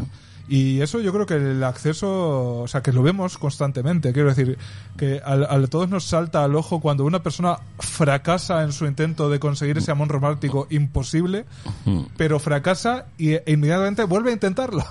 Claro. ¿Sabes? Que es como, Claro. pero... Y yo, yo veo las maricas que se hacen novias de jóvenes eh, con gente que ni siquiera les cae bien. Eh, eh, pero chicas, seamos un poco maduras, no hace falta. Yo es que ya no puedo. O sea, yo falta. reconozco que he sido una gran víctima del amor romántico y cuando abrí los ojos en terapia el shock fue tan enorme de fíjate lo que has hecho por una mentira y lo que te has dejado hacer. Creo que más fue, Mm. lo que más me dolió fue lo que te has dejado hacer más que lo que tú has hecho. Que es que ya, o sea, es simplemente incapacidad de, eh, de poder tener una relación eh, normativa. Mm. Es pura incapacidad, es en plan de... O sea, la misma incapacidad que tengo para hacerte una división con coma. Yo ahí es Mm. que para mí la teoría queer, esa co- con la que tanto se me gente en Anahu, Furcoterf y tal, a ver, la teoría queer no es una, no hay unas tablas de la alianza, pero es, pues bueno, leer, escuchar, preguntarte y tal. Entonces, a mí me parece que el- las parejas queer, la manera de entender las relaciones de una manera un poco queer, eh, es por donde está el futuro. Quiero decir, Mm. desde el momento en el que tú, claro, a ver, en ese sentido, las personas eh, que ya no, no encajamos con- ni, ni aunque queramos con la norma en nuestras relaciones, por quienes somos o tal, pues lo tenemos quizá un paso más fácil, ¿no? Eh, una persona eh, socializada como mujer, a vosotras os han vendido la moto de una manera... Es que ser, ser mujer, o sea, si, si algo es ser mujer, y por eso respeto tantísimo a las mujeres trans, es estar constantemente, hagas lo que hagas, digas lo que digas, cualquier cosa, es estar completamente, constantemente sometida a juicio y eh, que cualquier persona, sobre todo las mujeres, porque las mujeres están acostumbradas a comentarse más las cosas entre ellas, eh, o sea, yo he sufrido más violencia de las mujeres que de que de los hombres, porque los hombres que no son tu pareja no se meten en cosas de mujeres. Entonces, es verdad que he sido maltratada por una pareja, pero porque era mi pareja.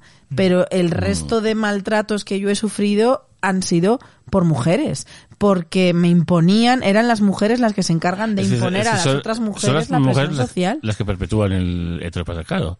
Eh, son, están encargadas de ello. De hecho, la iglesia les encarga a perpetuar la familia, a hacer lo que decía tu abuela, ¿no? Dice, "Ve, a partir de hoy, Claro. la madre de Carri, ya no hay, ya no hay chicos. Hombre, yo creo que Eh, la- esas mujeres en realidad lo que tú quieren es, es librarte de la violencia masculina.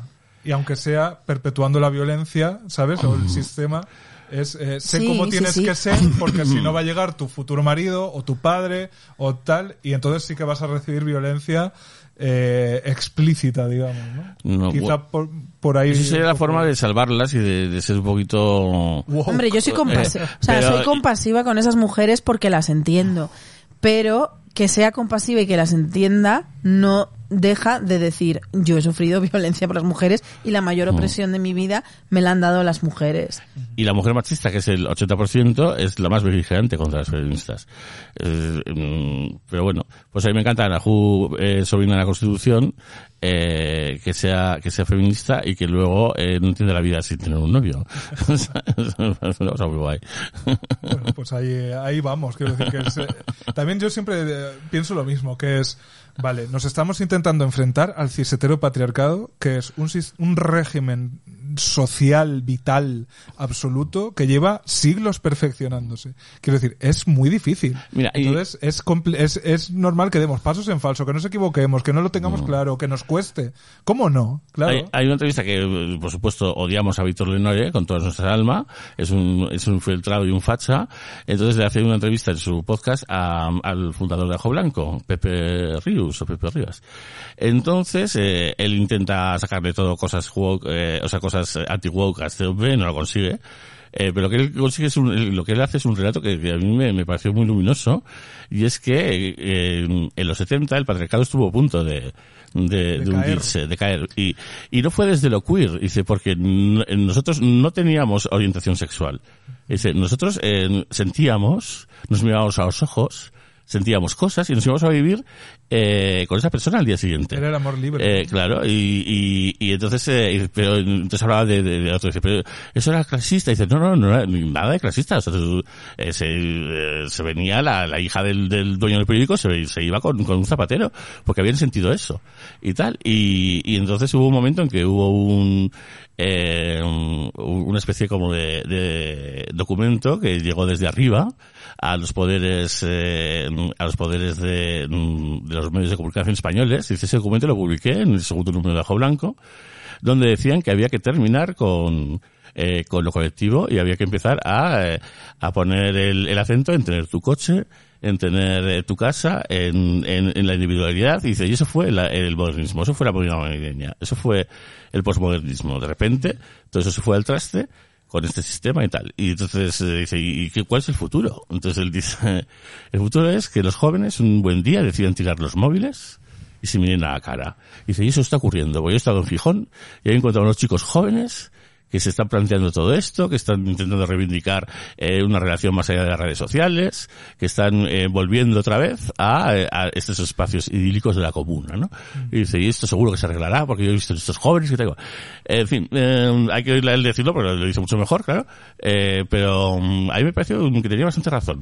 Mira, estuve hace mm, dos días en la exposición que hay sobre cult- contracultura Sí, sí, en todo se va por ahí. Cataluña, Mm. Eh, en Centro Centro, aquí en el Palacio de Cibeles, me- que Mm. me entusiasmó y me dio realmente una muestra.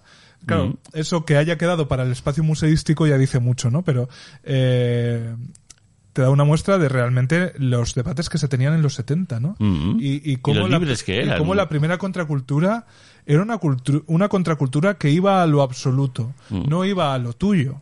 Ujú. ¿Sabes? Porque luego el wokismo, en realidad, cada uno Claro. Hemos ido a lo nuestro y hemos compartido un poco lo de los demás y, Y el pues, y sistema bien- nos ha dado la tecnología Sí, y necesaria para, para que todo para, eso ocurra. sí, para que no, no ir más allá y tal. Claro, ellos iban a por todas. A por todas es eh, el- todo, para el sistema mm, de, de arriba a abajo.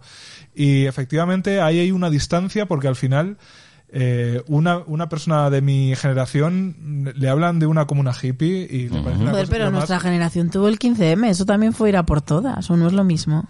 Em, No he visto Yo- esta exposición, yo- no sé yo de qué creo estoy que hablando. Yo no estaba en mayo eh, del el, 68. el 15M se lo cargaron, se lo cargaron mm, y ya está, ¿no? Eh, eh, desde dentro, desde fuera, desde todos los lados.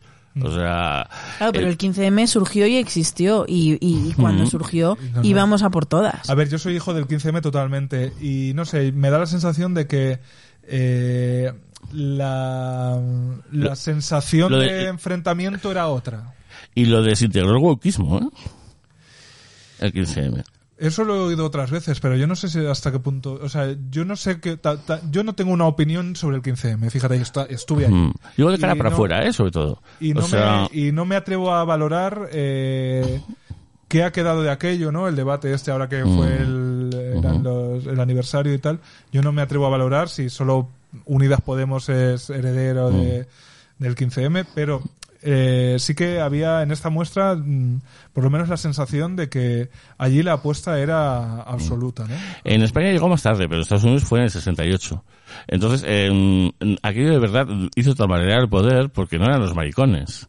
Es que eh, eran eh, los heteros y sobre todo hijos, mm, eran gente universitaria. Eh, y, y de repente eh, mm, el poder lo que hizo se confabuló para mm, que la generación siguiente les pareciera ridículos. Entonces ahora mismo dices hippie y hippie es negativo. Es verdad. Eh, Una persona trasnochada. que- Claro, sí. cuando, cuando en el siglo XX si hubo un, mo- un momento, fue ese.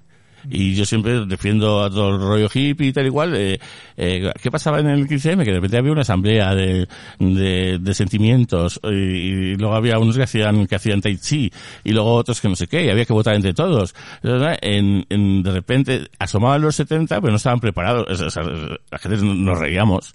O sea, o hacían que desde fuera mm, las esperanzas aguirres se rieran de esa gente que de repente mm, hacía yoga en mitad del 15M. ¿No? Entonces, mm, mm, podría haber sido, pero es que es todo muy complicado. Y, mm, y ahora lo queer ha saltado, pues porque, pues porque precisamente eh, eh, eh, estábamos eh, oprimidas y está y no podía ser ya más. Pero lo que tienen para que algo pase es que también los heteros se apunten. Es- Yo- eh, que haya liberación para ellos. Y, y la GAMI es una liberación hetero también. Voy a lanzar una hipótesis eh, que se me acaba de ocurrir, que Sí. no está nada trabajada, eh, tomáosla como tal, pero creo que la diferencia también es que en el 15M el capitalismo ya estaba tan refinado y era tan absoluto y la lógica liberal la teníamos ya tan integrada en nuestro ADN que era imposible pensar desde fuera de eso, aunque cre- creímos que lo estábamos haciendo. ¿Sabes? Pero en el fondo, el 15M, al menos desde mi, pe- desde mi percepción personal, no era una adenda absoluta contra el capitalismo. Mm. Era, vamos a mover las fichas de sitio, pero las fichas de este juego que, Vamos nos, a dar habe- voces que nos, a otros. que nos habéis Mm. dado. Quiero decir, hay que proteger a las clases bajas, por supuesto, Mm. hay que eh, ayudar, hay que lo que sea. eh, no puede ser que el, el poder lo, de- lo ostenten siempre los mismos, no sé cuántos, pero no era vamos a transformar. Y No, no, no es revolucionario. y en el 68 evidentemente yo sé lo que he visto en el museo ¿no? Mm, pero lo que leo, y, pero Mm. sí había un esto de no mira para empezar a pensar en lo que podemos ser Mm. vámonos a Ibiza Mm. a una comuna donde todos somos todos los hijos son de todos no sé qué no sé cuánto y desde ahí pensamos. Mm, y nosotros quisimos pensar el fin del capitalismo desde nuestros iPhone. Entonces eso simple y llanamente no se puede hacer creo. No, no se puede hacer porque no, no tenemos la capacidad. Y, y ahora mucho menos, donde, o sea, pues todo nuestro día a día está configurado de, carna, de cara a ser productivos, a... Pero esos eh, son los millennials. Los, los ya no. Yo espero, creo, ¿eh? Espero, espero, ojalá, espero, me alegro ojalá. mucho por ellos. Yo creo. Sí, es verdad. Vosotros sí teníais esa cosa de que si pasaba un día que no era productivo, os sentíais mal.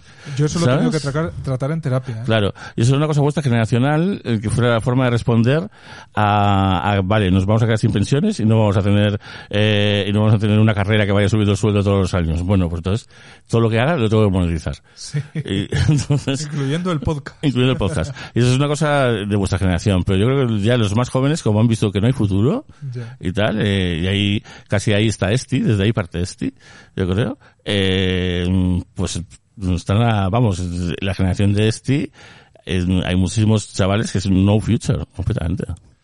Y yo creo que desde ahí quizás a lo mejor sí se puede plantear Pase algo. una... Si tiran los móviles, pues se podrá. Si tiran la cara. Hombre, a este no la veo tirando el móvil. No, no, no, no, para nada, no, no, no.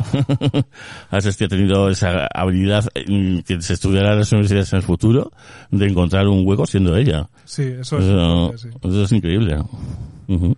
sí. Hack the system. Sí, sí, sí. Sí, se lo dijo RuPaul a, a la que hizo el, el paso del pato. Has hackeado, has hackeado el programa. Better, better walk that fucking duck. Sí, ¿Tú to lo has walk visto? fucking duck. Los últimos Sí. episodios.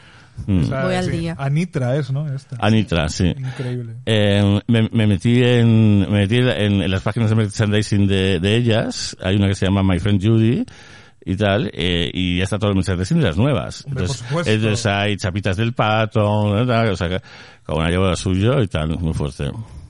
A mí me gusta Marcia, Marcia, Marcia. La verdad. Me gusta bastante. Ya, pero no se pone padding, ¿eh? Así que cuidado. No tengo una no se ma- favorita no se todavía. maquilla. No tengo una favorita todavía, pero me ha encantado la trama Sugar Spicy. Ah, sí, sí, sí. sí. Está- Ya, y es increíble como ya desde el principio las separan, que, que zorras. Sí. ¿Habéis visto el último? Sí, claro, claro. Sí, es, es increíble que, que todavía queden cosas. Parece mentira. Mm. Aunque- Además es muy, es muy guay su historia personal también porque a raíz de, bueno, lo que pasó en el último episodio, pues yo me puse ahí a leer sobre ellas y Mm. bueno, porque en el ANTAC, eh, pues una se lleva un disgusto muy grande y tal y lo pasa mal, empieza a contar lo de su vida, que Mm, bueno, a sus pues- padres, tal.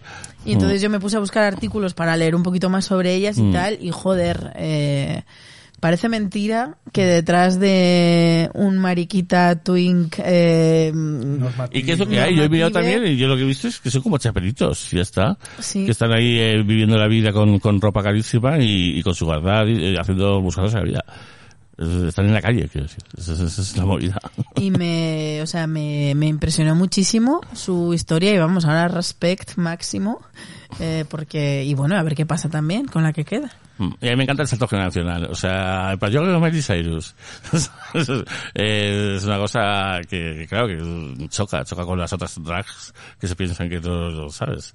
Pero ya no quedan tantas de la vieja escuela, así es que... Ya, pero las de la nueva también son un poco de la vieja. O sea, Sí, que todavía le da importancia a... Ah, es que tú no has estado en el escenario nunca. ¿no?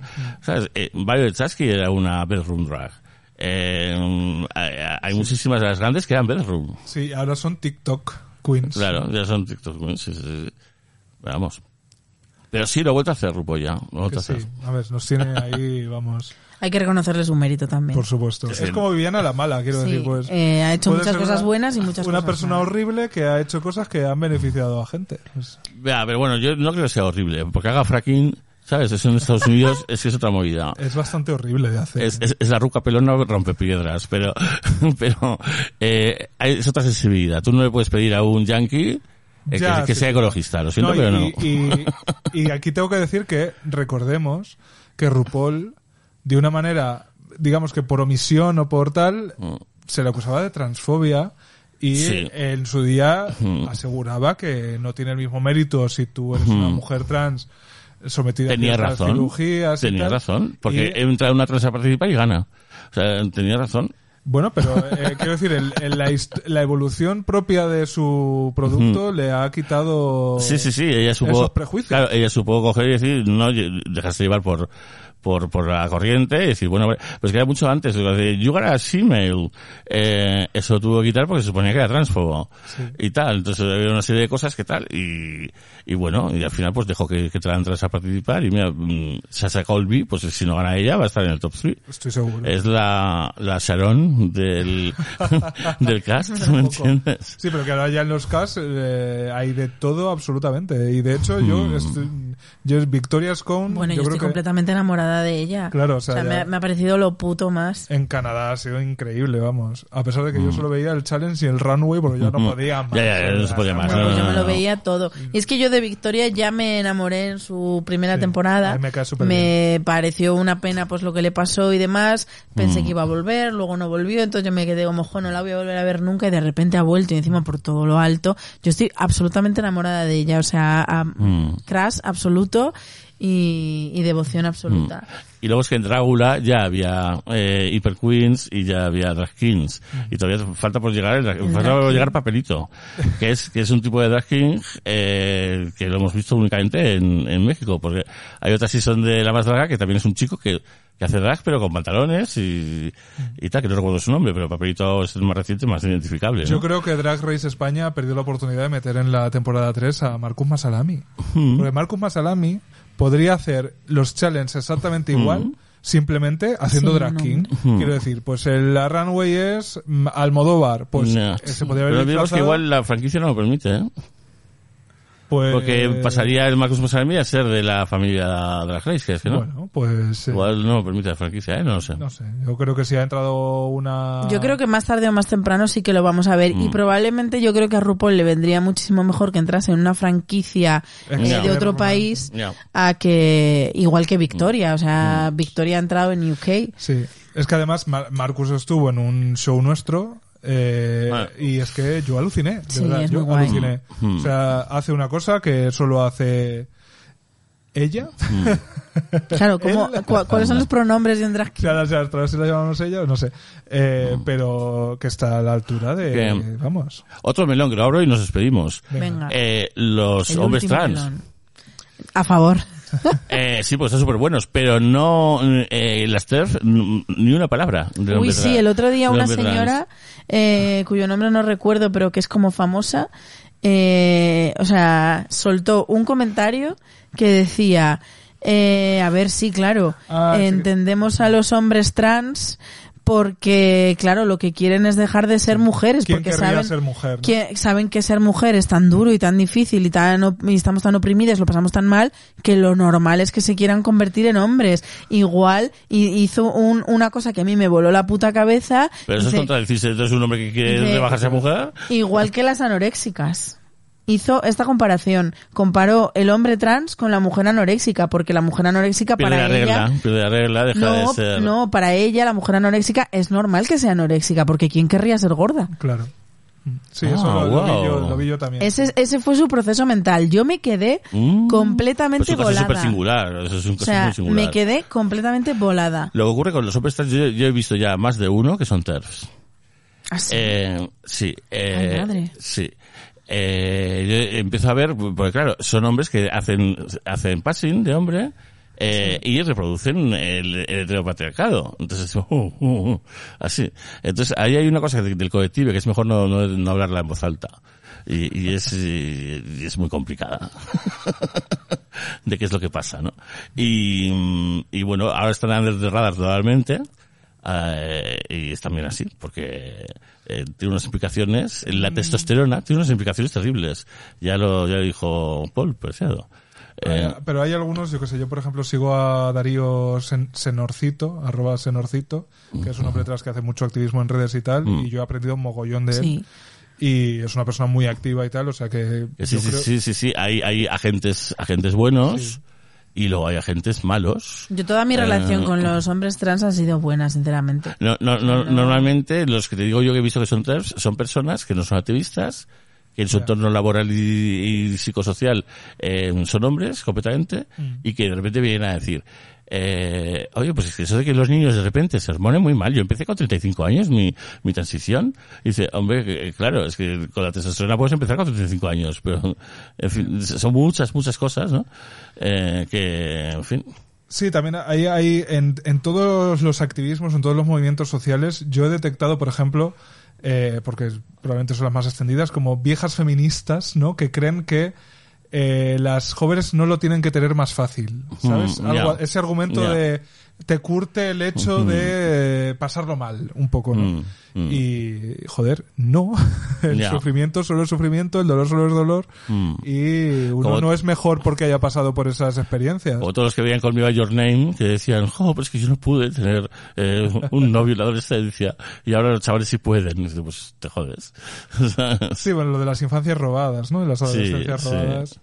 No sé, yo... sí. Me refiero a que ahora es bueno que no estén robadas. Hombre, claro. Eh, claro, mm, a eso me sí, refiero. yo, yo diría que... Las robadas, pues nos las han robado. Claro, o sea está. que... Y que, y que de hecho, solo tendrán valor si con lo, lo, que- lo que hacemos es asegurarnos de que el resto ya no lo van a tener. De hecho, yo creo que en el activismo LGTBI ahora mismo hay mucho, hay mucho trabajo que se está haciendo explicando eso, explicando cosas que ya no existen. Pero es porque Mm. explicándolas, ¿cómo te aseguras de que no vuelvan a existir? Y, y luego están las disidencias controladas, como Anajú Barriguitas o Anajú Chiquía, que están ahí como disidencia controlada, claramente. Una de esas dos personas ha sido invitada a nuestro podcast. Sí. Ah, pues ponle Sí. un anajú de esos para ver, saber quién es. ¿Eh? A ver, yo no comparto todo lo que se dice en EPSA sobre Ana Barriguitas. Bueno, y no tienes por qué hacerlo. Pero que la hemos des- desenmascarado, la hemos desenmascarado. Mm, A ver, yo no, no sé hasta qué punto el, el mainstream se ha aprovechado de ella o ella se ha aprovechado del mainstream. ¿Sabes? Eh, Ella, no sé si ella ha ofrecido el producto que el mainstream podía aceptar o el mainstream La ha la ha cogido a ella para vender esa historia. ¿Sabes?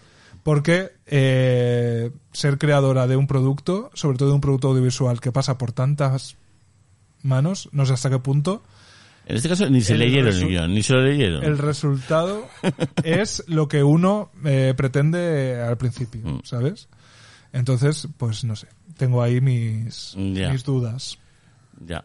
En fin. eh, Ana Chiquilla me parece... A ver, eh, esta figura se llama así. no se lo llamo, no es que le llame yo eso, pero eh, hay discursos que yo creo que la han podido utilizar como tonto útil. Tonta Mm. útil en este caso, que es el de la persona de esa disidencia que nos da la razón en nuestros argumentos. Yo creo que muy a su pesar. Sí, también pienso que está manipulada, ¿eh? Y yo, pienso, de verdad, creo que Ana Chiquilla sufre profundamente. Obvio. Mm. Obvio. Y eso es lo más... eh, eh, y eso es lo más... Lo más, lo más siniestro. Solo hay que apuntar ahí. Eh, y eso. Pero bueno, en fin. Mira, ahora que ya sé quién es, eh, claro que está manipulada. Yo creo que Se le ha, o sea, se ha visto el, se ha visto los eh, hilos de la marioneta. Se, ¿no? se Las han visto los hilos de la marioneta, sí, sí. Mm. Y a ver, es que eh, ser ni ser maricón te convierte en lista, ni ser No una persona trans te convierte en nada que no sea una persona trans, quiere decir, eh, ni un, una persona no normativa no tiene por qué, de- por ser no normativa, tiene que ser tiene que ver hilos donde otros los ven de manera fácil eh, porque se han deconstruido, porque han leído, porque han hecho activismo, no se le puede exigir ese nivel a todo el mundo. Y luego, eh, no sé, o sea, hay gente que por su persona, o sea, hay gente que es más inestable, hay gente que es más manipulable, que luego están nuestras personalidades. Y, y a mí me da en la nariz, además, a esta persona también la he tocado de cerca y he trabajado con ella. Eh, a mí me da en la nariz que es una persona mm, fácil de manipular. Y entonces cuando una lista se da cuenta de que hay una persona fácil de manipular, Mm.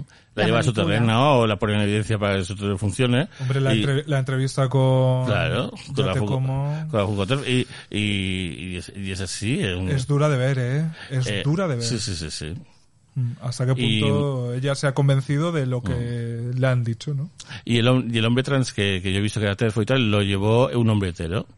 Entonces, claro, en- eh, tú coges y utilizas a una persona del colectivo que eh, es disidente y tal y cual para poder eh, decir, ah, no, no, que lo dice él, ¿eh? hombre, es que eso es lo, eso es lo no, más fácil. no lo digo yo, ¿eh? Porque a ver qué tiene que decir la Foucault de las trans. Nada. ¿Sabes? Pero se trae a una persona trans para que de repente meta la pata, pues, ah, se, pues se lo dice ella. Y, se- y, la, y los palos se los lleve ella. que- Sí, además, y- claro, vamos, Es que la cara de satisfacción de la Funcoter Mm. cuando Ana Huchiquia estaba contestando lo que ella quería que Mm, sí, contestara, sí, sí, sí, sí. esa mirada de verdad yo la tengo clavada. O sea, Mm. de esa cara de satisfacción mm, casi Pero por eso nosotras creo que eh, nosotras que hemos mm, obtenido el don de sí ser listas eh, tenemos que ser capaces de ver eso y ser también un poco compasiva Sí, claro, con- sí, sí. De hecho, yo creo con que Ana Chiquilla. algún día Ana Huchiquia se tiene que sentar aquí se Eh, y a la Transformers no te jode. Pero, Transformers. claro, está abierta la puerta. O sea, si te lo digo. y hacer un poco eh, Claro. una, una un poco Un abracito, claro. tabula rasa y un poco el bien del colectivo, claro. Sí. yo, eh, si vienen a Ju Transformers vamos, me pongo no sé dónde decirte aunque sea de una esquinita yo no hago ruido por favor pero necesito Detrás de la estantería, en plan. Detrás de la estantería, por favor. Tú escuchas pero no se te ve. por favor Hombre, ese día hay que sitio detrás de la estantería para ver si- siete personas. Hombre, con público por favor por favor y gracias En fin, pues nada, chicos, gracias por vuestra generosidad de, de tiempo. A ti. que has venido aquí. Y, Mi mm, sueño de haber hecho un episodio a la altura de Don Santiago Vázquez, hijo, se ha cumplido. Y nada, no nos olvidemos que hay un libro que está en vuestras librerías de proximidad. por favor Eh, comprarlos, se lee en una madrugada. Eh, y hay mucho salseo. y, mm, y yo no puedo decir nada mejor que, que de verdad eh, habéis puesto una parte de vosotros real ahí y, y eso es impagable. pues muchas gracias. Es una confidencia que ni- hay amigos que igual ni te la hacen, ¿no? Y vosotros le habéis la- lanzado el mensaje en la botella, pues ahí está. y a quien le quiera Mm. le pueda llegar eh, estaremos contentos y ya está llegando de hecho sí ya nos lo, nos lo hacen saber Pues fenomenal. Pues lo siguiente es eh, la comisión de los psicólogos. Pues sí. Pues sí. Digo, se se va a O la por- película o la comisión de los Claro, psicólogos. se va a multiplicar por cinco su negocio y vosotras nada. la satisfacción de ayudar a la gente Claro, pues nos despedimos con una canción eh, que no podía ser otra, que es la primera que me venido a la cabeza para hacer el programa, que es Todos la llamaban loca. Hombre, Que- Mocedades. de mocedades, y que cuenta una historia real de una mujer que mi madre conoció. ah sí Sí, sí, sí, sí. Uh. Que, que por un amor, eh, pues eh, salía a la calle y tal, pues como torre de arena. qué fuerte y tal, y la llamaban loca. Eh, pero fue por amor. Así que, nada, eh, a nuestros oyentes, que tengan paciencia, que la semana que viene volvemos. adiós buenas tardes Adiós, buenas tardes, al parecer.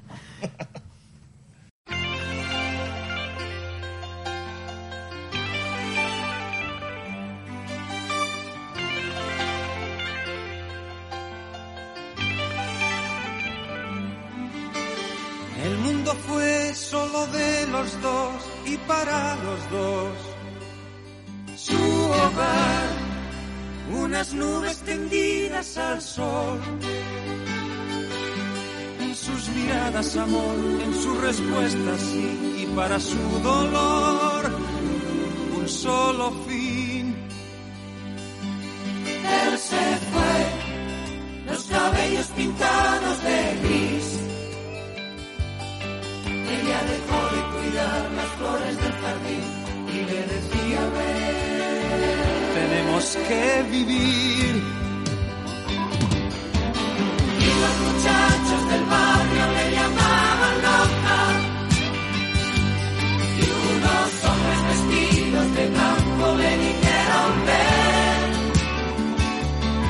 Y ella gritó, no señor, ya lo ven, yo no estoy loca. Estuve loca ayer, fue por amor. Y los muchachos del barrio le llamaban loca.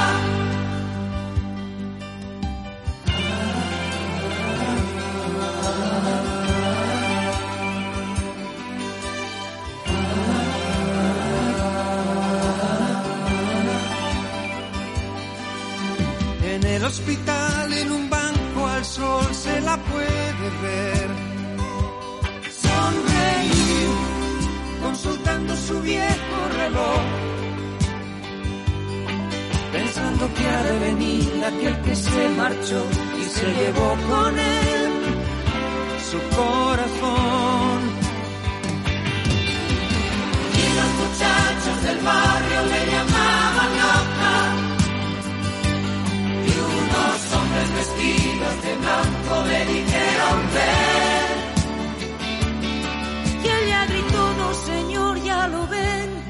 Yo no estoy loca. Estuve loca ayer, pero fue por amor.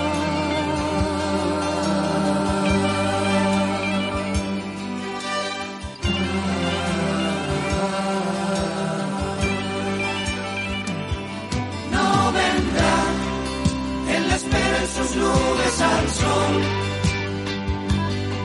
En ese mundo que ayer tan solo. En ese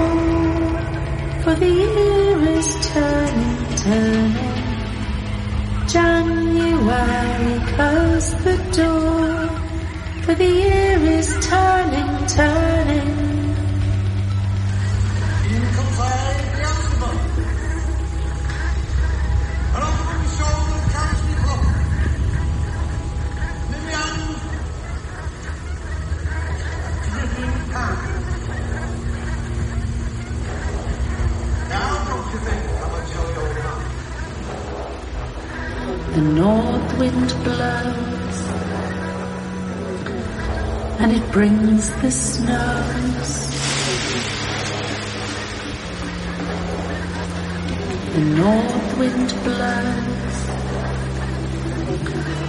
and it brings the snows. But who will sweep away the cold?